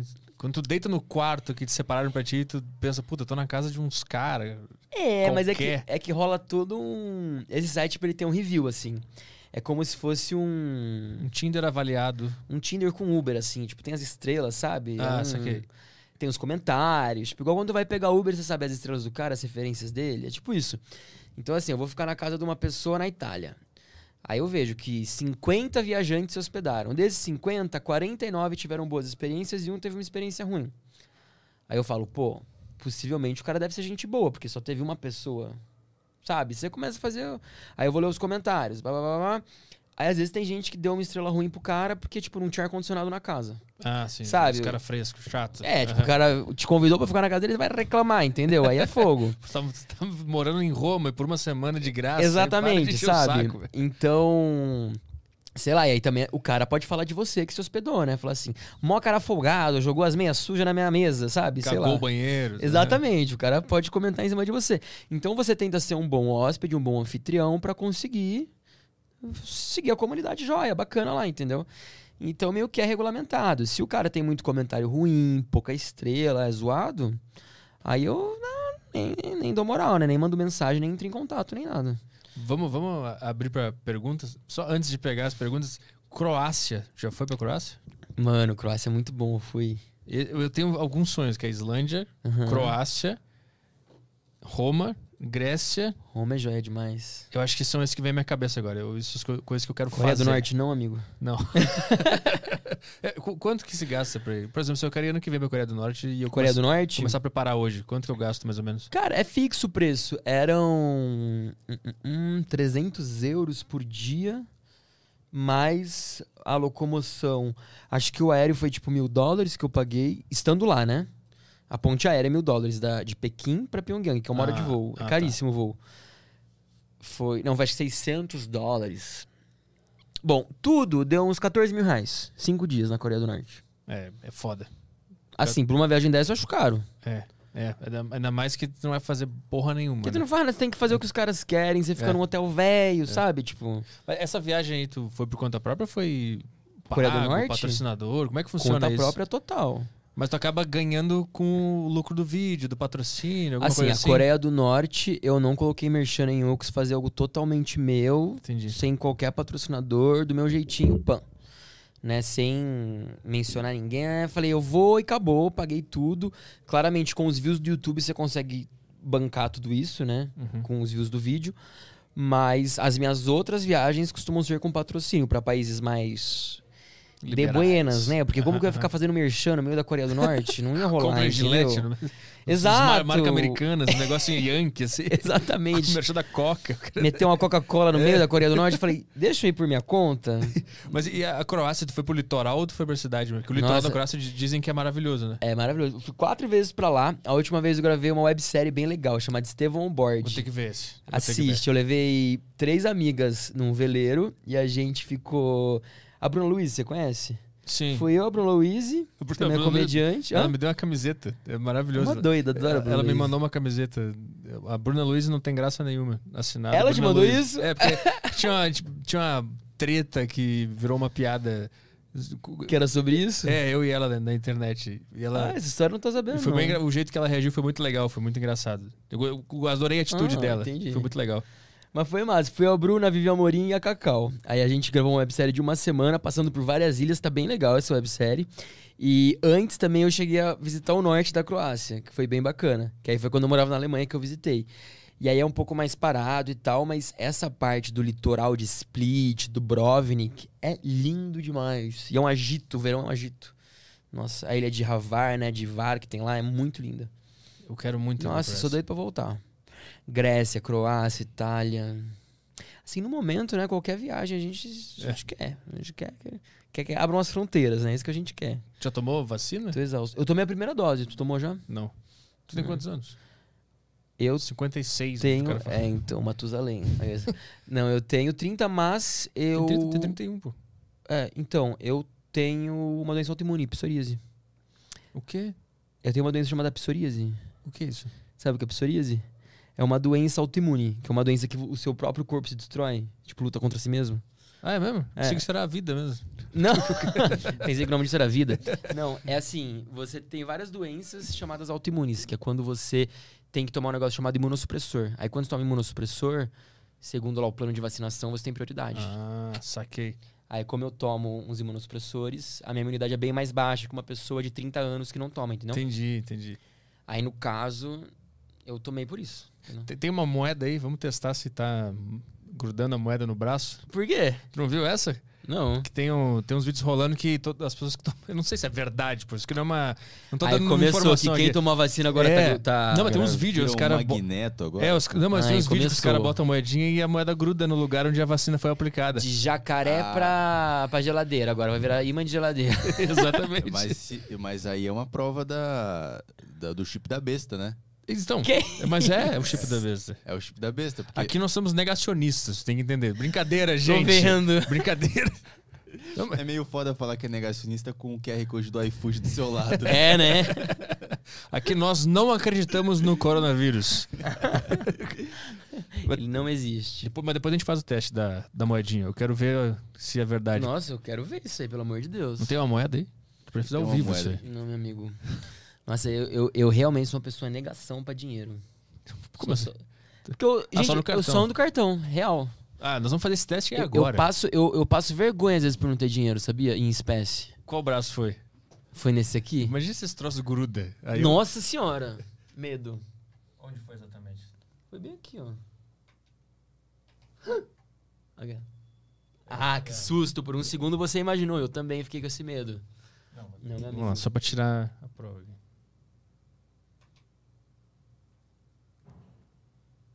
É, não. Pode tomar vacina, tá, tá liberado. Pode tomar, não vai grudar. Tá liberado. Ufa. Não foi o Bill. Gates. Vacinas salvam vidas, pelo amor de Deus. Se vacine Ah, qual logo. vacina foi? Qual? Foi do Qual- Bill é. Gates? Foi, eu tomei AstraZeneca, Essa aí da onde? de Oxford.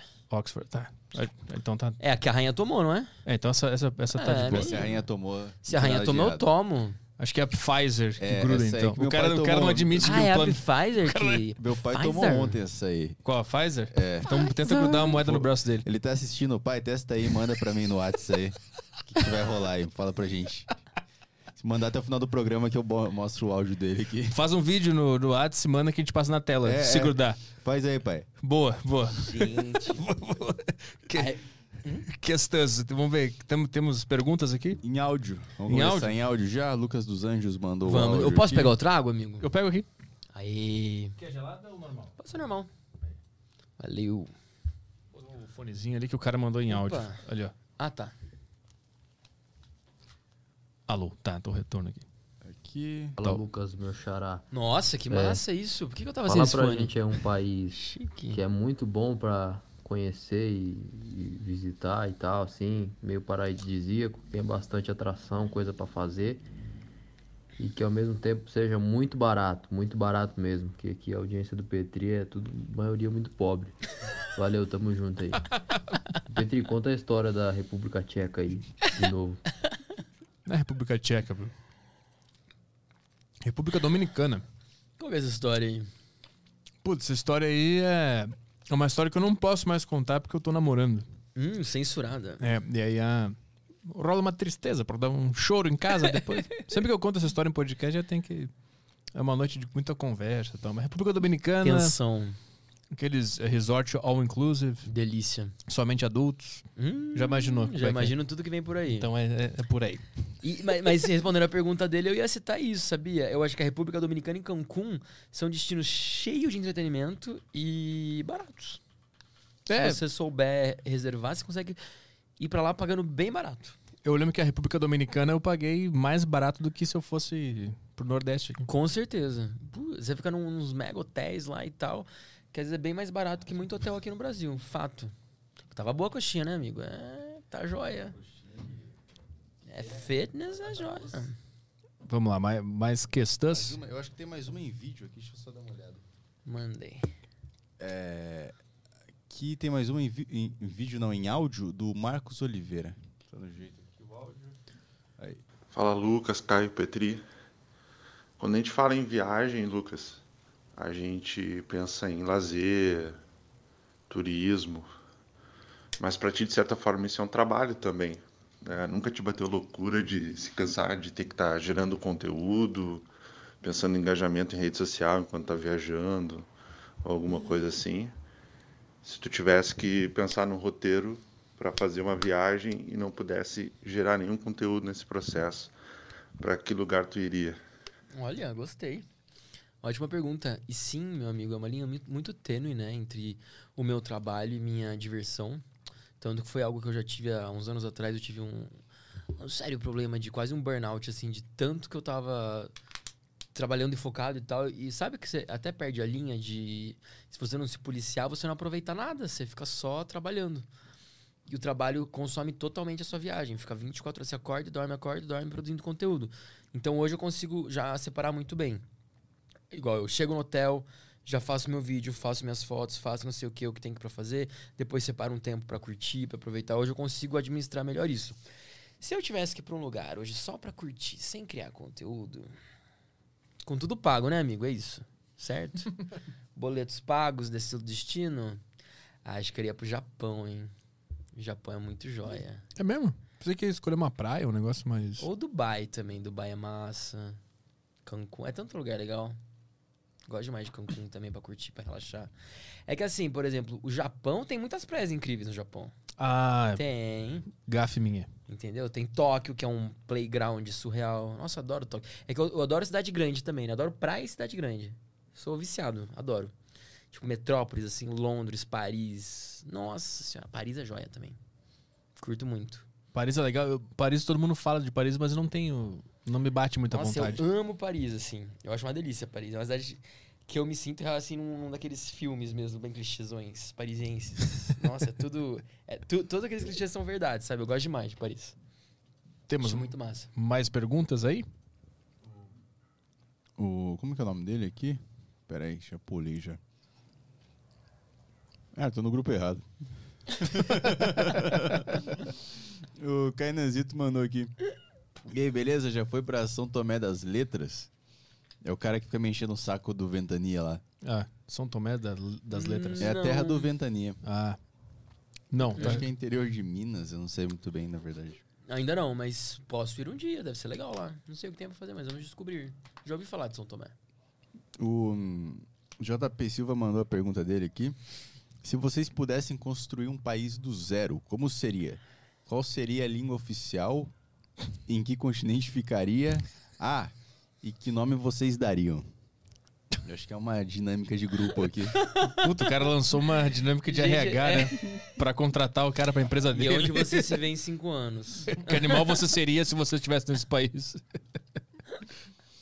Caralho, isso aí não, eu tô- eu não- minha cabeça já três horas Como é de você vai inventar conversa. o nome de um país, né? É, já- Sei lá, ia falar. tipo a Coreia do Norte, assim, mais ou menos. Tipo, fazer um negócio meio. Nem ia fazer o oposto, minha amiga. Ia fazer o país da, da liberdade, da libertação. Liberta Land. Liberta Land, essa é boa. Já temos o nome. ó. Gostei. Cada um faz o que quer, ninguém enche o saco de ninguém, entendeu? Não tem governo. Não tem governo, é tudo uma loucura. É, a, gente se- o- a gente chama o Rafael Lima de Ideias Radicais, ele orga- organiza tudo. A gente resolve tudo por enquete do Instagram, entendeu? Fechou. Abre uma caixinha e vai resolvendo. Liberta Land. É tudo resolvido por stories. Do caralho. O que Um mais? documento formalizado, né? Um, um post. Cada lei nova. direct. Cada lei nova a gente posta no story, vê se a galera votou a favor ou contra Sim ou não? e é? aplica. Vamos lá. O Rodrigo Schentini, é... boa tarde, Lucas e Petri. Lucas, qual o país mais exótico, estranho que você pretende ou sonha em visitar? Cara, eu acho que hoje eu sonho muito em conhecer a Arábia Saudita, que eu acho bem exótico. Nossa, deve ser muito massa lá. Que é uma mistura muito louca de tradição e, e cultura com. Enfim, com muita modernidade, com muita tecnologia. E também o Zão, eu queria muito visitar Azerbaijão, Turcomenistão, são lugares assim exóticos que vão ser bem massa. que mais? Seu Pedro, boa tarde, Lucas. Questão. Qual a melhor posição para dormir no avião na econômica? Deitar o banco, deixar ele normal ou encostar a cabeça na janela? Ou aceitar a dor eterna. Ou gritar e gritar até que te dê um upgrade. Ou isso não é possível e possível nessa é, ou isso não é, não é possível nessa classe maravilhosa. Meu amigo, eu vou te falar. Que olha, você tem que fazer meu curso de milhas. Vou fazer meu jabá aqui, eu vou fazer meu jabá Ah, aqui. Isso é bom. Que eu tenho um curso joia de milhas que eu ensino as pessoas a viajarem de classe executiva pagando preço de econômica garantido. Assim, eu te garanto, se você fizer esse curso, você vai aprender isso. Porque as pessoas não sabem, mas elas pagam fortunas hoje em dia para viajar de econômica, sendo que ela podia pagar o mesmo preço, se não mais barato, para viajar na executiva. Tudo isso produzindo milha barata. Entendeu? Mas Como- onde é que tá a pegadinha aí? Onde é que tá o pulo do Não gato? tem pegadinha, que as pessoas não sabem que as milhas estão presentes em tudo. Por exemplo, Ah. eu produzo milha aérea pagando minha conta de luz. Eu produzo milha aérea comprando um tênis. Eu produzo milha aérea comprando iFood. Eu produzo milha aérea. E não tô falando de milha do cartão, tá? Não tô falando da milha. Essa também eu ganho. Passo lá meu cartão, eu ganho as milhas do cartão. Mas existem sites especiais que te dão milhas pra você fazer as coisas, entendeu? Hum. Então, isso não é porque isso é real, é que as pessoas não sabem quais são os sites, como é que funciona, entendeu? É por isso que, que eu, que eu criei esse negócio pra ensinar as pessoas, que eu não aguento mais ver essa humilhação. Porque eu vivi, meu amigo, eu vivi essa humilhação, entendeu? Eu entendo o que você tá passando. A gente faz, às vezes, fala assim, agora eu vou deitar. Aí vem a moça, o senhor volta pra vertical. E você mas já não tava na vertical? Você não sabe se tava na vertical ou se tava deitado, que é quase a mesma coisa, eu te entendo. Eu te entendo. Aí em 90, em 97, ó, 2017, que eu descobri esse negócio assim de primeiras emissões com milhas e não parei mais, cara. Porque eu realmente consegui emitir passagem executiva muito barata usando as milhas que eu produzo. De forma barata. Eu sei que tá no, no curso e tu não pode revelar tudo, mas. Por não, eu exemplo, falo, pergunta. como é que eu compro um tênis e, e isso vai gerar milha? Por exemplo, ó, esse mês tem uma empresa que está fazendo uma promoção de aniversário que eles estavam dando, acho que 6 ou 10 pontos na Centauro. Se você comprasse tênis na Centauro, ou na ASICS, ou em várias lojas de tênis, você ia ganhar 10 pontos por real gasto. Digamos que tu comprou um tênis de 500 reais, tá? Tu ganhou 5 mil pontos. Existem as transferências bonificadas, que é quando você pega as suas milhas e joga para os programas de milhagem. Você pega um programa de banco, tipo Livelo, e aí você joga para TAP, para Smiles, para o Latam Pass, para o Tudo Azul, e você consegue uma bonificação. Seja de 90%, 120%, 133%. Então vamos imaginar que eu peguei, comprei esse tênis de 500 reais, ganhei 5 mil pontos, aí agora rolou uma promoção que costuma ter a cada 60 dias mais ou menos para sei lá, para para Smiles de 100%. Aí eu pego e vou ter 10 mil milhas Smiles. Com 10 mil milhas Smiles, dá pra você e sua namorada tranquilamente irem e voltarem do Rio de Janeiro. Entendeu? Como é que eu acho essa empresa que tá dando pontos pra comprar tênis? Faz meu curso. Não, tá... Agora, agora tipo, esbarramos na, na parede, cara. Não, ó, por exemplo, eu uso muito a Livelo, que é essa empresa que eu falei, tá? Existem vários programas de banco para você conseguir gerar milhas. Então, por exemplo, tem a Livelo, tem, é, enfim, outros programas é, que você consegue comprar online e não só gerar pelo cartão. Muita gente acha que tu vai gerar o ponto só pelo cartão, né? Tem aquela coisa, ah, para conseguir viajar de milha tem que ter aquele cartão de rico que dá três pontos por dólar e não sei o quê. Não, querido. Às vezes tu pode ter um cartão que dá um ponto por dólar e gerar mais milha do que quem tem um cartão que dá três pontos por dólar, por exemplo, 10 pontos por dólar. Porque tu sabe maximizar suas compras. Por exemplo, teve agora, acho que, não sei se foi Magazine Luiza, Ponto Frio, sei lá, que tava dando 10 pontos por real. Aí, dava pra tu comprar um iPhone, tá? Digamos que tu paga 10 mil reais no iPhone. Aí tu ganha 10 pontos por real. Então tu ganhou 100 mil pontos nesse iPhone, tá? Aí você joga isso pra TAP numa promoção de 133% de bônus. Tu vai ter o suficiente para uma ida e volta de classe executiva para Europa. E você pagou o mesmo preço que você pagaria no seu iPhone comprando na loja física ou comprando no site do Ponto Frio direto, entendeu? Entendi. Então tu tem que meio que ter um cadastro em cada empresa e ir jogando com isso. E, e organizando. Cara, o segredo é a informação. Você tendo a informação, você nunca perde milha e você consegue viajar de graça, entendeu? Uhum. Porque quem não junta milha tá perdendo dinheiro, tá deix- deixando de, de ganhar dinheiro, entendeu? Eu, eu compro tudo só no cartão do Nubank lá e, e apago as minhas. O Netflix, é isso que eu faço. Mano de Deus, mano de... de- de- de- Depois eu vou te colocar no meu curso, meu amigo. Tu vai ver, tu vai mudar a tua vida. Tá. Vai ser outra coisa. Tu, tu vai... Rapaz, teu mundo vai se abrir, assim. Eu Tu quero vai- ver isso aí. Puta, Só vai cara. viajar assim deitadinho daí, entendeu? E até pra voo nacional, milha é boa também. Porque milha tu consegue viajar mais barato dentro do Brasil. É muito show. Boa. Eu quero, eu quero fazer isso. Milha é tudo de bom. ver. O que mais temos de questões? Tem o Juan Garcia. Fala, rapaz. Boa tarde. Ah, Lucas, eu vi, eu vi os vídeos da tua viagem à Coreia do Norte. Que bagulho louco aquele lugar. Minha questão é, houve alguma situação bizarra que tu não pôde mostrar ou algo assim? Valeu. Ouve, mas eu não posso falar. eles estão ouvindo aqui no relógio. Estou monitorado. Não, é isso. Boa- O, o cara, o cara mandou uma boa aqui. E se eu vender o iPhone? Ele pode comprar o iPhone, pegar as milhas Tem e gente que faz isso. vender depois. Cara, tem gente que faz isso com vários produtos e consegue ganhar dinheiro, sabia? Tem gente que compra o iPhone, consegue, dependendo da promoção, se vai dar um, pon é, um ponto, 10 pontos, 15 pontos, dependendo da pontuação, o desconto é tanto que você lucra comprando o produto. Teve uma promoção esses tempos, não sei se era Carrefour, qual que era, que tava dando 15 pontos no travesseiro. Tinha gente comprando travesseiro pra vender e ganhar dinheiro. Entendeu? Ganhava tanta milha que tu vendia as milhas. Uma loucura. Vamos lá, perguntas. Cauã, boa tarde, Petri, Lucas e ó produtor. Boa tarde. Olha. Queria saber se o Lucas já viajou pra Letônia. Já. Já viajei e achei bem legal a Letônia. Muito massa. Viajei os, os três países de lá, né? Letônia, Estônia e Litônia. Bem massa. Boa tarde, rapaziada. Questão pro senhor Estevam. Tirando Coreia do Norte, qual o país mais surpreendente e por quê? Que mais te surpreendeu e por quê? Ai, cara, eu acho que a Islândia. Islândia é muito massa. Islândia é muito única. Surpreendeu muito lá. É um planeta diferente, assim, do que a gente tá acostumado. É diferente da Europa no geral, é diferente de tudo. Acho que Islândia. Boa, eu quero ir. Muito. Vá. Eu vou gastar mais ou menos que ir pra Coreia do Norte. É caro. Mais, eu acho. Só que lá você tem confortos, tem estrutura. Por que, que eu acho que a Coreia do Norte é cara? Porque é um lugar que você paga, por exemplo, uns, sei lá, 3 mil reais por dia de viagem e você não tem conforto nenhum. É uma van é um hotel velho, é tudo velho. Entendeu? Assim, tipo, é diferente de você pagar 3 mil reais por dia em Cancún e ficar num resort surreal e bah, com open bar e não sei o quê. Não, é um rolezinho assim.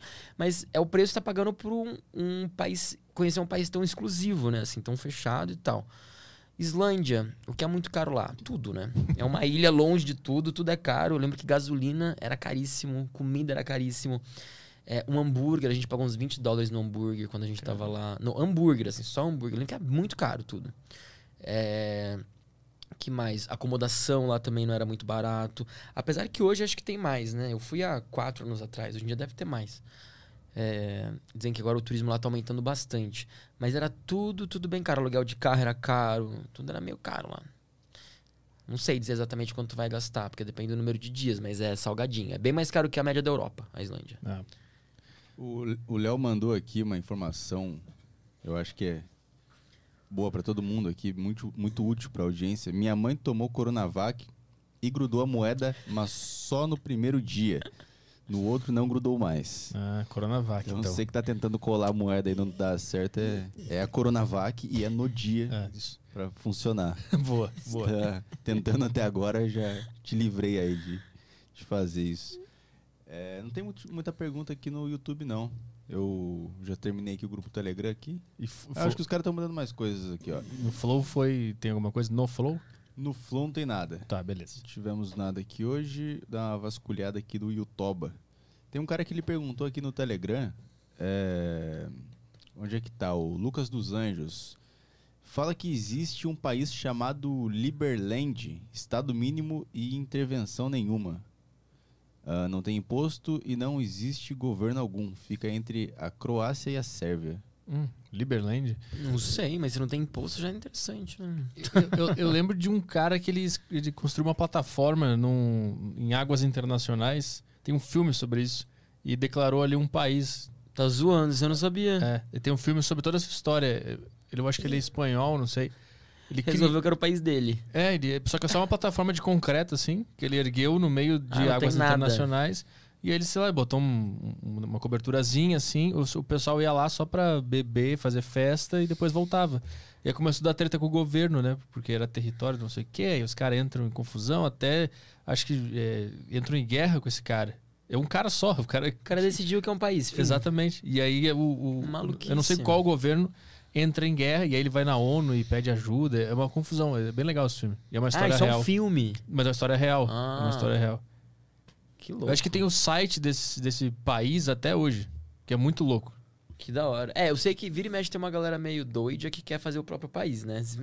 Vira e mexe eu leio umas histórias assim de fulano que dentro de um país resolveu fundar seu país, mas é rapidinho acaba porque é difícil sustentar isso, né? É. Pouquíssimos conseguem. É isso aí. Mas Tem, o site dos caras? tem, eu lembro que me mandaram pro, pro Saco Cheio Podcast. Um cara mandou um e-mail uma vez falando sobre esse país. Aí tem um site que tu pode pedir o, o- a cidadania, pode pedir visto, um monte de coisa. E é uma plataforma só, é só uma plataforma no meio do mar, assim. E tem todo o site bonitinho lá com quem fundou o negócio, como visitar. É muito louco, mano. Mas é esses malucos meio com Tom Cruise, assim, que fica meio maluco depois de um tempo. Esses caras desse, dessa. Eu não lembro qual era a. Por que, que ele teve vontade de fazer isso? Qual foi a motivação? Eu não lembro exatamente. Alguém deve falar aí no chat que porra é essa, alguém deve saber. E tinha um nome específico também, era, era muito legal. É, tem os caras falando Liber... Liberland. Liberland. Será que é Liberland. esse? Mas esse aí o cara disse que é na Croácia. Liberland né? tem É um nome que faz sete sentido, né? Caralho, a gente pode fazer Cialand. aqui, aqui nesse estúdio, a gente pode Já dá fazer. pra fazer um país, né? É, fazer, A Deriva Land. Três pessoas. fazer um site do país aqui pros caras pedirem a cidadania. Isso, Ah. é Sealand, que tu pode comprar título da coroa, exatamente. Ah, é? Sealand chama? É. O cara tá falando que é Liberland. O nome do filme na Netflix é Ilha das Rosas. É isso mesmo. Ah, eu vou fuçar isso aí. Isso é maravilhoso.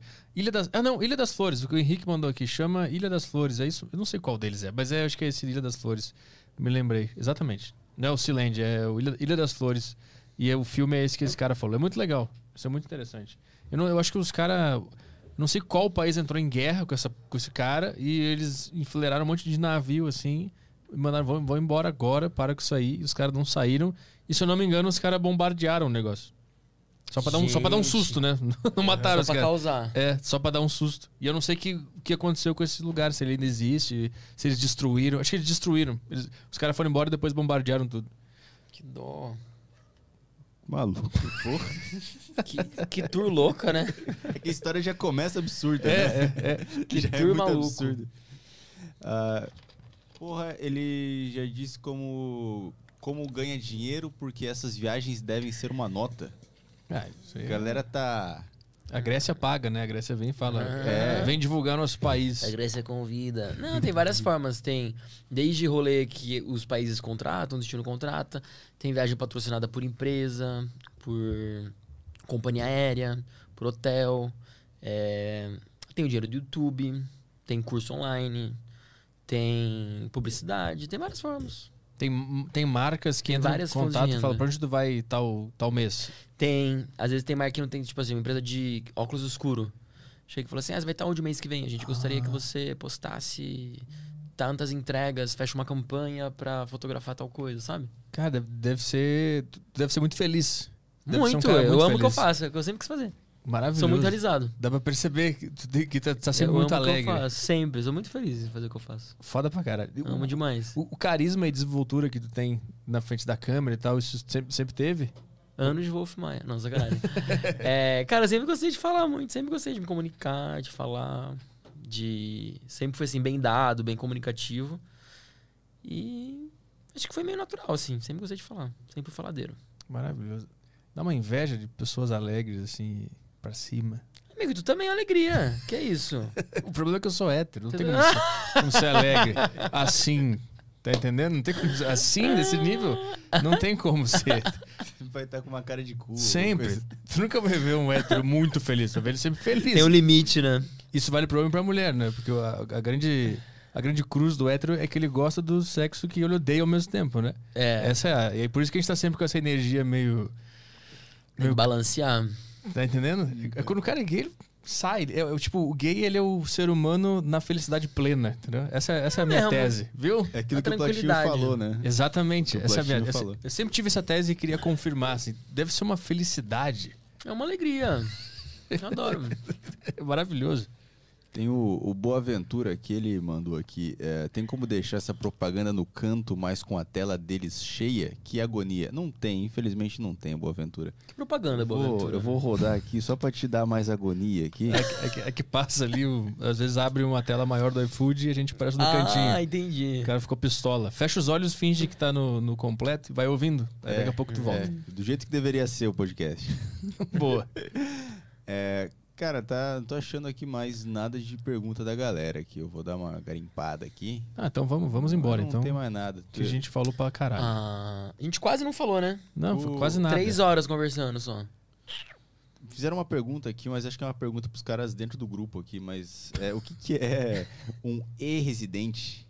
E-residente. E residente? Tipo um I-residente. Tipo um eSport. Uma residência eletrônica? Eu não sei. Faço a menor ideia. É, eu achei, achei que fosse alguma coisa que tivesse Sei a ver. Mas é alguma, alguma coisa do assunto deles que eu peguei aqui e joguei pra gente aqui. Então é isso aí. Mas Vamos- é isso, acabou. Vamos embora? Também não sei. Valeu, obrigado. Meu amigo, eu que Obrigado agradeço. Foi muito jóia, muito bom. Eu vou continuar assistindo teus vídeos e vou, e vou ver o da Croácia lá que eu não tinha assistido ainda. Eu Valeu, preciso amigo. Siga me acompanhando, se querer te acompanhar aqui no podcast. Quem quiser me acompanhar também, se inscreva no meu canal, Estevão Pelo Mundo. Vá lá viajar comigo. Tem muita viagem massa. Boa, é isso aí. A Deriva 20, baixa o iFood aí, se- seu primeiro pedido você ganha um desconto de 20 reais. Lembra da campanha do concurso que a gente fez, né? Quem pedir a coisa mais bizarra, nos manda aí na DM que no próximo programa a gente passa aqui na- no início. A gente vai fazer um concurso. Quem consegue pedir a coisa mais bizarra no iFood, É bizarra nível tipo. um chaveiro, sei É, lá, qualquer coisa. isso. Ca- Jacaré, qualquer coisa.